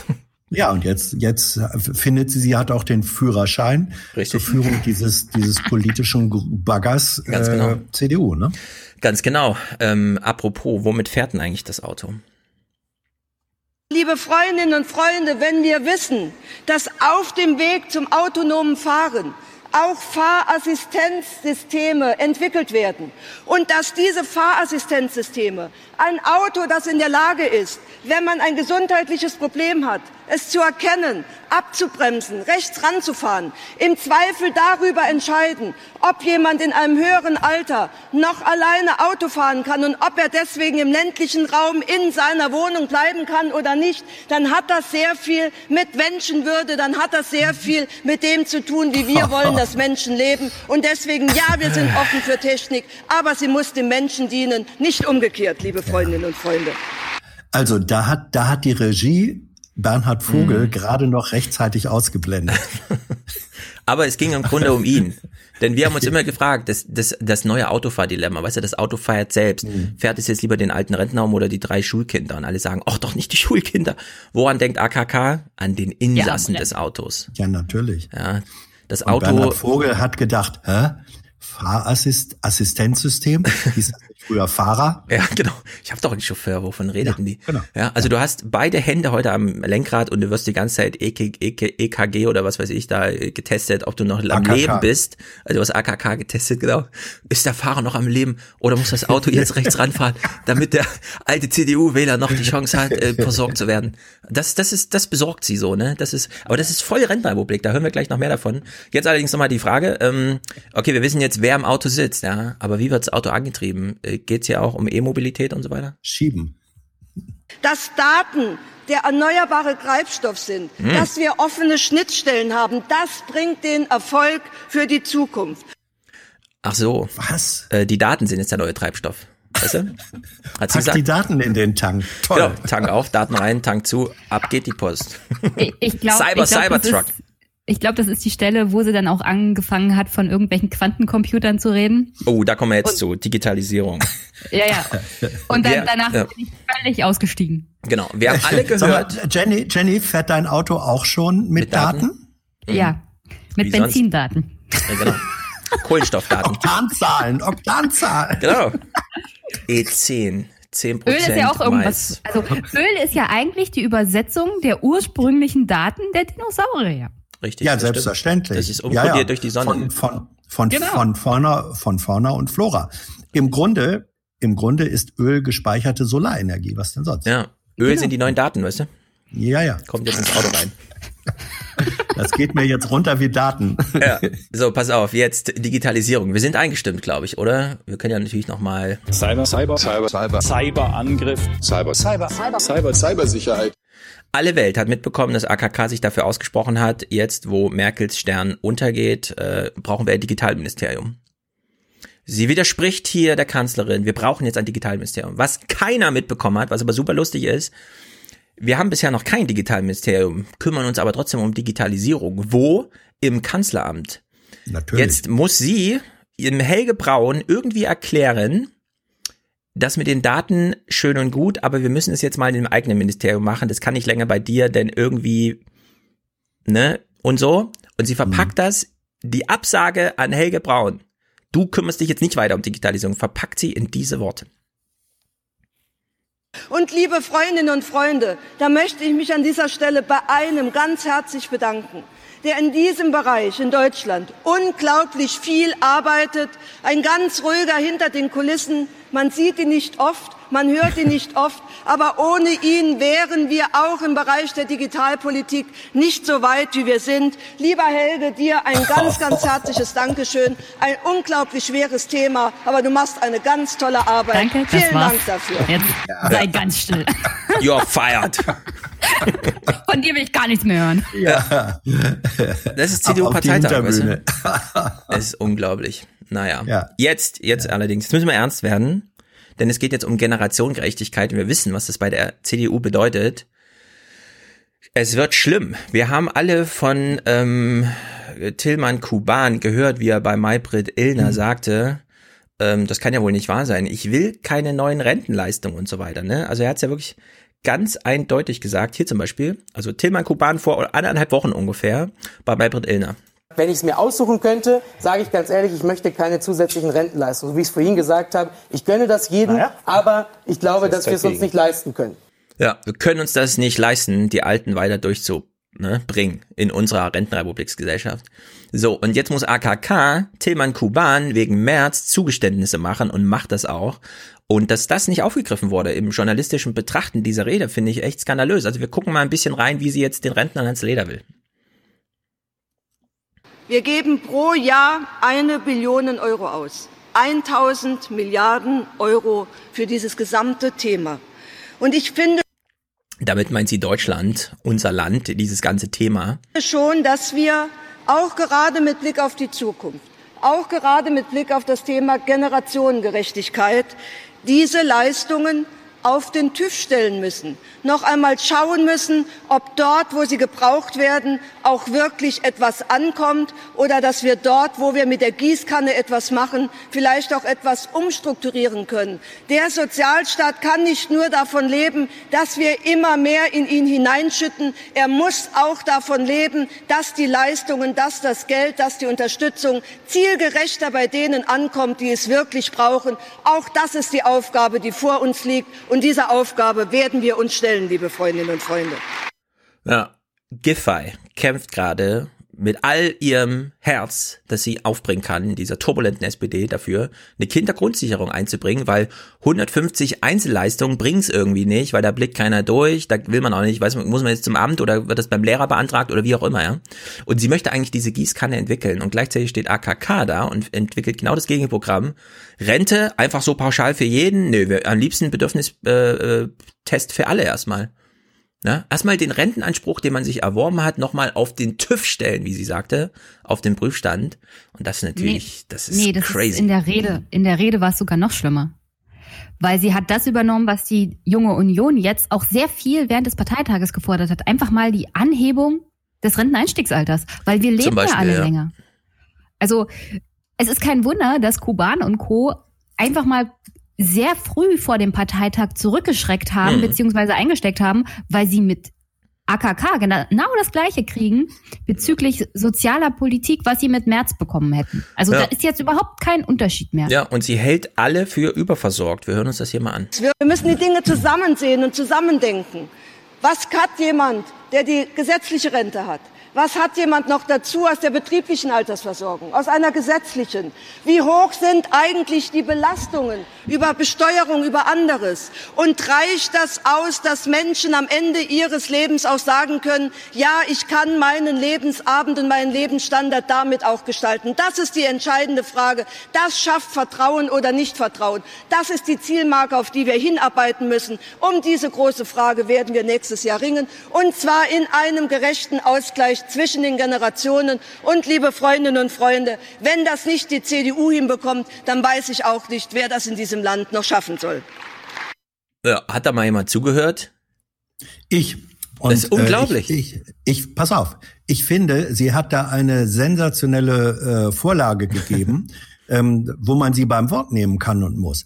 Weil sie nämlich gesagt hat, man muss in jedem einzelnen Fall, selbst bei denen oder auch bei denen, die sozusagen mehrfach äh, Alterseinkünfte haben, genau hingucken, reicht das aus. So, und dann wird man in vielen Fällen feststellen, nein, Das ist nicht es ja, reicht richtig. nicht, es reicht nicht aus. Und Genau. das bedeutet logisch, dass dann eben aus anderer Quelle, und das kann dann eben nur die staatliche Seite äh, über, über Haushalt, über Haushaltsmittel liefern, sagt, dann müssen wir das, wenn das schon unser Anspruch ist, Mhm. ja, dann müssen wir das zusätzlich liefern. Und das kriegst du nur hin, wenn du dann sagst, ja, diese Haushaltsmittel müssen wir irgendwo reinkriegen. Und dann bist du automatisch bei einer stärkeren Reichenbesteuerung und so weiter. Sie hat, ohne es zu wollen, Genau, das ist der wollen, Punkt. Denn was sie eigentlich eine- wollte. Ja, aber, aber das ist doch, Ja. das ist doch, da- das ist doch eine geniale Vorlage, wenn man sagt, ähm, deswegen, ich habe auch gar nichts äh, dagegen zu sagen, wir überprüfen Gießkannen, weil du mit dem Prinzip feststellen Mhm. kannst, wer wird oder wessen berechtigte Ansprüche werden hier nicht erfüllt. Und wenn ich das schon mache, habe ich die Pflicht, sie zu erfüllen. Ja. Sie hat im Sehr Grunde guter Punkt. Plattform gegen das geliefert, was Sie und Kuban und Merz damit eigentlich Genau. meinen. Sehr guter Punkt. Aber ich will nochmal festhalten, wie sie es eigentlich gemeint hat. Nämlich, Ja. wenn du es geschafft hast in einem Erwerbsleben, Eigenheim, keine Ahnung, dann kommt irgendwann das Amt und sagt, ah ja, wir wissen, dass sie eigentlich einen legitim, legitim selbst erarbeitenden Rentenanspruch haben, aber es würde doch für sie auch menschenwürdig reichen, wenn sie einfach ihre Wohnung vermieten und dafür ne, auf die Rente verzichten. Das, da will sie so hin. Bedürftigkeitsprüfung für alle. Es gibt gar Ja. keinen legitimen Anspruch mehr auf Rente. Wenn du im, später dann genug Vermögen hast irgendwo, ja, dann will sie es komplett da irgendwie, da will sie neue Linien einziehen. Das finde ich so krass irgendwie und das wurde überhaupt nirgendwo thematisiert. Ich, ich glaube nicht, dass sie überhaupt noch verstehen, wie groß die Problemlage ist. Ja, sie geht ja davon nicht. aus, Ja, dass. Menschen, die arbeiten, auch eine Betriebsrente haben. Ja. Erstmal gibt es sehr viele Arbeitnehmerinnen und Arbeitnehmer, die haben überhaupt keine Betriebsrente. Dann Ja. müssten sie sich das am Ende des Tages auch noch leisten, die be zu bezahlen. Und Betriebsrente wird versteuert. Ja. Wenn du sie bezahlst, da werden nochmal Krankenversicherung, also Sozialbeiträge Ja, genau, da werden auch noch abgezogen. Und wenn es Ja. ausgezahlt wird, wird es nochmal versteuert. Ja. ja, sie will über die Ab Abschöpfung durch neue äh, Steuern daran. Ja, und, aber, aber äh, Stefan, Stefan, nur das, um kurz das einzuschieben. Wenn wir um die Versteuerung von Rente reden, das, glaube ich, weiß keiner so richtig. Die Besteuerung von Rente steigt jetzt jedes Jahr an. Ja. Also es gab eine Zeit, da wurde Rente nicht allzu sehr besteuert oder glaube gar nicht. Und dann gab es eine Klage und seitdem wird das Stückchen für Stückchen angehoben. Mhm. Das heißt, die Belastung der Rentnerinnen und Rentner, wenn wir 2040 sind, wird ungefähr 60 Prozent der Rente, die man bekommt, wird dann versteuert. Ja, naja, was sie halt weiß, ist, dass äh, das Hauptproblem ist, bis 2029 gehen die Jahrgänge bis 1964, dann ist absoluter Peak, ja. 2029, in zehn Jahren gehen 1,4 Millionen Menschen von heute auf morgen, überschreiten jetzt 65. Lebensjahr. Sie weiß, dass da noch viele mit äh, Betriebsrenten und so weiter äh, in diese Altersgrenze erreichen, dass man also bei der gesetzlich, allgemein gesetzlichen Rente so ein bisschen ne, Spielraum hat und das aufrechnen kann mit dieser Betriebsrente.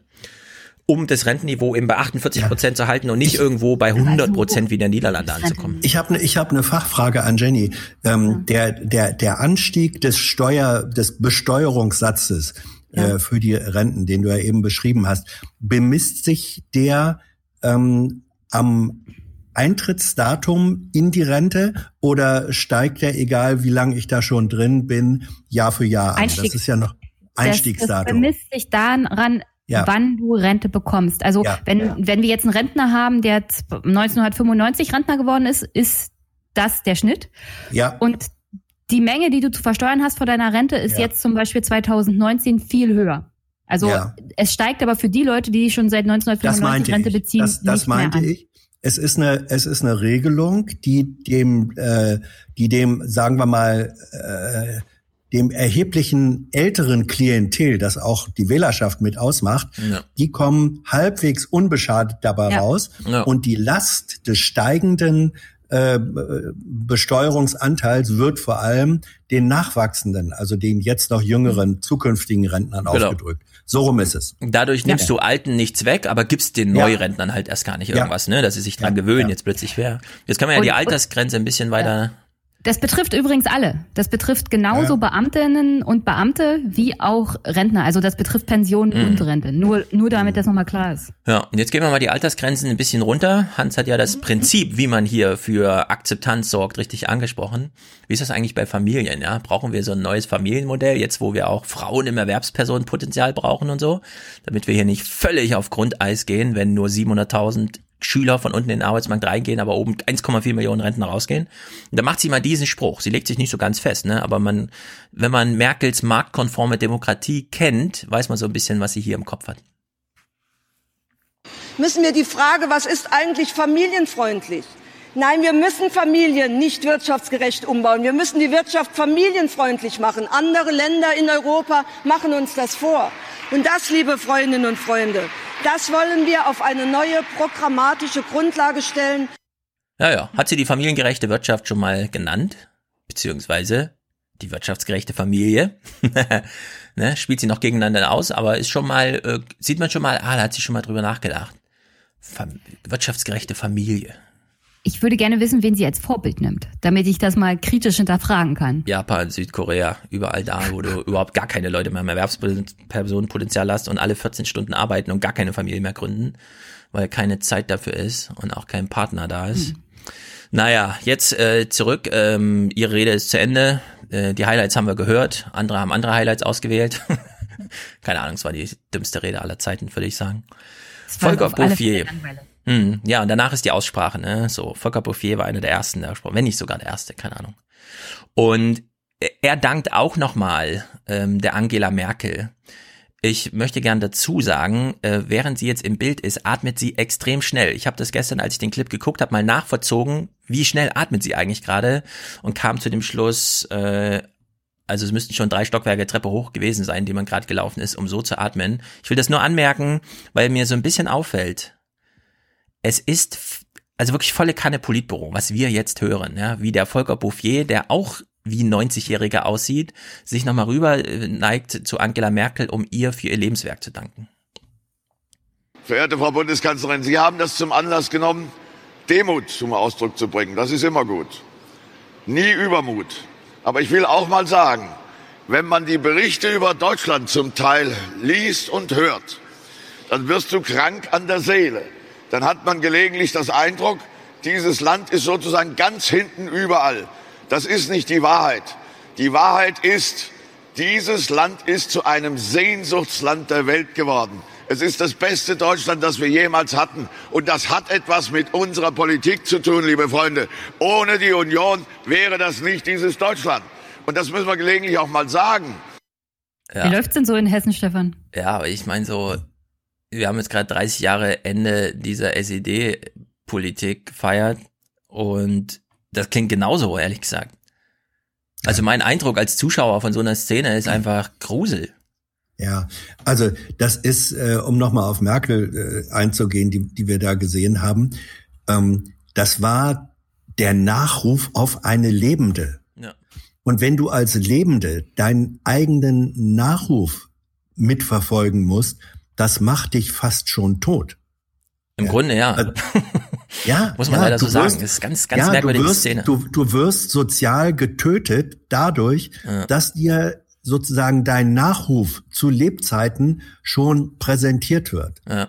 Das ja, es, es war einfach grotesk. nicht schön. Es war nicht schön zu Nein. sehen in dem. Moment. Nee. Ja, aber. Leute, ist wirklich schlimm. Aber gut, es, es, das ist halt Aussprache AKK, ja. AKK redet, danach kommt Volker Bouffier und macht einen Nachruf auf Angela Merkel und die sitzt da und guckt auch so ein bisschen körperlich angeschlagen. Ja, Puh, also Fast wie gut. eine Panikattacke. Ja, da muss man aus. echt so ein bisschen Ja, ja. tief durchatmen in dem Moment, ne? Gut. Es gibt junge Menschen, Jens Spahn zum Beispiel, kein schlechter Einstieg in seine Aussprachenrede. Liebe Freundinnen und Freunde, Zusammenhalt, Mut und Führung. Das ist unser Erfolgsrezept für die 20er Jahre. Und die 20er Jahre, das ist keine ferne Zukunft. Die 20er Jahre, die fangen in sechs Wochen an. Ja, er hat dann so ein bisschen ausgeholt, fand ich auch nicht schlecht, ehrlich gesagt. Man kann das wie Tillmann Kuban machen, einfach unter den Teppich kehren, um was es eigentlich geht und sagen, wir machen jetzt Generationenkrieg. Ja, Jens Spahn sagt wenigstens, erklärt nochmal das Problem, dann zumindest. An der Hinsicht fand ich das nicht allzu schlecht. Überraschend. Also was immer man Mhm. von Spahn inhaltlich hält, er ist der einzige tatsächliche Ärmelaufkrempler in diesem Kabinett seitens der CDU. Und das weiß er, ja. Und sein Selbstbewusstsein rührt daher, dass er das weiß, dass er weiß, unter allen, die sich da jetzt äh, drängeln um die nächste Kanzlerkandidatur, ähm, er ist derjenige, der als einziger noch warten kann. Und er ist der Einzige, der wirklich ein bisschen woke ist, muss man einfach Ja, mal so sagen, in diesem natürlich. ganzen Ja, Saal. Da sitzen ja, tausend ja, ein Leute und der Einzige, der so ein bisschen sagt, ich, es gibt echte Problemlagen, ich kümmere mich hier drum, auch als, ähm, also gerade als Pflege- und Krankenminister, Ja. man muss jetzt Pflege ein bisschen voranstellen bei der Thematisierung, ja, Mhm. da ist er eigentlich auf Zack, kann man nicht anders sagen. Aber, aber hier sieht man auch klar, ganz klar den Unterschied zwischen einem jungen Minister der Ja. CDU und Ja. einem Kuban, der einfach nur ein Ideologe und Chef einer Ja. Der Unterorganisation Platz ist noch und nur. Nur Ja. seine männlichen Mitglieder da befeuern muss. Genau. Jens Spahn muss sich mit den echten Problemen beschäftigen, weil wenn er einen Ja. schlechten Job macht, verliert er seine Position. Ja, und er Ja, muss vor allem die Probleme recht, beschreiben. Er kann nicht einfach im luftleeren Raum irgendwas vorschlagen, sondern er muss auf ein konkretes Problem, das er kennt, eine Antwort finden. Und das macht Ja, er das auch. ist, genau, das da hast du, das ist schon, Jenny, das finde ich ein gutes Bild. Also Kuban ist eigentlich der verantwortungsfreie und in gewisser Weise auch verantwortungslose ähm, Jungideologe. Ja, Carsten Linnemann hat auch noch mal, wir müssen ein bisschen hetzen leider, weil in elf Minuten haben wir ja ein Telefonat. Hm. Und äh, Carsten Linnemann hat auch noch mal die 20er Jahre aufgegriffen. Wir kommen jetzt in die 20er Jahre. Auch er, wie viele andere, wirkt es ein bisschen kränkelnd. Wenn wir schaffen, eine Vision als Union für die Zukunft dieses Landes zu entwickeln. Macron hat das geschafft mit seiner neuen Europa-Idee. Ja, Jenny verzieht schon die Ohr, äh, Augen ganz zurecht. Macron ist nicht der Einzige, den er nennt. Pass mal auf, wer, ihm- wer ihm noch Vorbild ist. Sebastian Kurz hat das geschafft und hat gezeigt, Ah ja. dass Volkspartei noch funktioniert. Und diesen Anspruch müssen wir auch erheben. Es war die Generation meiner Eltern und Großeltern, die nach dem Krieg zusammengestanden haben und das Wirtschaftswunder vollbracht haben. Und wir können das heute auch. Wir können auch eine Vision formulieren. Das müssen wir erarbeiten. Ob wir zu den lebenswertesten Ländern der Welt gehören wollen, zu den innovativsten. Schade, dass wir nicht mehr so viel Zeit haben. Aber ganz ehrlich, wen er hier nennt, sind Vorbilder wirtschaftlicher Natur, die ins Reich der Neoliberalität gehen. Dann nennt er seine Eltern- und Großelterngeneration, die vor allem durch soziale und staatliche Aktionen Mhm. dahin gekommen sind, wo sie hingekommen sind. Und das will er anderen Menschen einfach mal untersagen und wegnehmen. Ja, vor allem Sebastian Kurz ist kein Vorbild. Sebastian Kurz macht nun reine Rentnerrepubliks Medienshow. Ja, das hat mit äh, verantwortungsvoller Politik so erstmal gar nichts zu tun, sondern es ist reine Medienshow, völlig abgekoppelt vom eigentlichen politischen Tagesgeschäft. Das ist völlig Banane. Aber Carsten Lindemann wünscht sich, dass die CDU einen Plan entwickelt. Und wenn am Ende des Tages ein Deutschlandplan steht, ein Deutschlandplan für die 20er Jahre, dann ist mir nicht bange, dass wir die Zukunft gewinnen werden. Herzlichen Dank für die Aufmerksamkeit. Er wollte ja auch eine Stadt, an dem er einfach mal alles Ja. ohne Konsequenzen ausprobieren Wie kann. Und der, Bevölkerung. Ja. Ja, können wir hier mal in ohne Fahrer Auto fahren? Ja, ja. Das ist in einer Demokratie, das ist in Deutschland. Ihr seid jetzt die Stadt, an der wir rumexperimentieren. Mal ja, sehen, wie lange das die Bevölkerung ja. toll findet. Lindemann Ja, ist halt auch so ein Sprücheklopfer einfach. Die, die historischen Zwanziger äh, waren ja die goldenen. Richtig. Das, die Und Farbe was kam wird sich, danach? Ja. Und was ähm, war davor? Ja, leider wird sich das Ja, nicht reproduzieren. Und die Ja, 20er Jahre waren auch ja, ja. nur sechs Jahre lang golden. Ja, ja, eben, eben. Ähm, ich, ich fürchte, die Farbe Gold wird in diesen Plänen auch nicht aufscheinen. Ja, ihr kennt beide das äh, Okay Boomer Meme, das sich so langsam breit macht, völlig zu Recht. Ich habe nur einen Ausschnitt aus März Rede. Wir hören das mal und äh, denken uns dann, dafür wurde der Okay Boomer Hashtag erfunden. Freundinnen und Freunde, unterscheidet uns auch von den Grünen. Ja, es ist eine wunderbare Sache, dass sich da viele junge Menschen wieder für Politik engagieren. Und Greta Thunberg ist eine beeindruckende Person. Aber wenn sie sagt, dass wir ihr die Jugend geraubt hätten, dann muss man ihr sagen, nein, ihr habt in der Generation die beste Jugend gehabt, die es jemals überhaupt in diesem Teil der Welt, jemals überhaupt in diesem Teil der Welt gegeben hat. Okay, Merz. Genau. Okay, März. Hast du keinen Mumm in der Buchse, um hier dich mit AKK anzulegen? Also nimmst du dir Greta? Was ist denn das Die für, für ein 16-Jährige kann sich ja halt nicht wehren. Ja, wirklich. Also das fand ich total daneben. Der Saal rastete aus. Kein Wunder. Ah, schrecklich. Auch ein bisschen komisch. Ähm, die Frau, die vorhin schon durch die Reihen ging, ging jetzt nach Märzrede wieder durch die Reihen, denn natürlich hat uns Phoenix nicht die nächsten 28 Aussprachenteilnehmer gezeigt, sondern wollte nach März sofort ein Stimmungsbild einsammeln. Sie haben sich hier ein Stimmungsbild eingeholt von jemandem, den wir alle kennen, aber die Phoenix-Frau nicht und deswegen versteht sie einfach nicht, was sie da gerade macht. Wie ist denn diese Rede nun angekommen, die hier nach wie vor mit Applaus bedacht wird? Sie war auch ein bisschen länger, aber damit hat ja die Parteitagsführung auch gerechnet. Wir wollen mal fragen, äh, und das tut für uns Inges Wohlig äh, bei den Delegierten. Genau, ich bin jetzt im Landesverband Hessen. Nur eine ganz kurze Einschätzung. Die Rede von Herrn Merz, war es eine Bewerbungsrede? Wie hat es Ihnen gefallen? Ich glaube, er hat versucht, sich einzuordnen. Ist es ihm gelungen? Am Applaus merken Sie ja, dass äh, seine zurückhaltende Positionierung auch mit Wohlwollen zur Kenntnis genommen wurde. Danke. Die Märzrede ist ja nun, aber Sie möchten gar nichts zu sagen. Sie vielleicht? Kannte sie Tauber nicht mehr? Nein, Peter Tauber ist jetzt nur noch einer von 1001 Delegierten. Ja. Das ist ja abartig. Völlig lame, Phoenix. Was ist denn da passiert? Gab es bestimmt auch ein paar Aussprachen im Nachhinein in der Phoenix-Redaktion. Aber fand ich irgendwie witzig. Peter Tauber hat die Gelegenheit genutzt und gesagt, oh, hat sich halt eingeordnet. Ciao, März. Ja. Weitere Stimmungsbilder aus dem Saal. Es war wirklich ein, ein goldwerter Journalismus. Also hat er viel Positives hinterlassen? Er hat bei mir Positives hinterlassen. Wie fanden Sie die? Hat er sich loyal gegenüber der Parteivorsitzenden verhalten? Sie möchten gar nichts sagen. Sie vielleicht? Ja, er hat War eine- sich loyal gegenüber der Parteivorsitzenden verhalten. Er hat es ja sogar ausdrücklich gesagt, dass der Unterschied zwischen der Union und der SPD ist, dass wir loyal sind zu unserer Parteivorsitzenden. Ich fand es eine perfekte Ergänzung zu der Rede der Parteivorsitzenden und gemeinsam sind wir stark und gemeinsam machen wir vor allem die Mitte in Deutschland wieder stark. Performance-Kritik an die Frauen der CDU. Mhm. Ja. Sprecht doch mal ins Mikrofon, das ist mir schon öfters aufgefallen. Frauen, Ja, ja. gerade bei Parteien, reden einfach nicht mit der Presse. Und die Ja. Männer nutzen dann die Gelegenheit. Ja. Ich will ja nicht sagen. Ja. Finde ich auch nicht gut. Ich finde, wenn man da hinfährt als 1001 Delegierter, muss man mit der Presse sprechen. Wenn Phoenix da kommt und was wissen will, kann man einfach mal sagen, wie es Und ist. diese, diese Loyalitätserklärung war ein Lügenmärzchen. Ja, da nutzt halt jeder die Gelegenheit auch mal ein bisschen hintenrum intrigant eine Frage zu beantworten. Ne? In deren Sicht äh, nicht schlecht. Also war ein schöner Parteitag, was das angeht. Phoenix hat es ganz unterhaltsam gemacht. Tilman Kuban hat ein Geschichtsbuch Buch gefunden aus seiner achten Klasse und trägt nochmal die eine oder andere Note vor. Wir sind die Partei, die in der Geschichte Deutschlands immer geliefert hat. Wir sind bei Westbindung vorne gewesen, sozialer Marktwirtschaft, deutscher Einheit oder auch der Europäischen Union. Wir sind die Partei von Konrad Adenauer, von Ludwig Erhard, von Helmut Kohl und Angela Merkel. Wir sind die letzte große Volkspartei und der Taktgeber in diesem Land. Und wir sind diejenigen, wir sind die Anpacker und Macher vor Ort, weil wir uns alle tagtäglich für unsere Heimat einsetzen. Das tut keine andere Partei in diesem Land. Und darauf können wir ein bisschen stolz sein, liebe Freundinnen und Freunde. Kannte er die großen Namen der CDU nicht mehr? Dass er immer mal wieder auf den Zettel gucken muss? Ja, vor allem kennt er keine anderen Noten als das hohe D, was er da schreit die ganze Zeit. Kann er nicht mal ein bisschen variieren? Weiß er nicht, dass, dass man ihn über ein Mikrofon verstärkt, dass er nicht alle mit seiner Stimme erreichen muss? Es war Ich unglaublich, sein- ihm zuzuhören.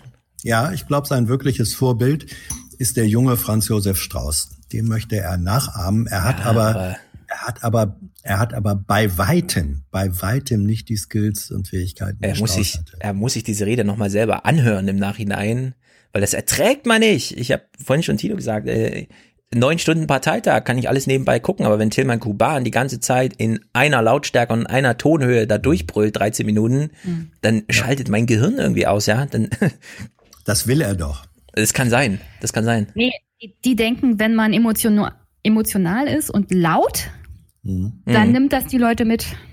Ja. Und das würde schon reichen. So, letzter Clip. Tilman Kuban will nochmal den Krieg gegen die Alten ausrufen. Und weil wir eben nicht wollen, dass für unsere Generation nur der Scherbenhaufen zusammenzukehren ist und weil wir eben nicht wollen, dass die CDU entkernt und ohne Profil darstellt, weil sie alles für die Macht geopfert hat. Und deswegen sind wir als junge Union auch manchmal laut. Und für einige manchmal vielleicht auch ein bisschen zu laut. Aber das gehört zur Jobbeschreibung dazu. Ja. Der Ausschnitt, wo er betont, dass er auch gerne mal ein Stück zu viel Kuchen isst, habe ich nicht reingenommen, denn das wäre ein zu einfacher Lacher gewesen. Ja. Ja, das war der CDU-Parteitag. Wir haben es punktlandungsmäßig gemacht, denn wir sind am Telefon verabredet. Jenny hat noch drei Clips geschickt. Die schicke ich dir gleich, Jenny. Dann kannst du die in deinem Podcast verarbeiten. Und äh, dreieinhalb Minuten Söder werde ich dir Mhm. auch noch da lassen. Dann, kann, dann bin ich sehr gespannt, wie du darauf eingehst, denn Söder hat quasi innerhalb von drei Minuten den politischen Gegner, den politischen Feind ausgerufen, gleichzeitig das Nominierungsverfahren vorgegeben und angezeigt. Sozusagen kleiner Spoiler. Also wenn ihr mir folgt und die Grünen sind der neue Gegner, wer hat eigentlich bisher die beste Politik gegen die Grünen gemacht? Lasst euch mal das durch den Kopf gehen und nächstes Jahr machen wir hier mal einen coolen Nominierungsparteitag. Ja, schade, dass wir es hier nicht mehr geschafft haben, aber dann greife ich es auf alle Ja, Fälle in das meinem mal auf. Das Podcast ist nochmal auf. nämlich, da ist Söder sehr transparent und sehr deutlich. hören. Im Einmischen-Podcast, genau. Kannst ja verlinken.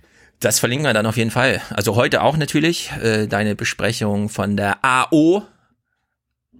Wie Hans weiß, ist die Abgabenordnung, genau. Das Vereinsleben in Deutschland steht ja unter Druck. Jetzt, wo Scholz noch ein bisschen Wahlkampf machen muss für sich. Alles, alles sprechendes Denken. ich Genau, war alles nicht so gut vorbereitet, wie ich am liebsten vorbereitet gewesen wäre. Ich habe es gern gehört und viel gelernt. Sehr gut. Aber grüßt Norbert Boyans von mir. Mit Machen dem habe ich im Januar ein Gespräch. Mm, Hoffentlich, wenn er Vorsitzender ist. Also. ja. Sehr gut. Und dann gehe ich mal wieder die Steuerpflichtigen. An die Arbeit, richtig. Wir schmeißen dich nicht raus, weil wir dich nicht hier wollen, sondern du musst zur Arbeit. So einfach ist es. Ja, ja, der, der Bürokratiedschungel muss auch bepflanzt werden, damit Ganz wir genau. wieder eine Schneide, Schneise durchschlagen können. Ganz genau, ganz genau. So ist es. Okay. Sehr gut. Bis dann. Bis Danke dann. für die Einladung. Tschüss, tschüss. Ciao. So, wir schalten jetzt, nachdem wir den CDU-Parteitag geguckt haben, zu Walter, ähm, Norbert Walter Borjans, den wir in Köln, glaube ich, erreichen. Und äh, Sie sind in Aufregung, würde ich sagen, weil Sie wollen Chef der SPD werden. Sagen Und wir die- mal so, ich bin in gespannter Erwartung. Und die Termine rücken näher. Die Termine, äh, an denen wir das äh, sicher wissen, wie es ausgeht, ja, Richtig. die Termine, mit dem, die uns im Moment ordentlich äh, in Atem halten, was ähm, Besucher angeht, Diskussion angeht, die rücken ja nicht näher, die sind ja schon in vollem Gang. Ich komme gerade aus äh, aus Stuttgart zurück vor ein paar Minuten und ähm, ja, also ist schon ist durchaus physisch anstrengend, aber enorm spannend und auch ähm, ermunternd. Ja, und wir hatten ja selten eine politische Wahl, bei der nicht vorher schon durch Demoskopie oder so irgendwie so Anzeichen da sind, sondern Sie wissen auch nichts, ne? Also die Nee, nee, nee, nee, wir haben keine, also ich, dieses Mal ist sogar, äh, bisher jedenfalls, mir nicht mal bekannt, wie hoch die Wahlbeteiligung ist, Hm. geschweige denn, äh, wohin die Tendenz geht. Gut. So, wir haben äh, CDU-Parteitag geguckt, äh, soeben in diesem Podcast und hat festgestellt, da hat man sich sehr lustig gemacht über die SPD und ihr Nominierungsverfahren für den SPD-Vorsitz. Mm, Jetzt haben sie 23 Termine oder sogar mehr gehabt im lokalen und ländlichen Raum und haben auch eben schon gesagt, das ist auch physisch anstrengend. Und wir haben alle auf einen Konflikt gewartet und der Konflikt ist aber erst die letzten Tage mit äh, Geiwitz und Scholz ausgebrochen. Warum hat das so lange gedauert? Ja, das ist natürlich ein Stück dem, äh, der, dem Verfahren geschuldet, wenn Sie äh, zwei, drei Viertelstunden, glaube ich, Zeit hatten für eine solche Veranstaltung und äh, zu den ersten Zeiten ja noch, äh, ich glaube, 18 oder 17 Personen auf der Bühne standen und sie sich das äh, Terminraster anguckten, dann wussten sie ja, dass sie insgesamt, glaube ich, sechs Minuten maximal äh, an Netto-Redezeit hatten. Der größere Teil davon die Vorstellung der eigenen Positionen. Es gab so gut wie keine direkte Erwiderung etwa auf die Frage äh, eines Anwesenden, die, die musste ja gerichtet, die wurde ja gerichtet an einen Einzelnen und ja. die war mit der einminütigen Beantwortung dann auch zu Ende. Also insofern, das war der einzige Punkt übrigens, bei dem ich mir äh, das ein bisschen anders gewünscht hätte. Äh, in einem ansonsten, äh, in einem Verfahren, äh, das ich voll und ganz unterstütze und von dem ich einfach glaube, es hat gezeigt, wie, wie debattierfreudig die Mitglieder dieser Partei sind. Mhm. Ähm, aber das war natürlich von daher nicht so angelegt, dass es da zu dem großen Konflikt kommt, sondern da ging es eher darum, dass jedes der Paare beziehungsweise der Einzelkandidat äh, Karl-Heinz Brunner äh, ihre Position mal darstellen konnten, dass man sie ein Stück kennenlernen konnte. Äh, und ich finde, diese Funktion hat es auch äh, erfüllt. Und Sie haben es selber schon gesagt, in dem Finale jetzt, wo es um zwei ähm, äh, übrig gebliebene sozusagen äh, Paare geht, da ist das schon deutlicher geworden. Mhm. Herr Walter Beuerns, ähm, eine Frage. Bei den, und Sie haben beschrieben, warum das so war, bei den summarischen Veranstaltungen, welches Thema, welches inhaltliche Thema hätten Sie eigentlich am liebsten noch tiefer äh, verhandelt? Das ist, ja, bleiben wir mal bei der Frage, wo haben Sie die Mängel des Verfahrens äh, am schmerzhaftesten inhaltlich wahrgenommen? Ähm, zwei Punkte. Von der inhaltlichen Frage hätte ich mir gewünscht, dass für das ganze Thema äh, der Friedens- und internationalen Politik ein Stück mehr Raum gewesen wäre. Das ist im Prinzip äh, eigentlich immer nur gestreift worden, wenn es von einzelnen äh, Mitgliedern äh, in der in, in Teilnehmern praktisch angesprochen worden ist, weil das Format das äh, im Prinzip ziemlich wenig, wenig hergegeben hat. Und der zweite Punkt war, dass eben durch diese Befragung doch immer eine sehr fachliche äh, Fragerunde daraus wurde. Am Ende sich ja aber jeder das Bild darüber machen sollte, wer ist denn am besten geeignet, die Partei zu führen. Also es ging ja nicht nur darum, wer kann hinterher mehr zur Pflegeversicherung äh, oder äh, von mir aus auch zum Spitzensteuersatz sagen, sondern die Frage war ja am Ende, welchen beiden traue ich zu, eine Partei, die ja ganz offenkundig äh, doch auch in einer Findungsphase äh, ist, wie weit das, was ihre Vergangenheit geprägt hat, äh, verantwortlich ist für den Absturz oder ob nur die schlechte Kommunikation und das geringe Selbstbewusstsein dazu geführt hat, dass sie abgestürzt ist.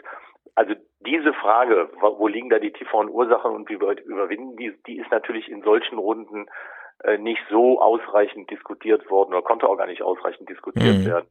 Aber wenn man Sie jetzt als Kandidat fragt, wie ähm, Hans eben ganz offen, ähm, Sie haben jetzt nicht das Steuerrecht oder das, die Steuerpolitik als Thema, das irgendwie fehlt in der D Diskussion, auch in Abgrenzung zum konservativen Lager, um das es ja am Ende geht.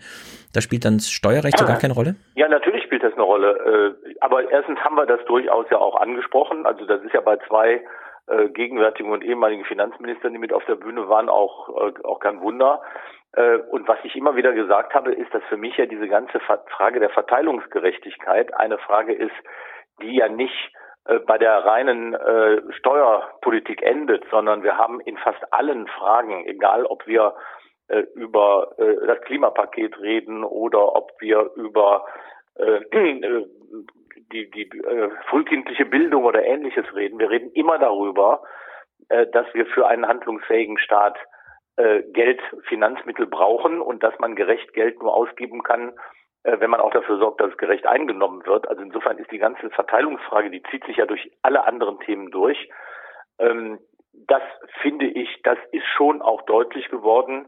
Aber nochmal, am Ende war die Frage ja auch, wer von denen, die da auf der Bühne standen, soll denn künftig die SPD führen? Mhm. Okay, ich würde Sie trotzdem gerne mal auf eine Steuerfrage ähm, zu äh, nageln. Ähm, und zwar haben wir hier im Podcast seit Jahren, also die Diskussion mit die schwarze Null, die führen wir hier natürlich auch, weil die findet einfach statt. So. Dann gibt's aber die Frage, mehr Verschuldung, in diese Richtung wird immer diskutiert, oder mehr Steuereinnahmen. So, und wir haben ein Erbschafts-, eine, ein, also es werden jedes Jahr laut äh, DIW 400 Milliarden nun vererbt für die nächsten zehn Jahre, weil die Babyboomer und so weiter geben so langsam äh, das Geld wandert durch die Generation. Und wir haben von den 400 Milliarden, die pro Jahr erbschaftsmäßig durch die Generation wandern, ein Erbschaftssteueraufkommen von ungefähr drei Milliarden, vier Milliarden, also so eins bis 1,5 Prozent wird da abgeschöpft wenn man sie jetzt frei fragt, welches Erbschaftssteueraufkommen wäre eigentlich vernünftig? Welche Zahl würden Sie denn da nennen? Also äh, auf jeden Fall müsste es eine, eine, in schon etwas fortgeschrittenem, äh, in fortgeschrittener Höhe zweistellige Prozentzahl sein und nicht an äh, 1,5 Prozent. Mhm. Ähm, also ich glaube, dass das ein, ein ganz wichtiger Punkt ist, dass wir dass die Gesellschaft sich immer weiter auseinanderzieht, wenn äh, Erbschaften in dieser Größenordnung, und es sind ja nicht eben äh, Erbschaften, äh, kleine Erbschaften, aus denen sich dieser Betrag zusammensetzt, diese 400 Milliarden, sondern es sind zum Teil ja äh, riesengroße Erbschaften, die sich auf einen ziemlich kleinen Teil äh, der Bevölkerung beziehen. Und äh, wir stellen ja fest, dass die Einkommensverteilung in und die, die Vermögensverteilung in Deutschland äh, in den letzten Jahren äh, immer ungleicher geworden ist und dass das am Ende auch ein Stück äh, soziales Konfliktpotenzial birgt. Äh, das ist überhaupt keine Frage. Äh, und dass wir auf jeden Fall die Einnahmensituation des Staates auch durch eine klarere Erzielung von Steuern zustande bringen müssen, ist überhaupt keine Frage. Und zwar nicht bloß, nicht bloß bei der Erbschaftssteuer, sondern vor allem äh, auch in dem riesigen Bereich, äh, in dem wir äh, erleben, dass Steuern umgangen werden, in dem es trickreiche Gestaltungen gibt. Die Europäische Kommission rechnet mit fast einer Billion im Jahr europaweit, die durch diese Konstruktionen äh, den öffentlichen Haushalten entgehen. Wenn man das auf Deutschland runterrechnet, dann kommt man auf einen Betrag, der ist noch noch konservativ gerechnet bei 150, 160 Milliarden Euro jedes Jahr liegt. Da kann man schon sehen, dass eine Menge mehr auch ohne die Aufnahme von Krediten zu machen wäre, äh, wenn alle so an der Finanzierung des Staates beteiligt würde, äh, wie es gerecht ist und wie es diesem Grundsatz entsprechen würde, mhm. dass starke Schultern mehr tragen müssen als schwache. Ja, also wenn Sie bei Erbschaftssteuer 10 Prozent, ist ja die kleinste zweistellige Zahl, dann wäre das eventuell, ja. wären das schon 35, 40 Milliarden Erbschaftssteueraufkommen ja, pro Jahr. Genau. Die, okay. Herr Walter Borjans, ich äh, möchte noch einen Aspekt ansprechen zu Ihrer Qualifikation und Performance. Ähm, wir kennen Sie als Finanzminister in Nordrhein-Westfalen. Ähm, ich glaube 2010 bis 2017 waren Sie das, ähm, im Kabinett von Handelore Kraft. Zuvor waren Sie allerdings auch mal von Johannes Rau als Regierungssprecher äh, berufen worden. Das haben wenige auf dem Schirm. Was von der Regierungssprechererfahrung hat Ihnen eigentlich äh, bei der Kandidatur ähm, jetzt genutzt gegenüber der äh, gegenüber der Konkurrenz? Denn immerhin äh, Sie sind die äh, Sie sind die Gegner oder die Konkurrenz zu Scholz.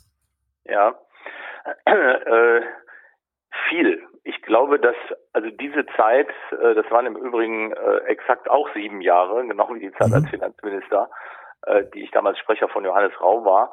Aus der Zeit habe ich zwei Dinge mitgenommen, und zwar inhaltlicher Natur, äh, dass ich erlebt habe, wie ein äh, Ministerpräsident äh, es geschafft hat, Menschen unterschiedlichster sozialer Gruppierungen äh, anzusprechen und zusammenzuführen. Das ist ja hinterher ein bisschen belächelt worden, als diejenigen stark wurden, die gesagt haben, der Staat muss geführt werden wie ein Konzern, der muss rigide rationalisiert werden und all diese Punkte. Da sind viele von den Dingen verloren gegangen, die ich aus, dem, aus der unmittelbaren Begleitung von Johannes Rau erlebt habe, nämlich äh, dieser manchmal vielleicht sogar ein bisschen belächelte Spruch versöhnen statt spalten. Also zusammenzukriegen die Leute, die die Menschen, die unmittelbar angewiesen sind auf einen Sozialstaat, äh, weil sie sonst gar nicht äh, überleben könnten und die vielen, die das vielleicht gar nicht unbedingt direkt sind, die aber wissen, wenn ich in diesem Staat äh, oben und unten so weit auseinanderfallen lasse, dann ist am Ende auch meine mein Lebensstil gefährdet und dann kann ich in so einem Land auch nicht gut leben. Ähm, und das, das hat sich ja gezeigt in, in einer Offenheit der SPD eben nicht bloß für sozusagen die, die Kernklientel der Benachteiligten, sondern eben auch in der Offenheit für Kunst und Kultur, für kirchliche Gruppierungen, äh, die sich im sozialen oder Friedensbereich betätigen, für Umweltgruppen, für, für, für Wissenschaft und Forschung. Also das fand ich zum Teil, das so zu erleben, äh, das hat mir eine Menge mitgegeben. Und der zweite Teil, der ist ganz technischer Natur. Ich habe einfach gelernt, viel mit Menschen zusammenzuarbeiten äh, und mich äh, zusammenzusetzen, die in den Medien arbeiten. Äh, und wenn man das heute sieht, wie wir medial begleitet worden sind, dann glaube ich schon, dass da ein bisschen durchschimmert, äh, dass wir da keine äh, keine Frontenstellung hatten, die Politik einerseits und die Medien andererseits, sondern dass da viel an Gesprächen gelaufen ist und wenn da hinterher ein kritischer Bericht draus wird, dann ist er genauso richtig und willkommen, wie wenn eben einer daraus wird, der uns vielleicht ein bisschen mal von der anderen Seite beleuchtet. Ja, Sie haben ja gerade auch, also gerade jetzt in diesem Wahlkampf, äh, eine mediale Begleitung durch Jan Böhmermann der auf ja. YouTube so eine Rede nach der anderen hochlädt, wo man sich immer fragt, wer hat sie ihm geschrieben und warum dieses Thema? Thema Frauen, Thema Gewerkschaften und so weiter. Auch mal dieser Dreh, warum wir die SPD nicht mehr brauchen. Wie, wie schauen Sie denn solche YouTube-Videos? Äh, indem ich Ihnen erstmal mit höchstem Respekt sage, das sind keine billigen Witze, sondern das sind Leute, die ganz offenkundig äh, auch ihre Enttäuschung äh, über die SPD äh, wirklich belegen mit Erfahrungen, die sie gemacht haben, mit Erwartungen, die sie an die Partei hatten. Ich habe das immer gesagt, nicht bloß bezogen auf Jan, Jan Böhmermann, sondern auf manche Satiresendungen, die sich ja wirklich in den letzten Jahren durch ein absolutes SPD-Bashing auszeichnet, merkt man ja, dass da Leute hinterstecken, die nicht einfach nur auf den, auf den billigen Effekt aus sind, sondern die offenbar eine tiefsitzende Enttäuschung darüber haben, dass die SPD bestimmten Ansprüchen, die sie eigentlich an sich selber haben muss, nicht gerecht geworden ist. Äh, und die Reden von Jan Böhmermann, die gehen ja im Prinzip in die gleiche Richtung. Hm. Gut, ähm, zum Abschluss würde ich gern mal ähm, simulieren, dass Sie jetzt tatsächlich mit Saskia Esken dann die SPD führen und ein Bundestagswahlkampf ansteht. Können wir uns in Deutschland, und ich äh, gebe da meine Meinung ganz klar zu erkennen, können wir uns in Deutschland mal wieder auf den richtigen Lagerwahlkampf freuen? die linke Seite des parlamentarischen Spektrums gegen die rechte konservative Seite, gut, die Rechten, ganz rechten mal ein bisschen ausgeklammert, aber gegen die konservative Seite. Markus Söder hat es ja klar benannt. Der neue Gegner sind die Grünen, der Feind ist die AfD. Mit Wahlkampf kann man mit mir machen. Und wie sehen Sie das denn? 2021 äh, steht eine Hoffnung dass die SPD mal wieder in so einen richtig schönen rot-grünen, rot-rot-grünen Lagerwahlkampf eintritt und Deutschland sich wirklich mal entscheiden kann zwischen Hü oder Hott? Ich werde alles dazu beitragen, dass es dazu kommt. Es ist ganz klar, dass der Kuschelkurs in der sogenannten Mitte, von der keiner weiß, wo die überhaupt liegt, äh, weil wenn man mal genau hinhört, dann werden ja mindestens 80 Prozent äh, der Bevölkerung als Mitte begriffen. Äh, und dann reden wir also von Menschen, die, ich sage jetzt mal wirtschaftlich gesehen, zwischen 15.000 Euro im Jahr haben und solchen, äh, die 150.000 im Jahr haben. Also wenn das alles sozusagen äh, Mitte ist und ähm, man sich darauf verständigt, dass jeder in dieser Mitte alles äh, alles bedienen will, dann bleibt ja nicht aus, dass irgendwann auch Ränder oder eben äh, äh, krasse Kontrastellungen in der Politik dann an einer anderen Stelle sichtbar werden. Also ich finde, es ist höchste Zeit, äh, dass beide Volksparteien, das gilt für die CDU genauso wie für die SPD, äh, wissen, dass sie nicht im im Dasein als siamesische Zwillinge äh, diese Gesellschaft voranbringen können, sondern wirklich in einem Spannungsfeld. Und das bedeutet, dass die SPD natürlich in der Lage sein muss, klarer zu sagen, wo liegen auf der einen Seite noch Knackpunkte mit Grünen und Linken, äh, aber auf der anderen Seite auch äh, nicht immer zu glauben, ich kriege die besten Zustimmungsergebnisse, wenn ich genau mit diesen möglichen Partnern mich am härtesten auseinandersetze äh, und, und dann praktisch zum schmilzenden Juniorpartner einer großen Koalition werde. Ja, Herr Walter-Beuern, ähm, eine Frage noch. Als klar war, äh, dass Sie und Esken gegen Scholz-Geiwitz äh, antreten, hat ähm, eine sehr große Aktivität derer, die man Partei-Establishment nehmen kann, eingesetzt, vor und hinter den Kulissen, ähm, auch in die Parteibasis hinein, wurde mobilisiert und gesagt, wählt bloß nicht die wählt bloß nicht die. Ähm, selbst wenn ich kein Scholz-Freund bin, in diesem Fall dann doch lieber Scholz. Und die, die das vertreten und verbreiten, sind ziemlich sicher, dass sie damit eine Mehrheit der Parteibasis erreichen. Was steckt dahinter? Was sehen Sie als äh, Motor einer solchen eindeutigen Kampagne ähm, des Partei-Establishments? Also erstmal finde ich, hat jeder das Recht, äh, Stellung zu beziehen. Wir haben uns sehr darüber gefreut, dass zum Beispiel die Jusos, aber auch das Oberbürgermeister, äh, vor allem aus Nordrhein-Westfalen, großer Städte, gesagt haben, äh, den kennen wir und äh, Saskia Essen kennen wir und äh, wir wollen, dass die diese Partei in der Zukunft führen. Also warum sollen das andere, die sich für Olaf Scholz und Clara Gawitz aussprechen, nicht so dürfen? In diesem konkreten Fall habe ich nur eine Sorge. Sie haben es ja schon angesprochen, dass da Menschen sich auf einmal miteinander äh, zusammentun und versammeln, bei denen man ja in der Vergangenheit nicht den Eindruck haben könnte, äh, konnte, dass die äh, wirklich an einem Strang gezogen haben. Also zumindest ja, von der, warum von der machen die das her. jetzt? Warum Äh, machen die das, das jetzt? Das, das ist eigentlich der eigentliche Punkt meiner Sorge, weil der ja ein Stück zum Ausdruck bringt, dass man eine, dass man Angst davor hat, dass die Basis, die man ja gerufen hat, äh, jetzt zu entscheiden, sich doch nicht so entscheidet, wie man es gemacht hätte, wenn man die Basis gar nicht gefragt hätte. Äh, Und das ist natürlich ein Signal, dass Basis im Prinzip nur dann gefragt ist, wenn sie bestätigt, was man sowieso machen würde. Und wenn die Sorge besteht, die könnten zu einem anderen Ergebnis kommen, dann muss man sie aber ganz schnell zusammenfinden. Und äh, das ist schon eine Verhärtung, die ist schwierig, die gibt ein fatales Signal an die Mitglieder äh, in den Ortsvereinen.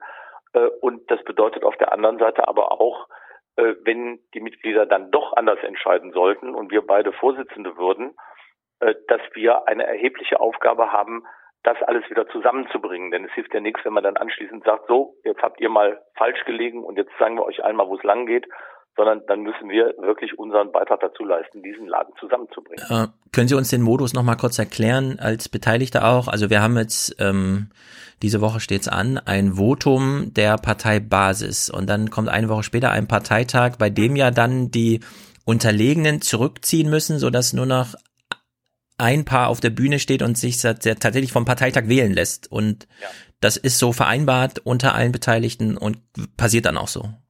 Aber wenn es Also 50-50 ausgeht, kann das nicht dann doch sein, dass Sie sagen, dann soll hier der Parteitag auch entscheiden?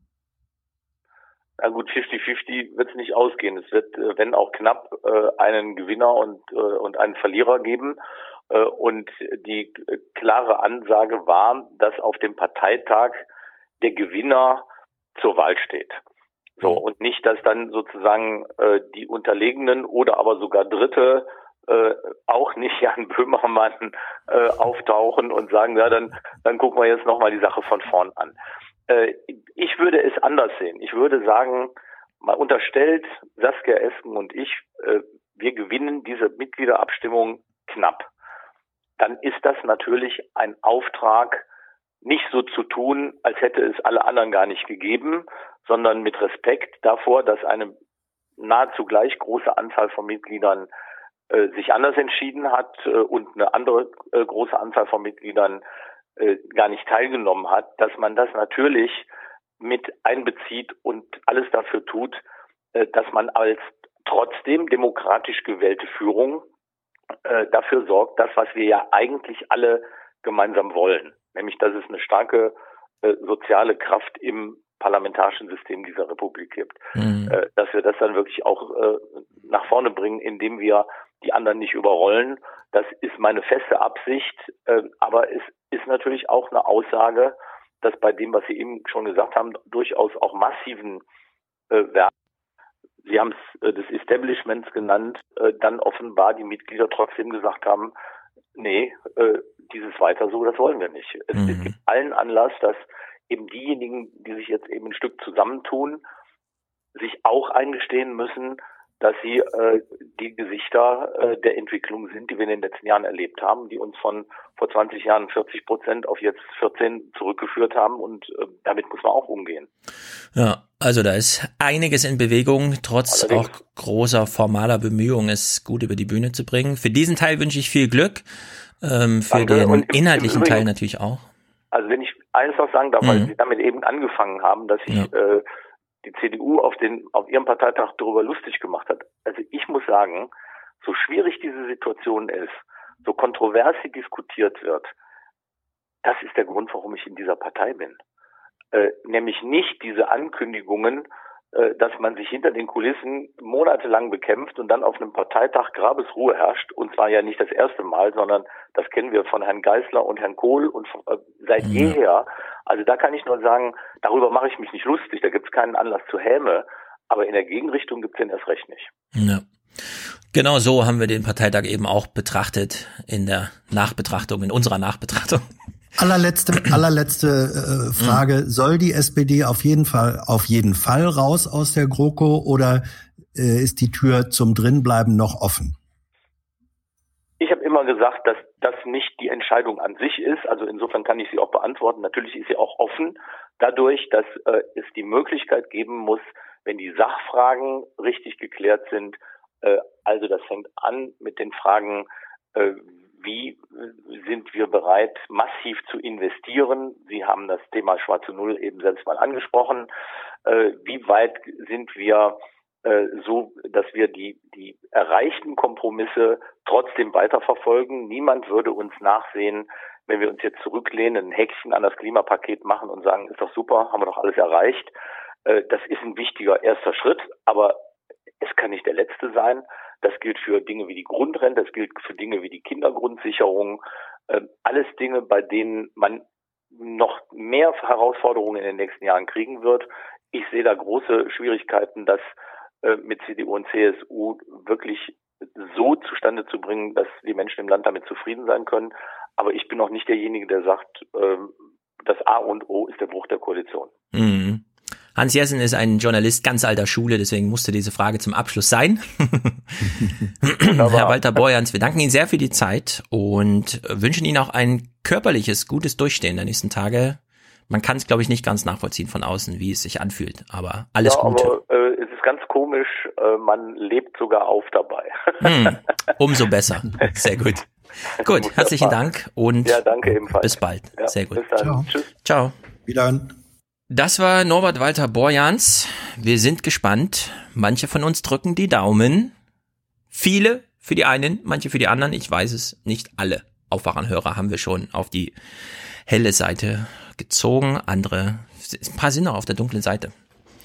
Ich habe auf Twitter mein Bestes getan, Leute von Olaf Scholz abzubringen, aber die letzten Unverbesserlichen gibt es auch noch in unserer Generation. In Hans seiner erst recht.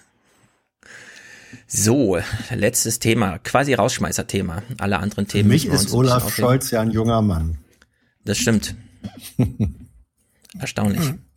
Ja. Es ist, ich muss wirklich immer wieder drüber nachdenken, wie krass es eigentlich ist, wie alt man heute, so, also, nichts gegen dich und dein Alter, Hans. Vielen Dank. Du bist so Vielen alt, Dank. wie du bist, 35. Ja, Aber ja. ich find's immer erstaunlich. Das ist mir zuerst bewusst geworden bei der biografischen Thematisierung von Oscar Lafontaine. Du siehst einen Typ auf der Bühne, der einfach mal so einen ganzen Saal rockt. Und mit rocken meine ich so dieses ganz althergebrachte, den Saal fesseln, übernehmen, den Leuten den Puls hochtreiben und so weiter. Und dann äh, heißt es so, vor 35 Jahren war er Ministerpräsident irgendwo. Weißt du? Und dann habe ich irgendwie gedacht, hm, das ist, wenn die Rolling Stones vor 30 Jahren ihre Abschiedstournee gegeben haben, ja, wo sind denn die Maßstäbe hin irgendwie? Es ist, es ist, manchmal ist es übermenschlich. Ja, und noch ein bisschen länger, eins der ersten Interviews, das ich äh, im Hörfunk gemacht habe beim äh, NDR in Hannover, war mit dem damaligen jungen Oberbürgermeister von Saarbrücken. Ähm, der hieß genauso. Mhm. Und Siehst du, der war und, davor sogar noch Bürgermeister. Ja, ja, ja, also äh. Oberbürger, Oberbürger. Oberbürger, Ne? So, und, und der, der forderte damals, und das war revolutionär für diese frühen 80er Jahre, eine Maschinensteuer. Mhm. Ja, er hat, er hat nämlich gesehen, äh, dass, er- dass ein Oberbürgermeister das, das äh, erkennt und sagt, ja. Ja. wir haben hier eine, wir haben hier eine Produktivitätssteigerung und äh, die zum Teil Einsatz menschlicher Arbeitskraft ähm, äh, äh, überflüssig macht, äh, die, da wo wir nicht mehr menschliche Ergebnisse oder Erträge menschlicher Arbeitskraft besteuern können und ich wollen, müssen wir Maschinen besteuern. Das war also Ja. sozusagen ein strukturell ganz äh, wichtiger, den hat außer ihm damals in der SPD überhaupt niemand gehabt. Ja. Stell dir mal vor, Esken Walter Borjans, digitale Kompetenz, Steuerrechtskompetenz, ziehen ins Willy Brandt Haus ein, machen eine Versammlung im Foyer, sagen, ciao Leute, wir haben für euch alle Nachwuchskräfte. Ja, die alte Garde fliegt raus, neue kommt rein und dann ist der erste Auftrag ein modernes Steuerkonzept, das so mutig ist und es geht dann auch über Jahrhunderte ein. Man muss sich dann irgendeinen Ort in Deutschland suchen. Man kann ja zum Beispiel Saarbrücken nehmen, das Saarbrücker Programm zum Beispiel. Ne? Mhm.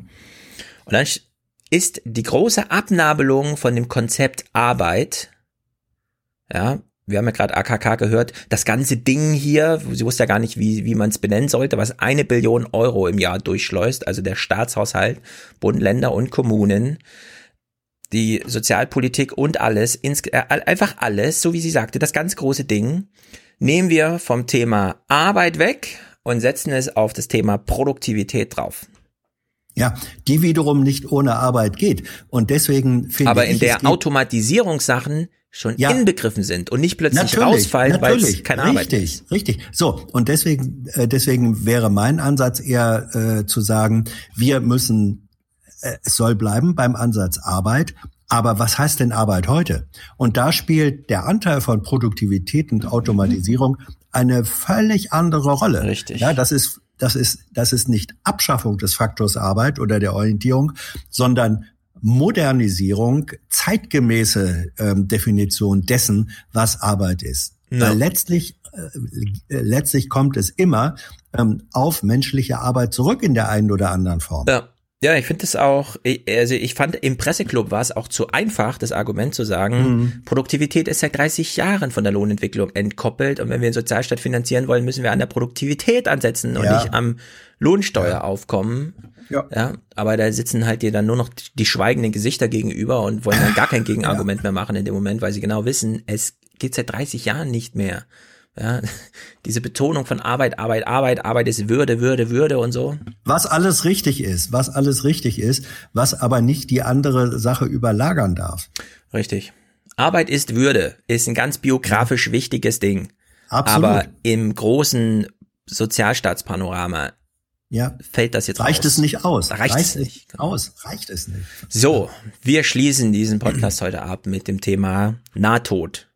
Wie Tilo immer sagt. Wir sagen Nahtod. Das ist, Tyler, Tyler sagt das lieber. Tyler, ja. Das ist so, äh, ja. Sie ist noch da und äh, sie wurde lustig behandelt, denn nachdem AKK einen Vorschlag gemacht hatte, wie man ja mal das eine oder andere Sicherheitskonzept entwickeln könnte, hat Heiko Maas jetzt ein anderes und ehrlich gesagt, es ist noch dümmer. Ich konnte es gar nicht glauben, ehrlich gesagt.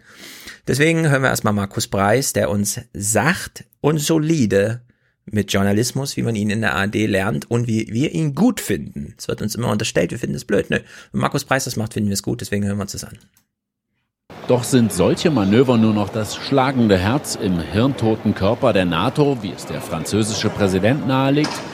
Ja, wir steigen einfach mitten in die Berichterstattung ein bei dem Schlagwort Hirntod, weil wir dann wissen, ah, die Daily Soap, Macron hat was gesagt, wird hier weiter gestrickt. Macrons Worte haben das Bündnis erschüttert.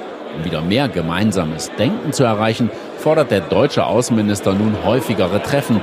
Eine politische Linie ist das Ziel, ein Arbeitskreis soll Vorschläge machen.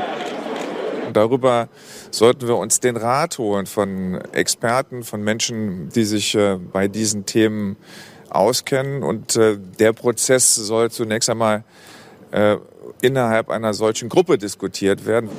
Menschen, die sich damit auskennen, er sagt vielleicht auch etwas über die NATO, dass in diesem Raum nicht ohnehin regelmäßig über solche Fragen gesprochen wird. Und dennoch politischer zu werden, verstärkt über Ziele und Strategien zu diskutieren, statt wieder und wieder über das Verteidigungsbudget, das könnte helfen, das zerstrittene Bündnis zu ein. Ja, also, der Frank, der Franzose sagt, die NATO ist ja irgendwie hirntot und die Deutschen widersprechen und sagen, nein, aber wäre schon gut, wenn wir mal wieder irgendwo einen Ort etablieren, in dem auch nachgedacht wird. Ja.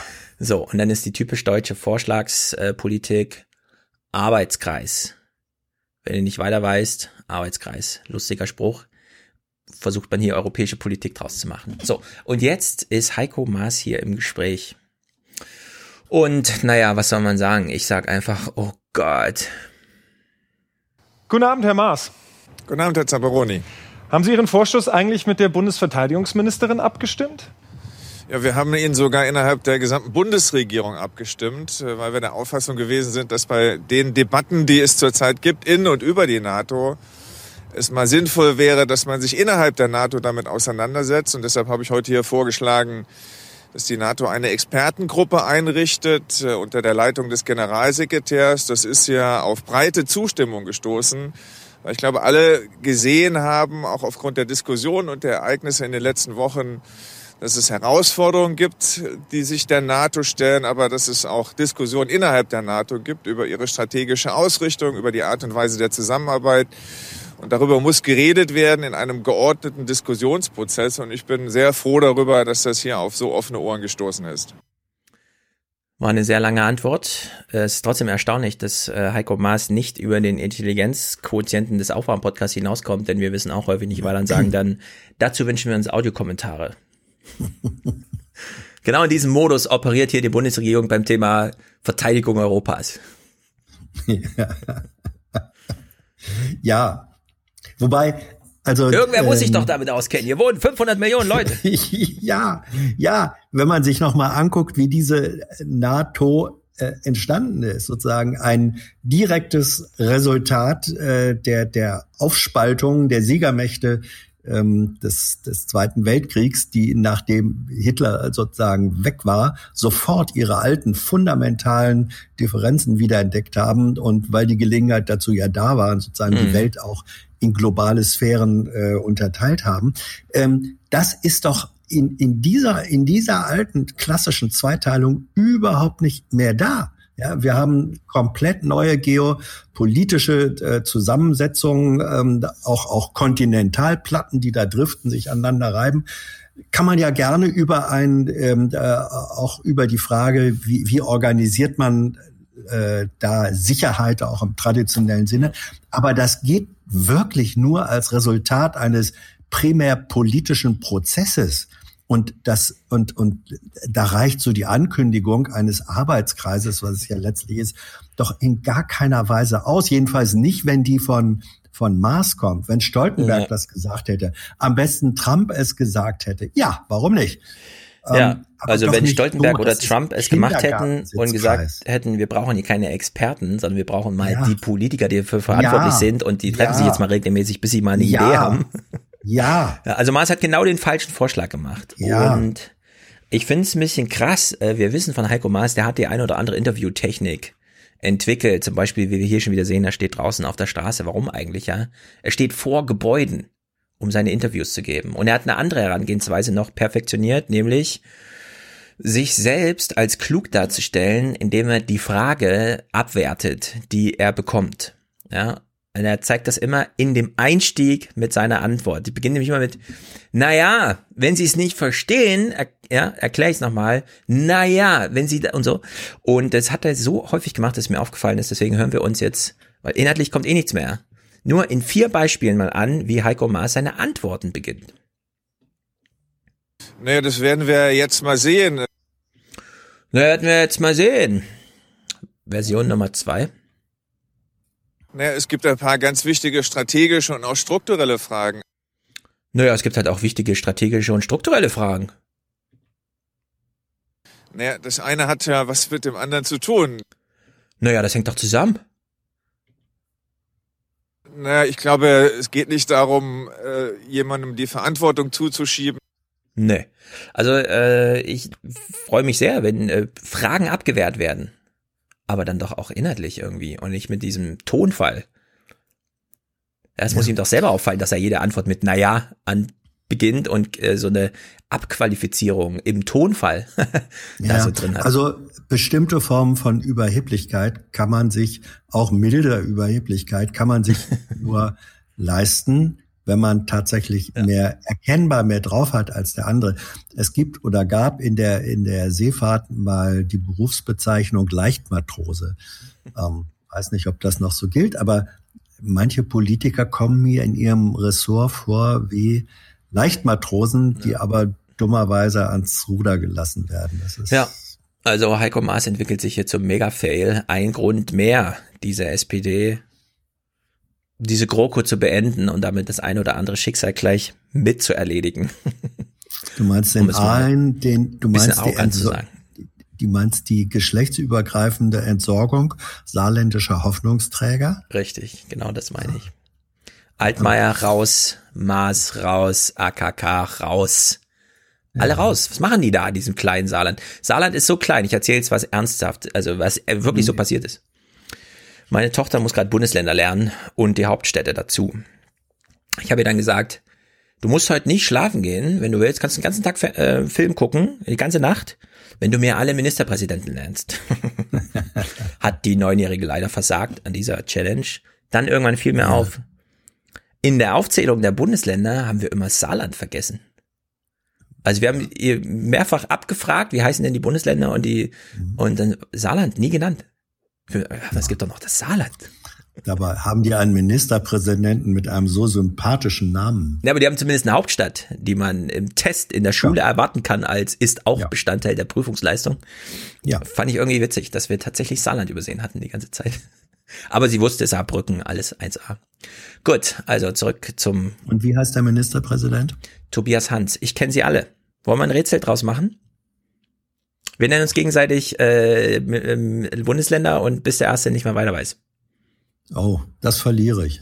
Du hast mich gefragt, ich habe Tobias Hans gesagt. Ich sage, fangen wir unten an, Baden-Württemberg. Ähm, war das nicht Erwin Teufel? Nein, nein, Ja, nein. Der neue der Teufel, der gefallen. neue Teufel heißt Kretschmann. Richtig, der neue Teufel heißt Kretschmann.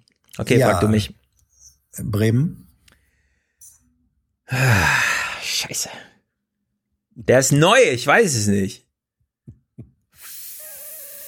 Verdammtes Schicksal, weiß ich nicht. Mensch, ich war so stolz auf mich. Ich wollte jetzt hier eine große Show machen. Sag du es mir. Wie heißt er in Bremen? Ich weiß sogar, dass in Hamburg der Tschetschner mit zwei SCH geschrieben wird. Hm. Wie heißt er in Bremen? Weißt du's? Ähm, ich wusste es eben noch. Jetzt haben wir gerade entschwunden. Wir haben, wir, wir haben, ja, ja, doch. Der, der, Alexa, der, der, das verrückt. Wie heißt das, der Bürgermeister von Bremen? Äh, Bovenschulte. Bremer Bürgermeister ist Carsten Seeling seit 15. Juli 2015. Ah, Nein, Siehste? das war der alte. Wie das war sollen der wir schlauer alte. sein als Alexa? Das geht ja gar nicht. Ja, doch, doch, doch, doch, doch, doch. Es ist Er der neue, richtig. Er, heißt Bovenschulte. Genannt Bovi, deswegen bin ich jetzt Bovi. nicht drauf. Bovi, Richtig, deswegen richtig, richtig. Okay, gut. Äh, Thema durchgespielt, ich habe verloren. Ja. Scheibenkleister. Okay, zurück zur NATO. Äh, wie NATO ist sie denn? Ähm, Bettina Scharkus kommentiert ähm, Macrons Hirntod und sie macht nochmal eine schöne Zuschreibung. Das krasse Interview des französischen Präsidenten Macron, in dem er die NATO Hirntod nennt, ist ein verbales Geschütz, das vor allem die Deutschen treffen soll. Und es trifft die Richtigen, meine ich. Hm. Oh, Das trifft die Richtigen. Uns, ist Deutsche. unglaublich. Ja. Was hätte sie in der Zeit, als sie Kollegin im ARD Hauptstadtstudio in Berlin war, so nie gesagt? Ja. Aber es ist erstaunlich, was so alles möglich ist, ne? Was Ja. ich auch äh, krass finde, ähm, dieses Macron sagt, die NATO ist hirntot. Ich hätte das ja gar nicht auf Deutschland gemünzt. Wenn ich einfach nur überlegt hätte, was meinte der denn, dann hätte ich gesagt, naja, ist doch irgendwie klar, wenn ein NATO-Partner, ein anderer NATO-Partner davon abhalten muss, in ein Land einzufallen und dann zieht der ab und macht Urlaub und der andere fällt dann wirklich in das Land ein, dann ist das irgendwie hirntot. Ja, ich hätte es gar nicht auf Deutschland gemünzt, sondern einfach auf bestehende Sachlagen, die nun wirklich hirntot sind. Man könnte es auch zumindest hirnlos nennen. Oder hirnlos, ja. Also es ist einfach Banane, ja. Aber in der Hinsicht hat sie uns nochmal drauf gelenkt. Nee, es, es, Macron hat die wieder mal andere gemeint, nämlich uns. So, und jetzt die allerletzte, der allerletzte Clip, der ist sehr lustig, finde ich, denn es ist ein O-Ton von Putin. Und wir stellen uns ja die Frage, ist jetzt aus einem anderen Zusammenhang. Ich binde den jetzt einfach hier in die NATO-Erfahrung ein. Der, der alte Dresdner. Genau, du hast es ja gerade aufgeschlüsselt, historisch. Wofür brauchten wir mal die NATO? Warum brauchen wir heute andere Aufgaben? Also warum brauchen wir eigentlich noch eine NATO, aber vielleicht für andere Aufgaben? Oder so kann man es ja frei formulieren. Oder Und- ein internationales System, wegen mir auch militärischer Sicherheit. Genau, gibt ja europäische Ideen. Äh, ich vergesse selbst den Namen immer wieder. O, o, OHCR irgendwas. Also dieses, dieses Gegenmodell, Ja. was die Amerikaner torpediert haben, weil sie da keine amerikanische Vorherrschaft und so weiter durchprügeln konnten. Wladimir Putin, er sitzt auf einer Bühne irgendwo in Russland und erklärt nochmal uns Deutschen, Franzosen und Europäer, warum wir eigentlich die NATO nicht mehr brauchen. Und er macht es mal wieder auf seine charmante Art und Weise, dass ich denke, guter O-Ton spiele ich gerne im Aufwachen-Podcast. Der größte NATO-Gegner macht sich klein. Russland hat nicht die Absicht, andere anzugreifen. Wie viele Menschen leben denn in der EU? Wie viele in den NATO-Ländern? So viel Wirtschaftskraft, so viel Militärpotenzial, das wäre völliger Unsinn.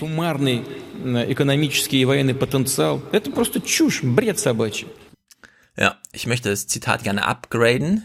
Putin hätte sagen sollen, ich soll die NATO angreifen, ich bin noch nicht hirntot.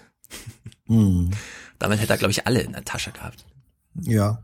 Nein, das ist, äh, das ist gar nicht Putins Interesse, die NATO anzugreifen. Das ist, da muss keiner Angst vor haben. Putin verfolgt eine andere Strategie. Die hat, ähm, ich, ich glaube jetzt im, im Zuge dieser Impeachment-Anhörung äh, ähm, hat einer von den von den äh, amerikanischen Kiew-Diplomaten oder so hat, wie ich fand, einen interessanten Satz gesagt. Er hat nämlich gesagt, als es um die Rolle äh, Russlands ähm, in Bezug auf Ukraine, vor allem Ostukraine ging, hat er gesagt, ähm, bei, für Putin ist das relativ einfach.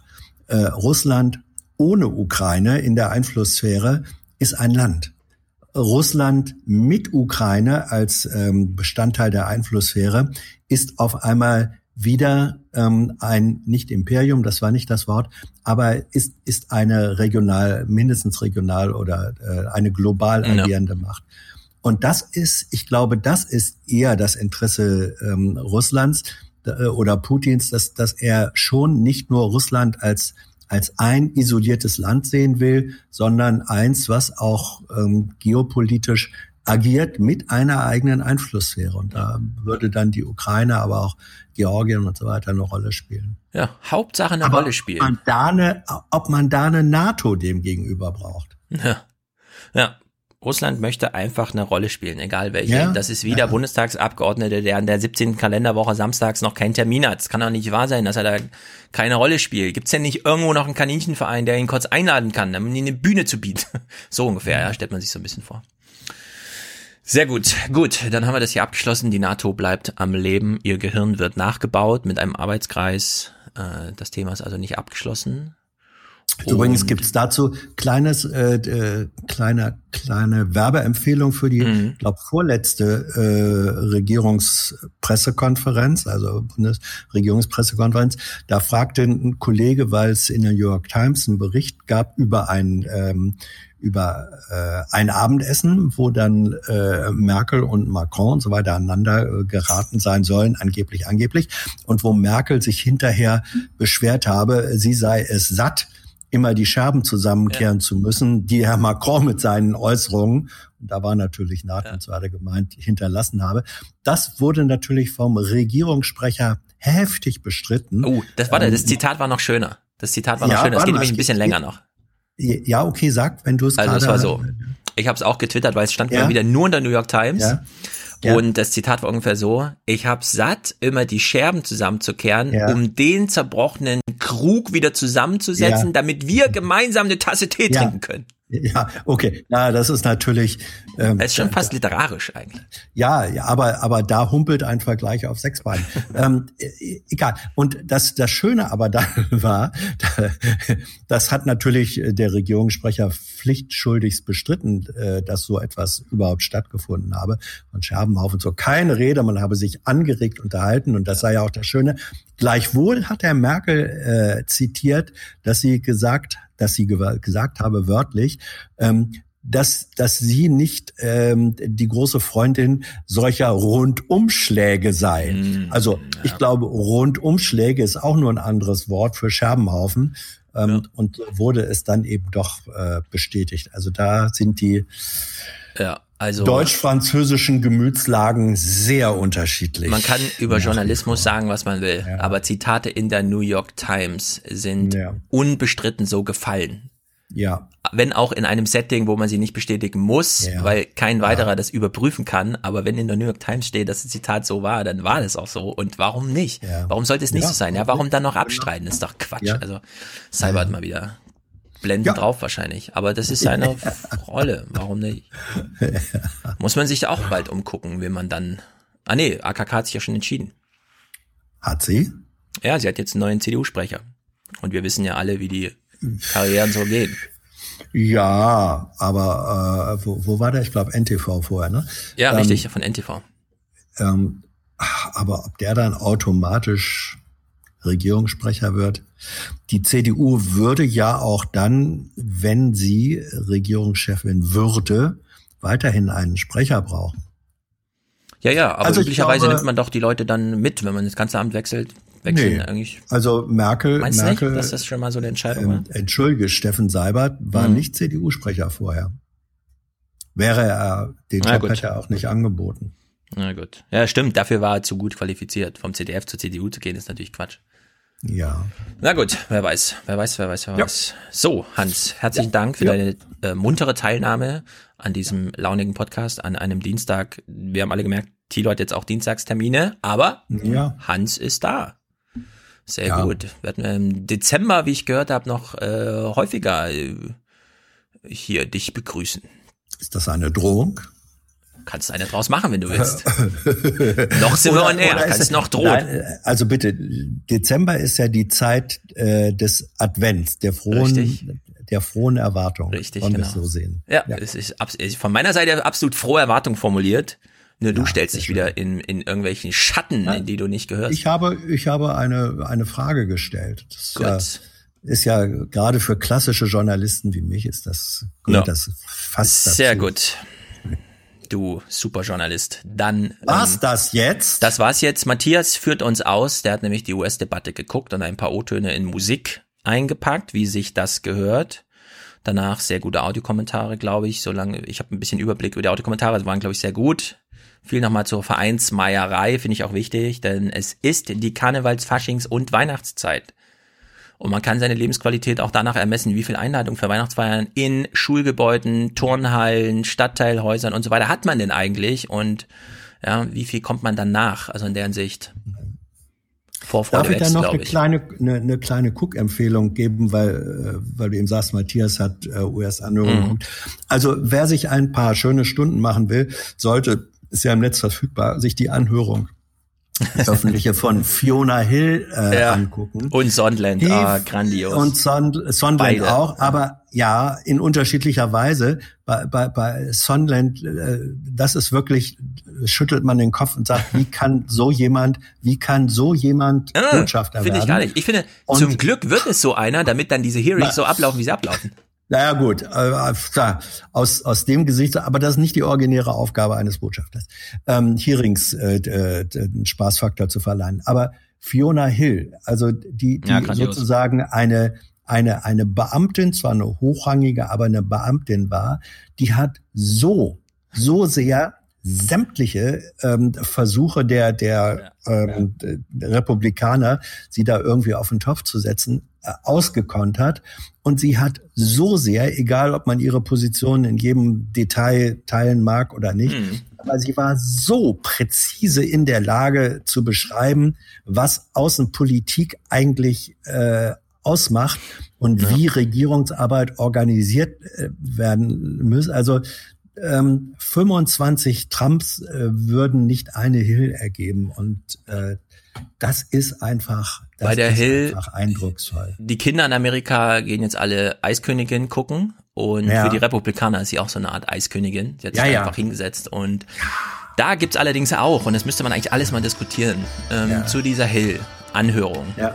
Und sie einfach mal zu sehen, auch physisch und so weiter. Es Mhm. gab eine sehr gute Betrachtung. Wahrscheinlich finde ich den Link nicht wieder, aber ihr könnt, glaube ich, danach Mhm. googeln, nach den Stichworten, die jetzt fallen. Diese Hill schildert auch sehr viel, wie man in einem Arbeitsumfeld arbeitet, in dem alle in die falsche Richtung laufen und Ja. man sich wirklich überlegen muss, bin ich Ja. hier gerade ein Idiot oder sind hier alle Ja. anderen Idioten? Bei Sondland ganz genauso. Sondland so, Ja. uns hat nie einer gesagt, dass das illegal ist, was wir hier machen. Wir fragen den halt, ähm, können Sie mal bitte für uns eine Untersuchung machen, weil der Trump hat da ein privates Problem und dann kriegen Sie auch die 400 Millionen vom Kongress bewilligten Gelder. Das verknüpfen wir einfach mal. Äh, Der schildert ja so richtig. fehlendes Unrechtsbewusstsein. Ja, wie Also, niemand. Alle waren in the loop, sagt er dann immer. Da Ja, zählt er sie alle ja. namentlich aus, die ganze amerikanische Regierung. Ja. Und dann, äh, also uns hat keiner gesagt, dass das illegal ist. Und bei der Hill wird es nochmal umso deutlicher, ja. wenn man in einem hostile ähm, Arbeitsenvironment ist. Ja.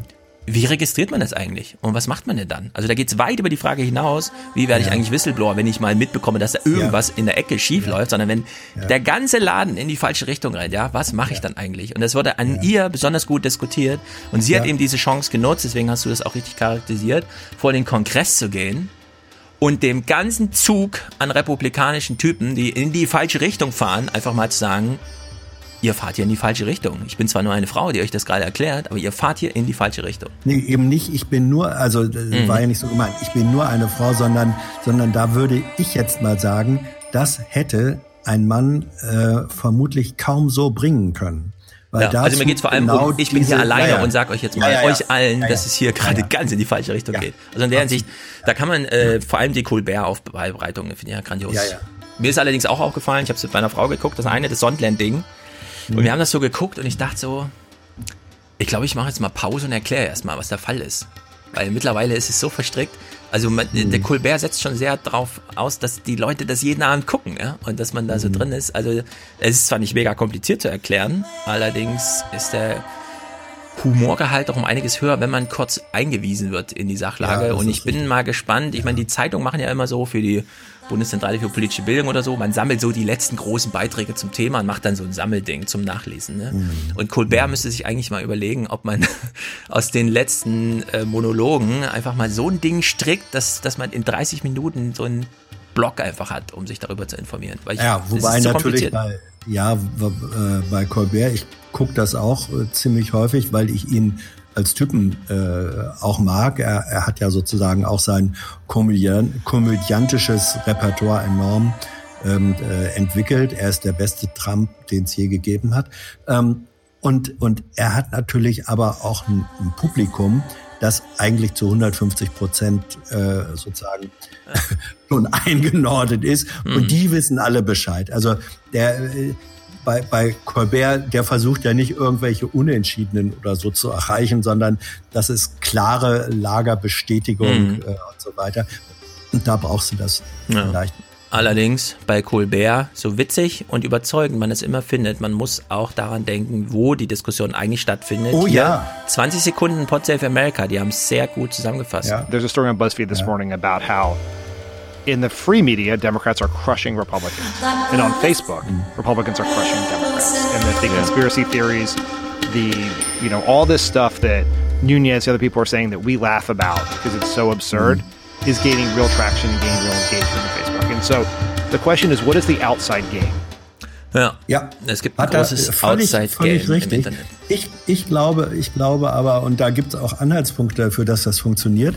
Ähm, Colbert und, und andere, die sozusagen im, im linearen politischen Comedy-TV arbeiten, die, die wissen schon, dass sie da arbeiten, aber sie haben offenbar ähm, die Hoffnung, ein Publikum zu erreichen, das seinerseits dann auch wieder in Social Ja. Media äh, aktiv ist. Also ich, ich glaube, dass äh, und, an einigen Fällen, also dieser berühmte Green Shirt Guy und so weiter, das ist ja so eine, so, ich denke, Conan der Hund wird auch so eine Sache jetzt werden, ähm, wo sie, wo sie wissend, ähm, dass eben in den Social Media die Republikaner äh, dominieren. Ich glaube, sie versuchen über den Umweg äh, des, äh, des klassischen TV Leute zu mobilisieren, auch da reinzugehen. Ja. Gut, dann Ob seid ihr jetzt alle eingestimmt. Who knows? Eingestimmt auf Ja. Matthias Musik. Die ist natürlich immer am besten. Dann Audiokommentare und dann nächste Woche ein neuer Aufwachen-Podcast. Ciao. If we are serious about rebuilding the American middle class,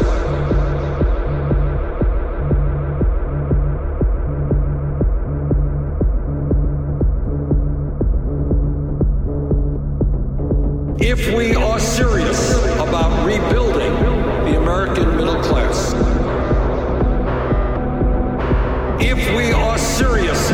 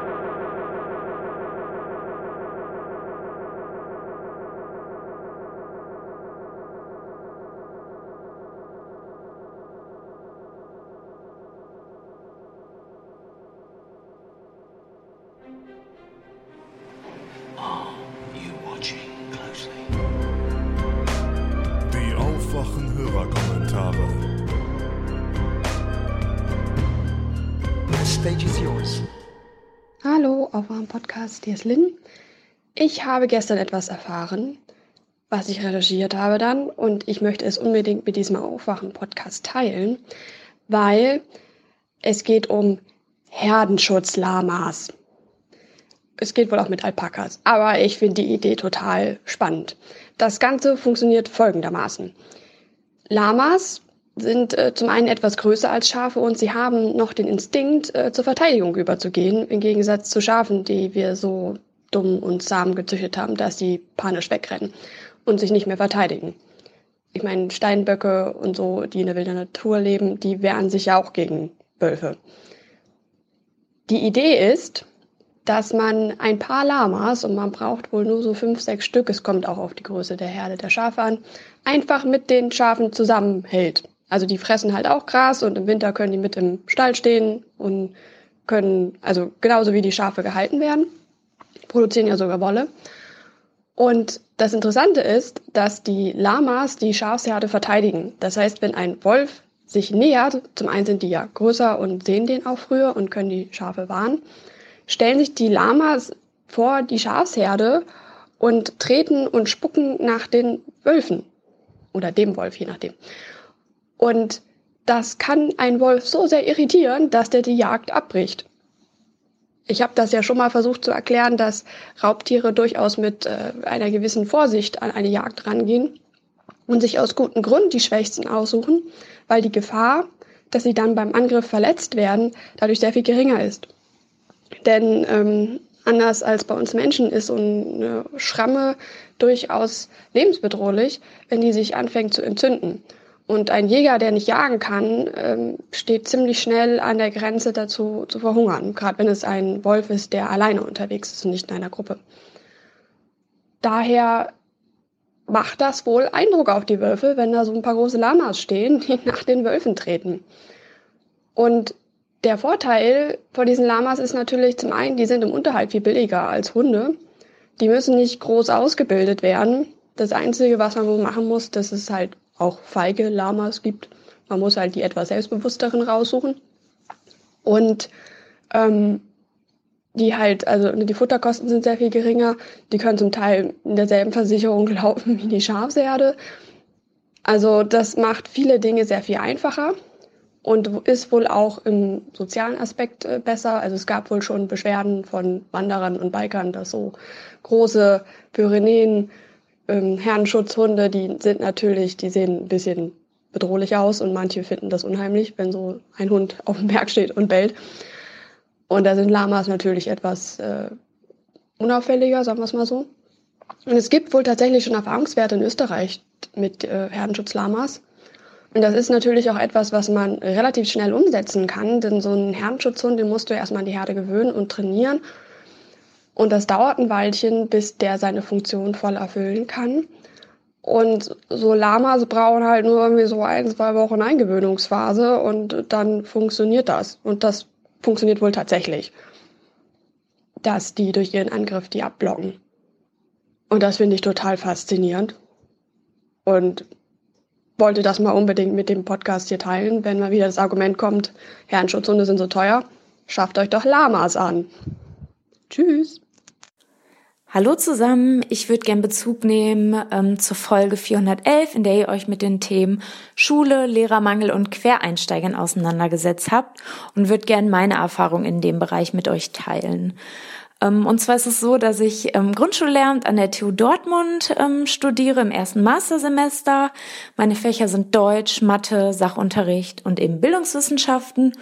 Ich würde jetzt ähm, vor allem gern auf die Lehrerausbildung äh, von Grundschullehrern im Fach Deutsch eingehen. Ähm, genau, und zwar ist es so, dass man als angehender Grundschullehrer ähm, während seines Bachelorstudiums in Deutsch dieselben Veranstaltungen belegt, die auch angehende Realschullehrer oder Gymnasiallehrer belegen. Es ist natürlich so, dass diese auch noch erweiternde Veranstaltungen besuchen, aber der Grundstock an Veranstaltungen ist erstmal gleich. Ähm, das halte ich auch zunächst in den ersten Semestern im Bereich der Einführungsveranstaltung für wenig problematisch und durchaus sinnvoll. Wenn es dann aber an spezifischere Themenbereiche geht, ähm, sehe ich das eher kritisch. Denn ähm, diese Durchmischung der Schulform führt eben dazu, dass schulformspezifische Themen in der Grundschule dann eben das Erlernen von Lesen und Schreiben ähm, ja hinten rüberfallen. Ähm, ich habe im Verlauf meines Studiums, ähm, meines Bachelorstudiums, eine grundschulspezifische Veranstaltung zum Thema Lesen besucht und ich fühle mich nicht darauf vorbereitet, Schülerinnen und Schülern das Lesen beizubringen oder aber das Schreiben beizubringen. Ähm, das heißt, ich bin eigentlich auf dem Stand eines Quereinsteigers ähm, und das finde ich wirklich sehr schade und bedenklich. Ähm, ja, man hatte aber eben als Student dann nicht so die ähm, Entscheidungsmacht, ähm, welche Seminare eben angeboten werden und welche nicht. Ähm, ja, man könnte natürlich jetzt sagen, dafür erlernt man an der Uni doch oder erwirbt man pädagogische Kompetenzen. Auch das würde ich mit einem Fragezeichen versehen, weil ähm, gerade in den Bildungswissenschaften werden die Veranstaltungen meist in Form von Vorlesungen gehalten, die dann mit einer Klausur, meist Multiple Choice, ähm, beendet werden oder abgeschlossen werden. Und ähm, ja, dahingehend würde ich es auch ähm, als fraglich ansehen, ob man jetzt an der Uni pädagogische Kompetenzen erwirbt. Ähm, genau, das zu meiner Einschätzung zur Lehrerausbildung. Ähm, ich fühle mich also Quereinsteigern ähm, gegenüber eigentlich auf demselben Stand. Ja, vielen Dank fürs Zuhören. Okay, hi Thilo, hi Stefan. Hier an dieser Stelle, Jenny hier übrigens, mal ein bisschen Kritik an dem Feminist Thilo Jung. Es ist natürlich auch so zu sehen, dass es für Frauen ein großer emanzipatorischer Wert ist, nur Frauenvereine zu gründen. Und an dieser Stelle kommt natürlich dann das Grundgesetz ins Spiel, Artikel 3 vor dem Gesetz sind alle gleich und hast du nicht gesehen und keine Diskriminierung. Und wenn du das Steuerrecht so abänderst, dass Männervereine auch Frauen aufnehmen müssen, dann, das haben wir ja bei dem Ruderverein gesehen, ist es auch so, dass Frauenvereine Männer aufnehmen müssen. Und das sehe ich als großes, großes Problem an. Denn wenn Frauen sich das Recht rausnehmen, eigene Vereine zu gründen, in dem sie sich wohlfühlen, in dem es nur um ihre Interessen geht, in denen Frauen sagen, also wir wollen hier unter uns rudern, wir wollen hier stricken, wir wollen hier Sport treiben, ohne dass Männer dazu kommen, sondern das ist hier eine reine Frauensache.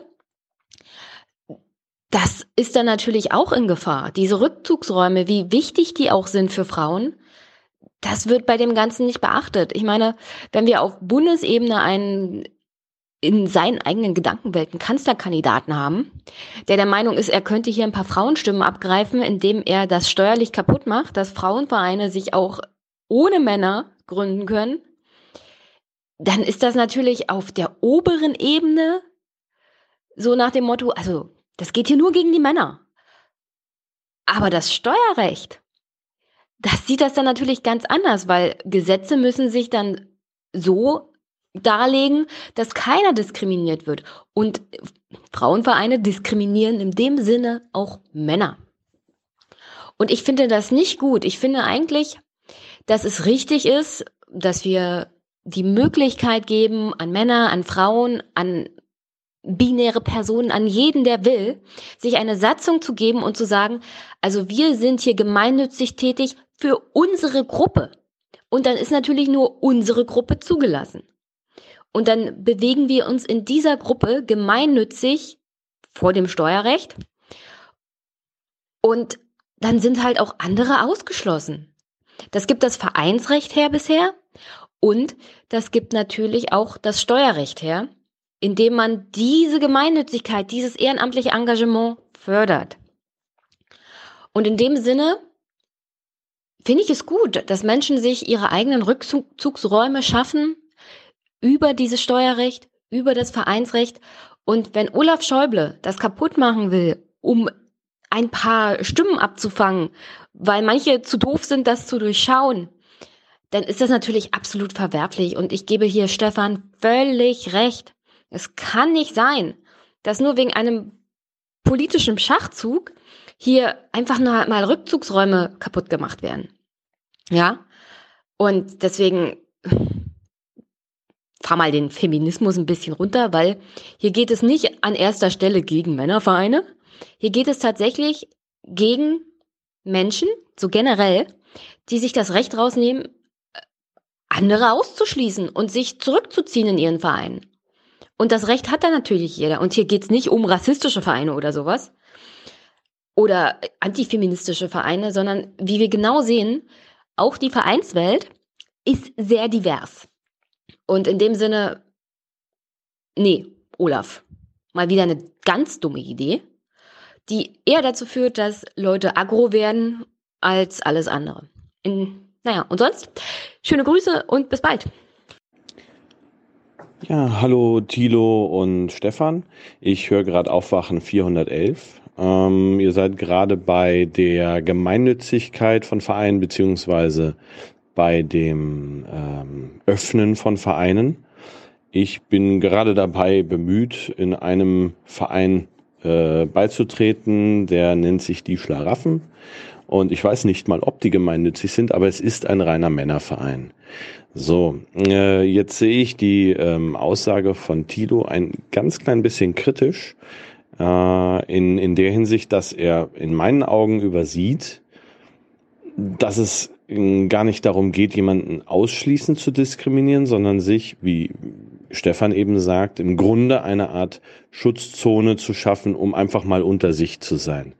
Ähm, in dem Fall bei uns ist es so, dass es im Grunde darum geht, die Kunst, Kultur und Freundschaft zu fördern. Das ist so das Motto ist, ähm, die was das Vergnügen liegt in der Kunst, beziehungsweise die Freude liegt in der Kunst. Und man möchte ehrlich gesagt auch so ein bisschen dafür sorgen, dass die äh, dieses dieses ganze Hahnenkampfschiss, sage ich mal ganz salopp, äh, rausgehalten wird aus dem äh, Verein. Das merkt man daran, dass man ab und an sogenannte Burgfrauensippungen hat, wo dann eben die Frauen mitkommen dürfen in die Sitzung wo dann eben Vorträge und Gesang etc. stattfindet und sich dann Leute hervortun, die sonst eigentlich nichts beitragen, die dann unbedingt auf äh, Romanzen, Liebesgedichte oder sonstigen Kram zurückgreifen, äh, was dann einfach irgendwie nicht gewollt ist. Also man hat da äh, bewusst im Grunde ein, äh, ein Ausschluss, wobei es auch in manchen ähm, Standorten weltweit so ist, dass Frauen auch mitkommen können. Das ist dann nicht ganz so strikt geregelt, aber allgemein ist es halt ein Männerverein. Ähm, kurzum, äh, finde ich die, die äh, Sache ein bisschen kurzsichtig zu sagen, ja, die sollen halt einfach nur öffnen und dann ist gut, weil ich es persönlich eher als diskriminierend sehe, wie zum Beispiel bei dem Frauenverein, dass man sagt, ja, die dürfen halt jetzt beitreten, aber die dürfen nicht mitfahren. Äh, das ist dann so frei nach dem Schema, ja, ja, ihr dürft, ihr dürft beitreten. Aber mitfahren dürft ihr nicht. Das ist dann eine Diskriminierung, weil dann nicht alle Mitglieder gleich sind. Wenn man zum Beispiel im Vornherein sagt, wir haben nur ein Geschlecht, das ist so, das ist bei uns Voraussetzung, das ist einfach keine Diskriminierung. Es kann ja auch ein extra, sagen wir mal, ein Männer, Männerruderverein äh, gegründet werden, der dann eben parallel läuft. Und die sind dann halt für sich, ja. Aber das ist erstmal ein reiner Frauenverein. Dann ist es doch viel diskriminierender zu sagen, wir lassen die Männer rein, aber die dürfen halt nichts mitmachen. Das ist ehrlich gesagt diskriminierender, als wenn im Vorfeld gesagt wird, sorry, das hier ist ein Frauenverein, gründet doch euren eigenen Männerverein. Passt schon.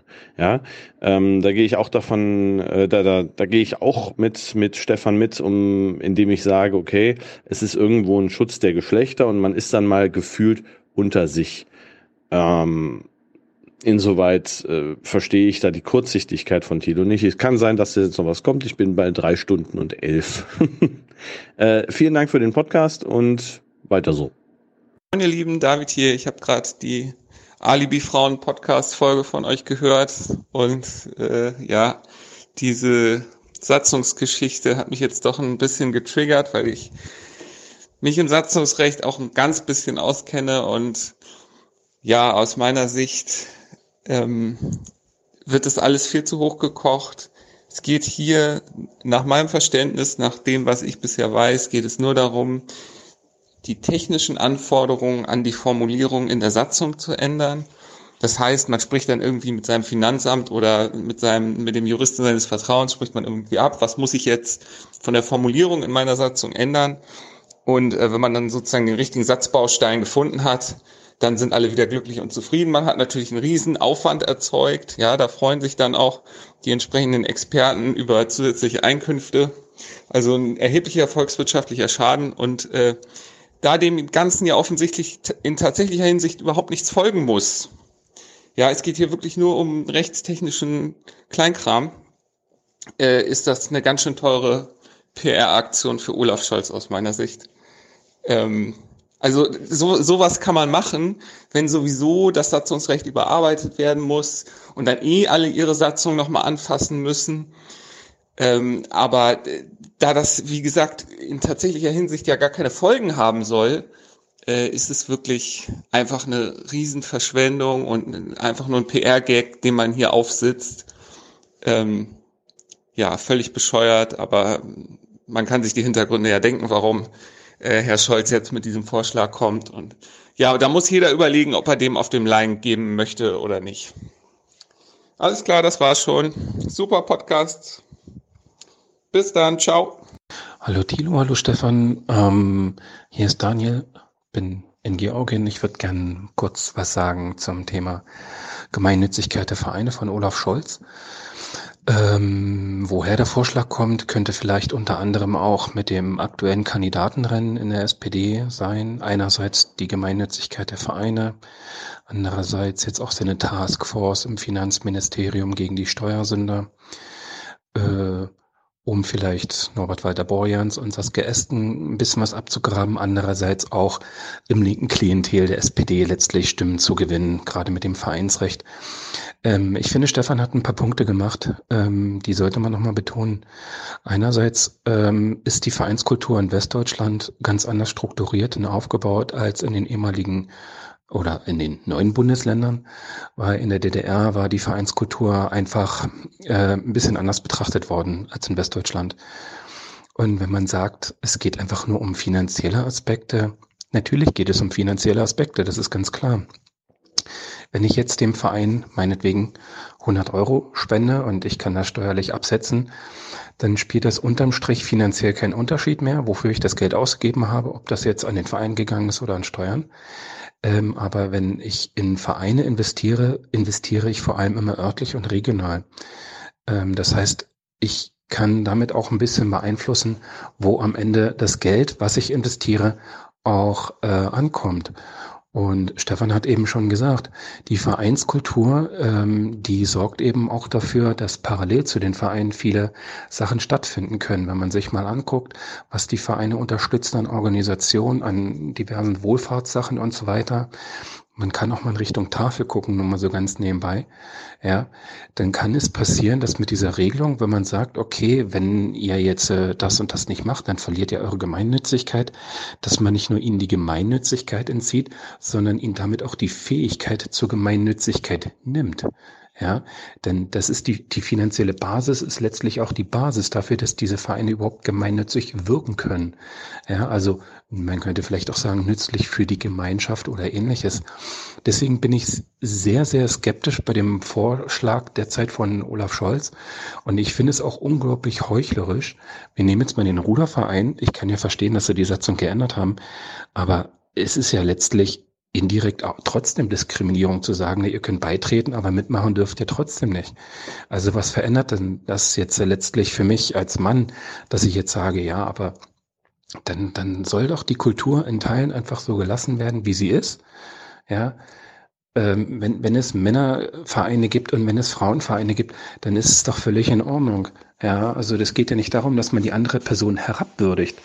Also die Frauenrudermannschaft sagt ja nicht, dass Männer schlechte Ruderer sind. Die Männergesangsvereine sagen ja nicht, dass Frauen schlechte Sängerinnen sind. Die Schützenvereine sagen ja nicht, dass Frauen nicht schießen können und so weiter. Das ist ja nicht so der Punkt. Ja, deswegen finde ich die gesamte Diskussion drumherum ein bisschen an den Haaren herbeigezogen. Ja, es gibt ein Urteil von, vom, vom Gerichtshof, äh, das kann man nicht von der Hand weisen und das ist letztlich auch absolut plausibel. Aber ich bitte einfach zu bedenken, was einfach dranhängt für die Gemeinnützigkeit und für das Sozialleben in Deutschland. Vor allem, wenn man überlegt, dass auch ihr beide, also nicht nur ihr beide, sondern auch diverse Gäste, immer wieder ähm, bedenklich finden, wie sich die soziale Spaltung in Deutschland äh, entwickelt hat in den letzten Jahren, dass das soziale Gefüge ins Rutschen gekommen ist. Und wenn man jetzt noch bei den Vereinen ansetzt, dann kann es echt passieren, dass man diese Entwicklung dadurch einfach noch mehr fördert. Ja, und zwar im negativen Sinne. Also das nimmt sich hoffentlich Olaf Scholz dahingehend auch noch zu Herzen. Weil wenn die Vereinskultur dadurch anfängt zu sterben in Deutschland, dann wird es in manchen Teilen, gerade im ländlichen Raum, wo Vereine auch noch wahnsinnig wichtig sind, richtig düster mitunter, ja. Und dann kann es am Ende zu Ergebnissen kommen, die man so definitiv nicht gewollt hat. Servus, hier ist der Lukas aus Mexiko-Stadt äh, und ich höre gerade die Folge 410 vom Aufwachen-Podcast. Da geht es um Bolivien und ich dachte, vielleicht kann ich da nochmal ein bisschen äh, was dazu beitragen. Ähm, bin jetzt auch kein Experte, ich höre halt äh, mexikanische Podcasts und so und da wird dann das Thema nochmal ein bisschen anders aufbereitet. Ähm, um die Wahl von Evo Morales ein bisschen zu verstehen, muss man, glaube ich, seine Präsidentschaft ein bisschen anschauen. Es wäre jetzt die vierte Wiederwahl von ihm gewesen, laut bolivianischer äh, Konstitution, Verfassung kann er sich nur einmal wieder wählen lassen. Und er hat dazu einen Trick sozusagen ein bisschen angewandt. Er hat die Konstitution verändert und hat die Rechte von Indigenen gestärkt und hat dann gesagt, naja, jetzt haben wir ja eine neue Konstitution. Jetzt äh, kann, ist sozusagen wieder alles auf Null und ich kann mich nochmal zweimal wählen lassen. Also wie gesagt, er hat das ja jetzt schon äh, einmal gemacht und jetzt wäre das vierte Mal dann gewesen. Und er hat, naja, damit hat er dann schon auch die Demokratie, finde ich, ein bisschen ausgehöhlt, ja. Also das ist nicht mehr ganz so lupenrein. Aber in der Wahlnacht passiert dann eben das mit diesen, also das ist ja oft in so lateinamerikanischen Ländern haben oft dieses Prinzip mit diesen 10% Hürden. Also wenn du 10% mehr als dein, dein gegnerischer Kandidat hast, dann brauchst du eben keine Stichwahl mehr gehen. Und er hat, glaube ich, acht Prozent Vorsprung gehabt und dann ist das Wahlsystem zusammengebrochen. Und als sie das dann wieder hochgefahren haben, oh Wunder, hatte er auf einmal zwei Prozent mehr. Und das ist, glaube ich, die Initialzündung, warum die Leute dann eigentlich auf die Straße gegangen sind. So der Tropfen, der das fast zum Überlaufen gebracht hat. Ähm, wo die Leute gesagt haben, es kann ja jetzt irgendwie nicht sein. Und wahrscheinlich wäre ich dann auch auf die Straße gegangen. Also das ist irgendwie dann vielleicht dann auch irgendwann mal zu viel, auch was auch alles Gutes er gemacht hat für Bolivien. Ähm, ich meine, Bolivien hat das größte Wirtschaftswachstum von allen lateinamerikanischen Ländern. Ähm, aber trotzdem ähm, finde ich, äh, wie gut auch linke Politik auch immer sein mag, das höhere Gut, was zu schützen gilt, ist vielleicht dann die Demokratie und nicht ähm, ja eine linke, eine linke Diktatur. Und ähm, ja, da war er ja dann ein bisschen auf dem Weg drauf, als er dann zwei Wochen einfach auch nichts von sich gegeben hat in der Hinsicht. Also ich meine, zwei Wochen lang hast du da die Proteste in den Straßen und du sagst nichts dazu. Du sagst nicht, es gibt keine zweite Wahl, äh, du sagst nicht, es gibt eine äh, Neuwahl oder was auch immer, sondern ähm, ja, man, man sitzt so aus und hofft, dass man äh, einfach weitermachen kann und dass man irgendwie da durchkommt. Und äh, das, das hat halt in dem Fall nicht funktioniert, weil dann äh, ja einfach zu großen Druck bekommen hat und dann auch rechte Konservative einfach ja einen Putschversuch gemacht haben oder einen erfolgreichen Putsch gemacht haben. Also ich habe die Argumentation vom Hans jetzt nicht so ganz verstanden, warum das kein Putsch sein soll. Also wenn sich jemand ähm, ohne jegliche verfassungsrechtliche oder demokratische Legitimation äh, in, an die Macht setzt, dann würde ich davon schon von einem Putsch sprechen. Und wenn der amtierende Präsident aus dem Land fliehen muss, unter Furcht vor seinem Leben, würde ich das vielleicht auch als Putsch äh, sehen.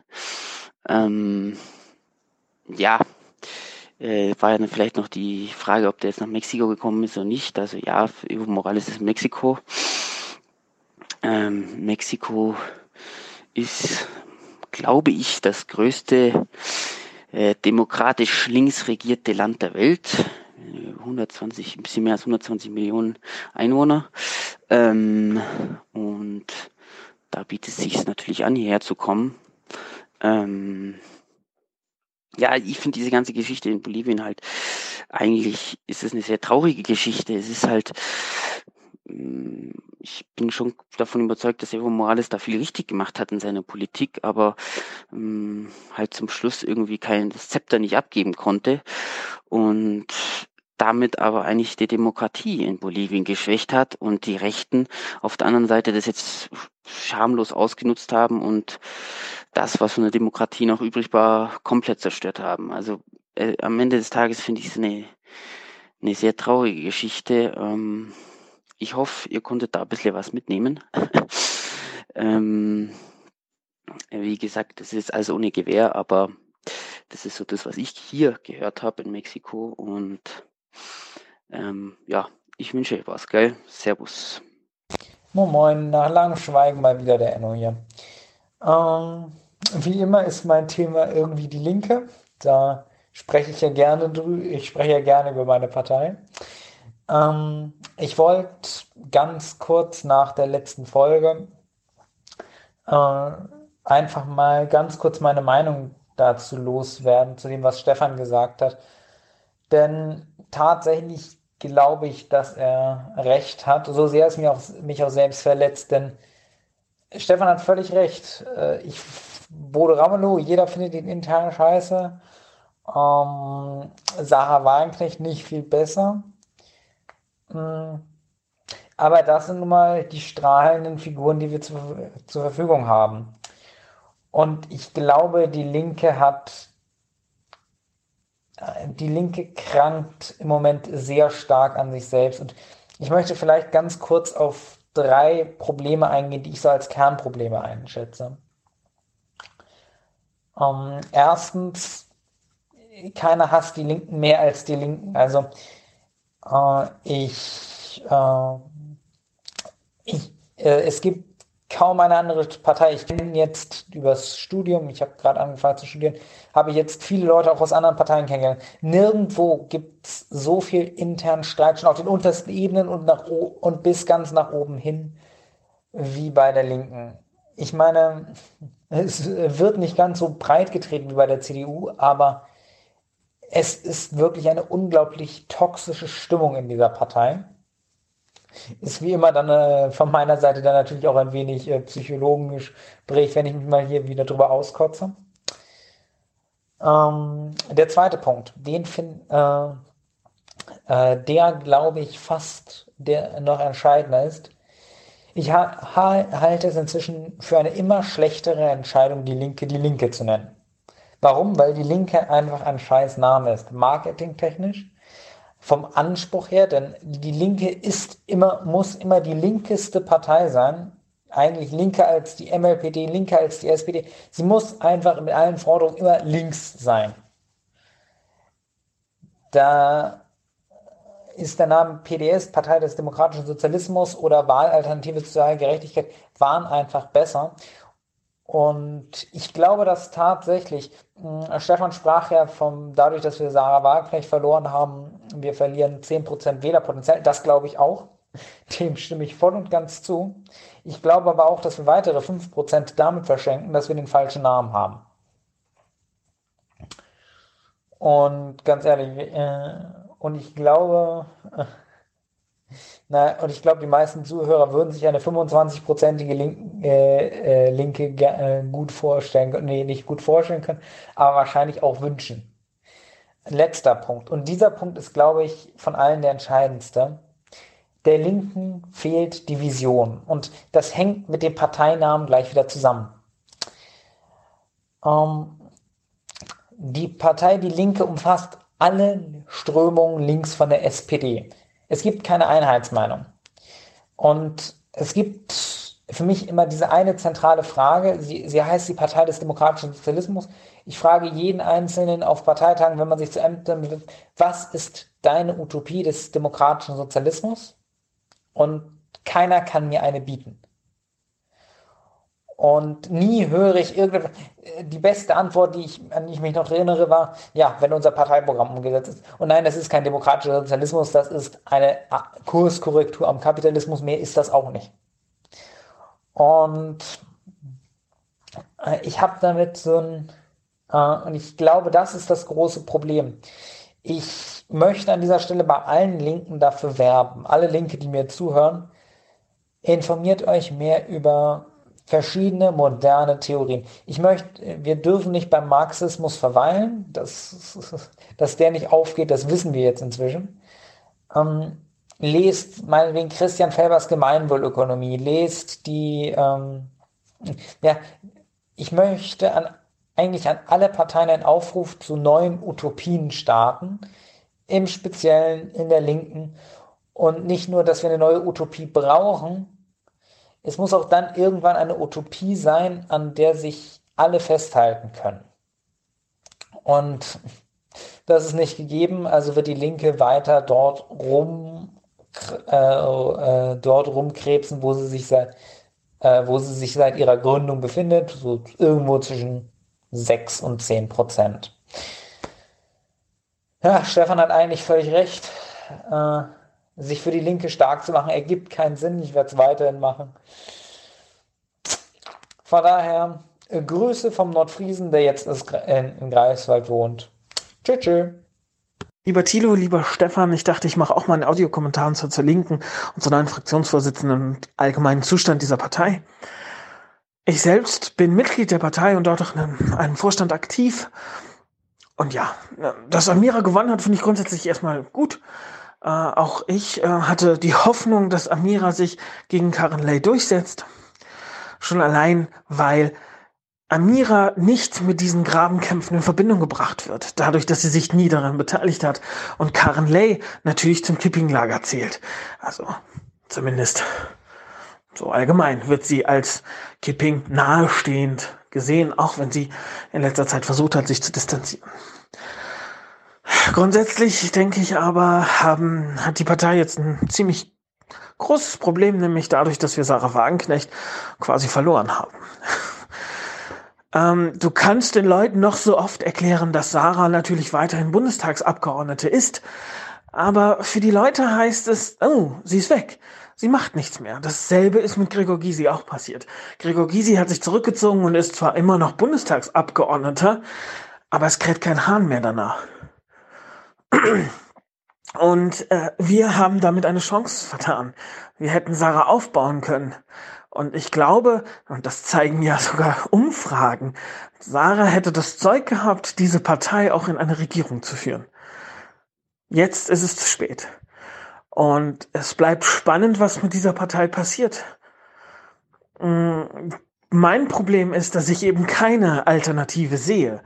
Ähm, Stefan ist ja der Auffassung, dass man natürlich dass ja die Grünen jetzt die große neue Hoffnung ist. Aber wenn wir uns anschauen, wo die Grünen mitregieren und wie die Grünen dort mitregieren, dann ist es auch nur eine leicht grün angestrichene CDU. Hier wird kein großer Klimaschutz betrieben. Und auf Bundesebene ist nun mal sind nun mal die Grünen auch in der Opposition und sie können viel reden. Auf Landesebene zeigen sie eben dann ihr anderes Gesicht. Außerdem gehen sie halt mit jeder Partei ins Bett. Und wenn du die Grünen wählst, kannst du auch eine FDP bekommen, du kannst auch eine CDU bekommen. Du kriegst vielleicht auch SPD und Linke. Aber Brandenburg zum Beispiel hat gezeigt, nein, da hast du die Grünen gewählt und jetzt kriegst du eben die Schwarzen. Also im Endeffekt es ist traurig, dass sowohl die Sozialdemokratie vollkommen am Ende ist, denn machen wir uns nichts vor, am Ende werden die Genossen natürlich Olaf Scholz wählen, einfach weil die SPD drauf steht, sich gegen sich einfach selbst Schmerzen zuzufügen. Und die Linken werden wahrscheinlich auch einfach irgendwann an der 5%-Hürde scheitern. Und dann haben wir keine linke progressive Kraft mehr in Deutschland. Und dann sehe ich schwarz oder braun. Man kann nur hoffen, dass die Linke, und dafür, daran werde ich arbeiten, irgendwie die Kurve noch kriegt. Beispielsweise gibt es eine Initiative namens Wir sind die Linke, die sich dafür einsetzt, dass auch die Linke ihre Parteivorsitzenden per Urwahl definieren darf. Vor etlichen Jahren hat bereits Katja Kipping diese Idee hervorgebracht und ist damit gescheitert. Jetzt gibt es eben diese Initiative, die das auch nochmal versucht. Vielleicht gibt es damit Erfolg, die Frage ist nur dann, wer dann Parteivorsitzender werden soll. Naja, ähm, so viel dazu. Hallo Thilo, hallo Stefan, Thomas hier. Ich wollte ein Wort zur Logik in der Politik bringen äh, und ich finde tatsächlich, dass Rezo da recht hat und äh, ihr das meinen Ansichten nach zu einseitig seht. Äh, die Ziele der Politik, die lassen sich natürlich nicht logisch begründen. Wir müssen als Gesellschaft herausfinden, was wir möchten. Und dann aber kann man im zweiten Schritt die Methode der Logik anwenden und überlegen, wie wir das erreichen können. Ein ganz einfaches Beispiel wäre zum Beispiel hinzugehen und die Zielformulierung, die ja auch in den Gesetzestexten formuliert wird, anschließend, also sagen wir nach zwei oder vier Jahren, einen geeigneten Zeitraum, wo man das prüfen kann, prüft, ob das Gesetz dieses Ziel überhaupt erreicht hat. Ja, das wäre eine äh, evidenzbasierte, wissenschaftlich überprüfbare ähm, Politik. Ja, und äh, das lässt sich ja sehr wohl an, an, äh, anwenden und das muss auch angewendet werden, damit die Willkürherrschaft von Leuten mit irgendwelchen schwachsinnigen Argumentationen und schwachsinnigen politischen Maßnahmen endlich aufhört. Also die Tatsache, dass äh, wir politische Themen setzen, das lässt sich natürlich nicht logisch begründen, aber die Überprüfbarkeit, ob wir die Ziele erreichen mit unseren Maßnahmen, sehr, sehr wohl. Ja? Und da hat Rezo eigentlich zu meinen Ansichten nach hundertprozentig recht. Danke fürs Zuhören. Hallo Thilo, hallo Stefan. Ich habe wieder ein Bildungsthema und äh, ich melde mich wieder von der Seitenlinie, so langsam aber sicher weiß ich nicht. Kriege ich dann irgendwann einen Jingle. Ähm, ihr hattet ja diesmal diese Sache mit dem, mit dem Unterricht, die Stefan vorgestellt hat. Ne? Das war ja irgendwie große, große Schulwoche bei den Öffentlich-Rechtlichen. Ich habe großflächig irgendwie in meinen eigenen Mund erbrochen. Aber zu der Frau mit, äh, die da, die da Quereinsteigerin gemimt hat, äh, komme ich gleich noch. Ähm, zuerst mal diese, diese, diese, diese Umkehrung zwischen, ähm, zwischen, zwischen Frontalunterricht und so Gruppenarbeitsgedöns, ja, äh, das ist schon länger im Laufen. Das, das, das ist aktuell so die, die Sau, die man durchs Dorf treibt. Das hat ganz, ganz krasse Probleme und zwar von der Teilhabe her. Da denkt nur keiner dran. Das klingt total geil für irgendwelche Gymnasiasten und für irgendwelche Gepuderten. Das ist total scheiße für Kinder, die ähm, Teilhabeprobleme haben. Ja, also wo, wo, wo nicht genug Geld da ist, dass sie den ganzen Tag Internet gucken, wo nicht die Handyverträge funktionieren und so weiter. Und es benachteiligt natürlich ähm, auch Kinder, die so einen Frontalunterricht als nivellierenden Faktor brauchen, weil so Frontalunterricht nivelliert. Ne? Also wenn ich mich hinstelle und etwas in Ruhe an der Tafel mit Nachfragen erkläre, dann ähm, kann ich da äh, kann ich da einfach auch Dinge auffangen, die ich ansonsten nicht aufgefangen bekomme. Und das ist dann wirklich das Problem, dass das dann nicht mehr stattfindet, sondern wir geben den Leuten nur noch Aufgaben, Aufgaben, Aufgaben. Ich sehe das jetzt bei Kindern aus dem Privatumfeld, die, ähm, die so fünfte, sechste Klasse sind. Dort wird nicht mehr äh, im Englischunterricht tatsächlich die Grammatik irgendwie strukturiert den Leuten nahegebracht, sondern das geht alles so von hinten durch die Brust ins Auge. Und das ist natürlich ein großes Problem für Kinder, die ein Problem haben, sowas zu lernen. Ja, und das ist jetzt, wie gesagt, das ist ähm, nicht abwertend gemeint oder so, sondern wir haben halt unterschiedliche Fähigkeitslevel bei unterschiedlichen Menschen in, zu unterschiedlichen Themen. Das ist normal. Aber dieser unheimlich freie, aufgabenorientierte, die finden das schon selber raus, Unterricht bevorteilt Leute, die gut sind und ähm, hilft eben Leuten in der Binnendifferenzierung nicht, die schlecht sind. Und diese Binnendifferenzierung, die wir eigentlich auch machen sollen, wo sich die Lehrkraft dann auf die schlechten Leute konzentriert, die machen wir auch nicht. Ja, weil du hast halt bei 25 bis 30 Leuten auch gar nicht die Möglichkeit. Sondern du machst dann halt deine Gruppenarbeit, sitzt da und dann bist du die ganze Zeit abgelenkt. Also, äh, das ist überhaupt nicht toll. Ja, und den Frontalunterricht, den sie sich dann per YouTube nachholen, das ist im Endeffekt nichts weiter, als dass sie sich die, die, die, Lehr die Schulleistung, die wir nicht mehr an ihnen erbringen, nämlich eine Schulleistung, die sich hauptsächlich darum äh, kümmert, dass äh, äh, wir auch Bildungsunterschiede nivellieren, ja, die wird immer weniger stattfinden, sondern es ist halt dann so, dass tatsächlich Leute, die mit guten Voraussetzungen kommen, in diesem System weitaus besser werden und Leute, die mit schlechten Voraussetzungen kommen, in dem System noch weiter nach unten gedrückt werden, als wir es hätten mit dem ach so bösen Frontalunterricht. Der Frontalunterricht nivelliert halt auch. Ja, ähm, das ist das, das ist das eine. Das andere ist ich habe ja diese, diese HR-Tante, ja, Entschuldigung, die Dame vom Hessischen Rundfunk. Äh, ich habe das ja auch gesehen. Erstens, was ich absolut indiskutabel finde, ist, der HR, die Hessenschau, hat diese Frau ähm, Instagram-Videos machen lassen, ja, von den Kindern und so weiter. Das zweite ist der Ausschnitt, den ihr gezeigt habt. Da muss ich jetzt erstmal mich ernsthaft totlachen, ja.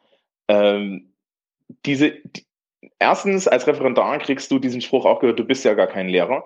Zweitens, ähm, fand ich es unheimlich lustig, wie absolut inkompetent sie mit Kindern umgeht. Also, ich verrate euch, wie man das macht. Ja, die gestandene Grundschullehrkraft kommt in den Raum, sieht Timmy im, im Fenster sitzen und sagt, Timmy, runter da. Worauf Timmy runtergeht. In dem Moment, wo, wo, wo sie da diese, diese emotionale Ansprache gibt, ne, das, was Stefan dann auch sagt, die Leute sind pädagogisch nicht gebildet, ist es schon vorbei. Ja, es ist halt total affig. Ähm, und das schaukelt sich auch hoch, wenn die Schülerinnen und Schüler merken, dass sie eine Reaktion aus dir herausbekommen, ja, ähm, die im Zweifel auch immer exaltierter wird und du irgendwie dort investiert bist, dann werden sie das nutzen. Das lernt man als Lehrkraft, ja, das lernst du im Referendariat und so weiter. Und das ist dann aber genau der Punkt, ja, dass die Quereinsteiger das nicht können. Und woher sollen sie das auch können? Also das ist das ist da die Sache. Dazu äh, eine Freundin von mir macht Fortbildung und Weiterbildung für QuereinsteigerInnen und äh, die hat sich darüber auch tierisch aufgeregt. Äh, hauptsächlich, weil sie sagt, dass kein Quereinsteiger ohne, ähm, ohne irgendeine Art von didaktischer und pädagogischer Grundbildung in die in eine Schule gelassen wird. Jedenfalls nicht in Niedersachsen, wo sie das tut. Und ich weiß, dass das hier in Bayern genauso ist. Du kannst nicht einfach, wirst nicht einfach in eine Schule gesteckt. Es kann, durch, es kann durchaus sein, dass in Hessen das irgendwie schlimmer ist oder in, im Osten, aber ähm, das ist eigentlich auch scheiße. Ja. Also äh, dieses ganze Segment, was der öffentliche rechtliche Rundfunk zum Thema Lehrermangel gemacht hat, ist dumm. Ja, aus der Praktikersicht ist es einfach nur dumm. Und wie gesagt, dieser, dieser ach so tolle freie Unterricht ist ein großer Scheiß. Ja, die Schülerinnen und Schüler wünschen sich durchaus auch eine gewisse Menge Frontalunterricht. Die wünschen sich nämlich am Ende eine Mischung. Die Mischung macht das wie immer. Ja, manchmal muss man halt auch einfach mal eine Tafel vollschreiben, um Leuten Zeug zu erklären. Da sind auch meine 20-jährigen BOSler sehr dankbar. Ja, und nicht nur einfach Aufgaben machen und das wird schon irgendwie, wie es aktuell Mode ist. Na gut, einen schönen Tag euch. Hi ihr Hübschen, ich höre gerade Folge 411, Alibi-Frau und bin bei Minute 14, wo der AfDler sagt, man darf nicht mal mehr seine Meinung sagen, weil morgen ist mal den Job los. Ja, leider hat er recht. Leider hat der Mann recht. Ist zwar nicht schön, wenn ich einem Rechten da mal zustimmen muss, aber wer heutzutage auf dem Arbeitsmarkt die Fresse aufreißt, weil er seine Meinung meint kundzutun, darf sich morgen in der Personalabteilung die Papiere abholen. Es können sich die Leute freuen, die einen vernünftigen Job haben, also somit quasi unkündbar sind, die noch ihre Meinung äußern können. Wenn du aber im Niedriglohnsektor bist, solltest du dir dreimal überlegen, ob du irgendwas sagst, was dem Chef nicht gefallen könnte. Ist leider so, auch wenn das mit dem Thema per se gar nichts zu tun hat, hat der kleine AfD-Mann recht gehabt. Tja, ja, ich höre mal weiter, was ihr Schönes zu erzählen habt noch. Bis später. Hallo Thilo, hallo Stefan. Ihr hattet in der letzten äh, Folge 411 das Hochwasser in Venedig angesprochen und hattet als äh, Auslöser den Klimawandel genannt, der das Ganze äh, mit Sicherheit nicht besser macht, aber aktuell noch nicht mal das äh, Hauptproblem ist. Das Hauptproblem ist der äh, die, die Ertüchtigung der Lagune, äh, in der sich Venedig befindet, für die Schifffahrt. Einerseits für die äh, Fracht- und Industrieschifffahrt ähm, zu den äh, Städten am Festland, als auch natürlich die Kreuzfahrtschiffe, die Venedig, die in der Lagune selbst anlaufen. Das hat zur Folge, dass die äh, Lagune mit einer durchschnittlichen oder mit einer, mit einer Wassertiefe, die an nur wenigen Stellen größer als 1,50 Meter ist, jetzt von äh, Fahrrinnen durchzogen wird, die 50 Meter breit und 12 Meter tief sind und dadurch bei einer entsprechenden Wetterlage das Wasser viel schneller und viel mehr Wasser eben in die Lagune gedrückt wird und es dann auch schlechter wieder äh, abläuft. Und eigentlich müsste man, wenn man das Problem effektiv bekämpfen wollen würde, die sich, sich von der Schifffahrt da ein, ein ganzes Stück weit äh, äh, verabschieden, was äh, die Industriehäfen an, an Land äh, betreffend sicherlich äh, gar nicht möglich ist, aber dass die Kreuzfahrtschiffe Venedig direkt anlaufen, ist totaler Irrsinn. Das verhagelt einem die, die, die Stadt auch total, wenn man da als als interessierter äh, äh, Reisender dort dorthin kommt und äh, plötzlich äh, so, so ein Schiff sieht, äh, diese irrsinnig irrsinnigen Kolosse, die dann sich da an der an der Altstadt vorbeischieben und mehrere tausend Touristen für einen Tag in die Innenstadt kotzen, die dann dort nicht mal nicht mal äh, Geld lassen, sondern am besten noch ausgestattet mit einer Karte, äh, wo denn kostenlose öffentliche Toiletten sich befinden. Äh, ihr ihr All-Inclusive-Angebot an Bord wahrnehmen und ansonsten für ein Instagram-Bild vor den jeweiligen äh, touristischen Highlights äh, äh, anhalten. Und auch abseits der, der Hauptrouten es sind diese, diese Gassen in Venedig teilweise komplett leer, aber zwischen den, zwischen den äh, größten Attraktionen drängen sich die, die, die Menschen in einer Dichte, das ist völlig, völlig pervers. Und dazu kommt auch, dass durch die, durch die äh, motorisierten Boote, und das sind die, die Kreuzfahrtschiffe natürlich äh, besonders krass, äh, der, der Sauerstoffgehalt des Wassers angereichert wird, was wiederum dazu führt, dass die, also durch die, durch die äh, Aufwirbelung, die sie mit den, den Schiffsschrauben erzeugen, was äh, dazu führt, dass äh, sich Fäulnisbakterien äh, viel, viel besser ausbreiten oder in höherem Maße da äh, vorkommen und dadurch die Fundamente, die, die Holzfundamente, auf denen äh, die, die, die Stadt ruht, äh, enorm angegriffen werden und praktisch auch da zusätzlich zu, zur steigenden Flut oder zu, zu häufigeren Flutereignissen auch noch da eine, eine Erosion der, der Bausubstanz kommt. Und es ist äh, jammer, jammer schade, aber wenn, wenn, wenn da nicht gegengesteuert wird, dann sieht es auf jeden Fall äh, extrem düster aus für Venedig. Mal abgesehen davon, dass äh, wahrscheinlich irgendwann dann wirklich der allein der, der Anstieg äh, des, des Meeresspiegels schon, schon reicht, um der Stadt den, den Chaos zu machen. Soweit so traurig. Äh, euch vielen Dank für, für eure Arbeit. Es macht äh, super viel Spaß, euren Podcast zu hören. Äh, und ich freue mich schon auf die nächste Folge. Ciao.